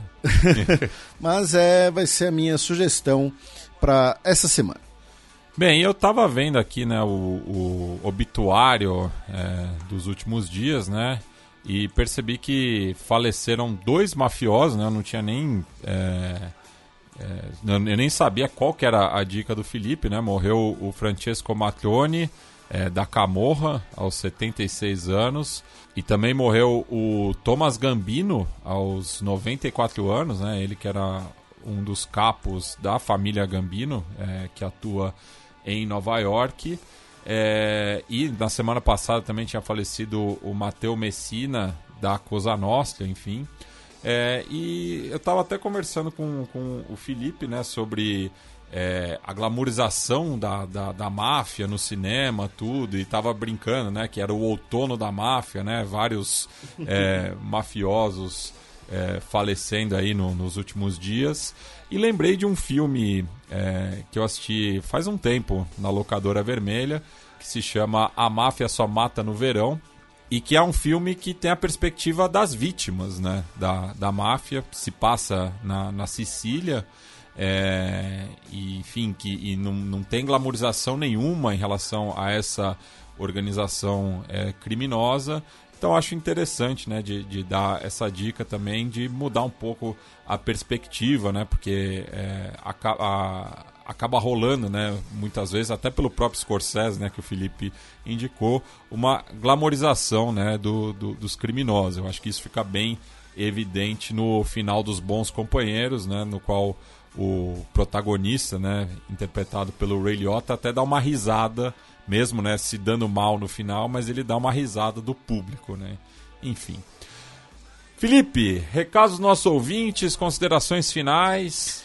Bem, primeiro, a participação do Diego foi um sucesso no Twitter, né? Uh, foram muitos, muitos apelidos para se referir a ele, como Carequinha das Views, uh, mas falando sério, muita gente gostou, uh, agradecemos ele. Uh, o pessoal do Por Outro Lado lembrou né, que o Antônio Costa, o primeiro-ministro português, também é de família de Goa. Né? Uh, e, e, a cidade mais populosa da região se chama Vasco da Gama, justamente. Uh, o Henrique Silva lembrou. Eu achei que era a segunda cidade, mas. o Henrique Silva lembrou sobre a visita do Tokayev à Alemanha, né, que nós temos uma importante minoria alemã no Cazaquistão. O Leonardo Brito, ele está compilando todas as nossas dicas culturais e ele colocou lá o link, eu vou compartilhar o link depois nas nossas redes sociais. Uh, um abraço pro Diogo Maia, pro Rafael Teixeira, pro Caio César Tarrafa, é, que lembrou que durante um tempo a pesquisa de petróleo no Brasil chegou a ser proibida né? Inclusive, né, no, no slogan aqui não tem petróleo e não se fala mais nisso. Tá? Ele fez um comentário ali bastante interessante. Uh, o, o Eric Moraes, que recomendou o livro Chip War, The Fight for the World's Most Critical Technology, livro de Chris Miller, agora de 2022. Um abraço para Angela Fernandes, para Samara Dutra que é do interior de Minas Gerais, é professor de história e pediu um abraço pro noivo Tiago, que eu obriguei a ouvir o podcast e desde então virou um grande fã. Então, um abraço para Samara e para o Tiago. Uh, um abraço para o Vitor, que é estudante do quinto ano de engenharia civil da Poli. E ele mencionou uma coisa que não adianta muito a gente mencionar agora, né? Mas que ele lembrou que nessa semana, dias 4 e 5 de outubro, teve um plebiscito na Poli sobre a continuidade uh, ou não da greve. E lembrando que a reitoria da USP, inclusive, já sinalizou com a contratação de mais de 100 professores, né? Uh, enfim. Ecos de 2002. Pois é. Um abraço uh, para o Renato César Ribeiro e para o Fábio também, tá? Uh, que lembrou que o Brasil tem uma seleção de cricket feminino capitaneada pela Renata Moretti, que treina em Poços de Caldas, uh, Minas Gerais. Bem, mandar um abraço pro Rodrigo Fernandes da Costa, que disse que o Diego é um clássico também. Que convidado irado, nas palavras dele. O Rafael Fayon, é, passando para agradecer a todos da equipe do Xadrez Verbal pelo ótimo trabalho. Ele sempre escuta o programa ao longo da semana nas idas para a faculdade. O pai dele, o Ailton Fayon, que lhe apresentou o programa, também escuta indo e voltando do trabalho. Eles sempre acabam debatendo os blocos do podcast no final de semana. Ele queria mandar um abraço para o pai, que é o responsável pelo fanatismo ao Cruzeiro Esporte Clube, o amor pelo basquete e a paixão pela história. Nos manda aqui um grande abraço. É, também o Felipe Teixeira Genta Marini fez como os Fenícios, nos mandou um e-mail e queria relatar que ele e a noiva, a Caroline, que ele até manda um beijo para ela e pede para ela começar a ouvir o xadrez verbal, eles jogam diariamente o Wordle, que é um jogo similar ao Wordle, é, mais precisa e que no, no, qual você tem que descobrir o país pelo formato do mapa. E certa vez o país era Myanmar e ele acertou por conta do podcast porque tinha uma noção média de onde o país se encontrava ficou muito feliz mas a Caroline errou e ele não perdeu a oportunidade e começou a cantar você não soube Myanmar espera que o Evandro Mesquita é, os perdoe e por fim, mandar um salve pro Lucas Silva e pro Eric. Ambos fazem parte do Celeste Proletária, equipe de várzea ali do ABC Paulista desde 2015. É, e que eu joguei contra eles ali na rodada derradeira da Liga Eduardo Galeano. E eles que são ouvintes de longa data aqui da casa, vieram trocar uma ideia comigo, pedir para tirar foto. Então fica aqui o registro infelizmente o lado B acabou perdendo né, por 2 a 1 para o Celeste Proletária. Bem, a música de encerramento dessa semana vai em homenagem ao Donald Glover Jr., de 40 anos, que ator, né, bastante conhecido, roteirista, produtor, diretor, enfim, mas que também tem uma carreira como rapper, no qual ele escolheu o nome artístico de Childish Gambino, né, lá pelo simulador do, do Wu-Tang Clan, né, que tinha na internet. É, e a gente vai homenagear esse grande artista, né? Até citei durante o programa, né? Da, da temporada derradeira de Atlanta, uma série que vai deixar bastante saudade. Então a gente vai tocar, acho que o grande sucesso dele, né? Que é Red Bone é, que é o segundo single do terceiro álbum de estúdio dele, o Awaken My Love. É uma música que inclusive está na trilha sonora do filme Get Out, do Jordan Peele, é, e que tem o sample né, da música I'd Rather Be With You, é, parceria do Bootsy Collins com o George Clinton. Enfim, que é uma balada muito boa, né, mas também tem uma questão política é, por trás. Então é essa a música de encerramento desta edição.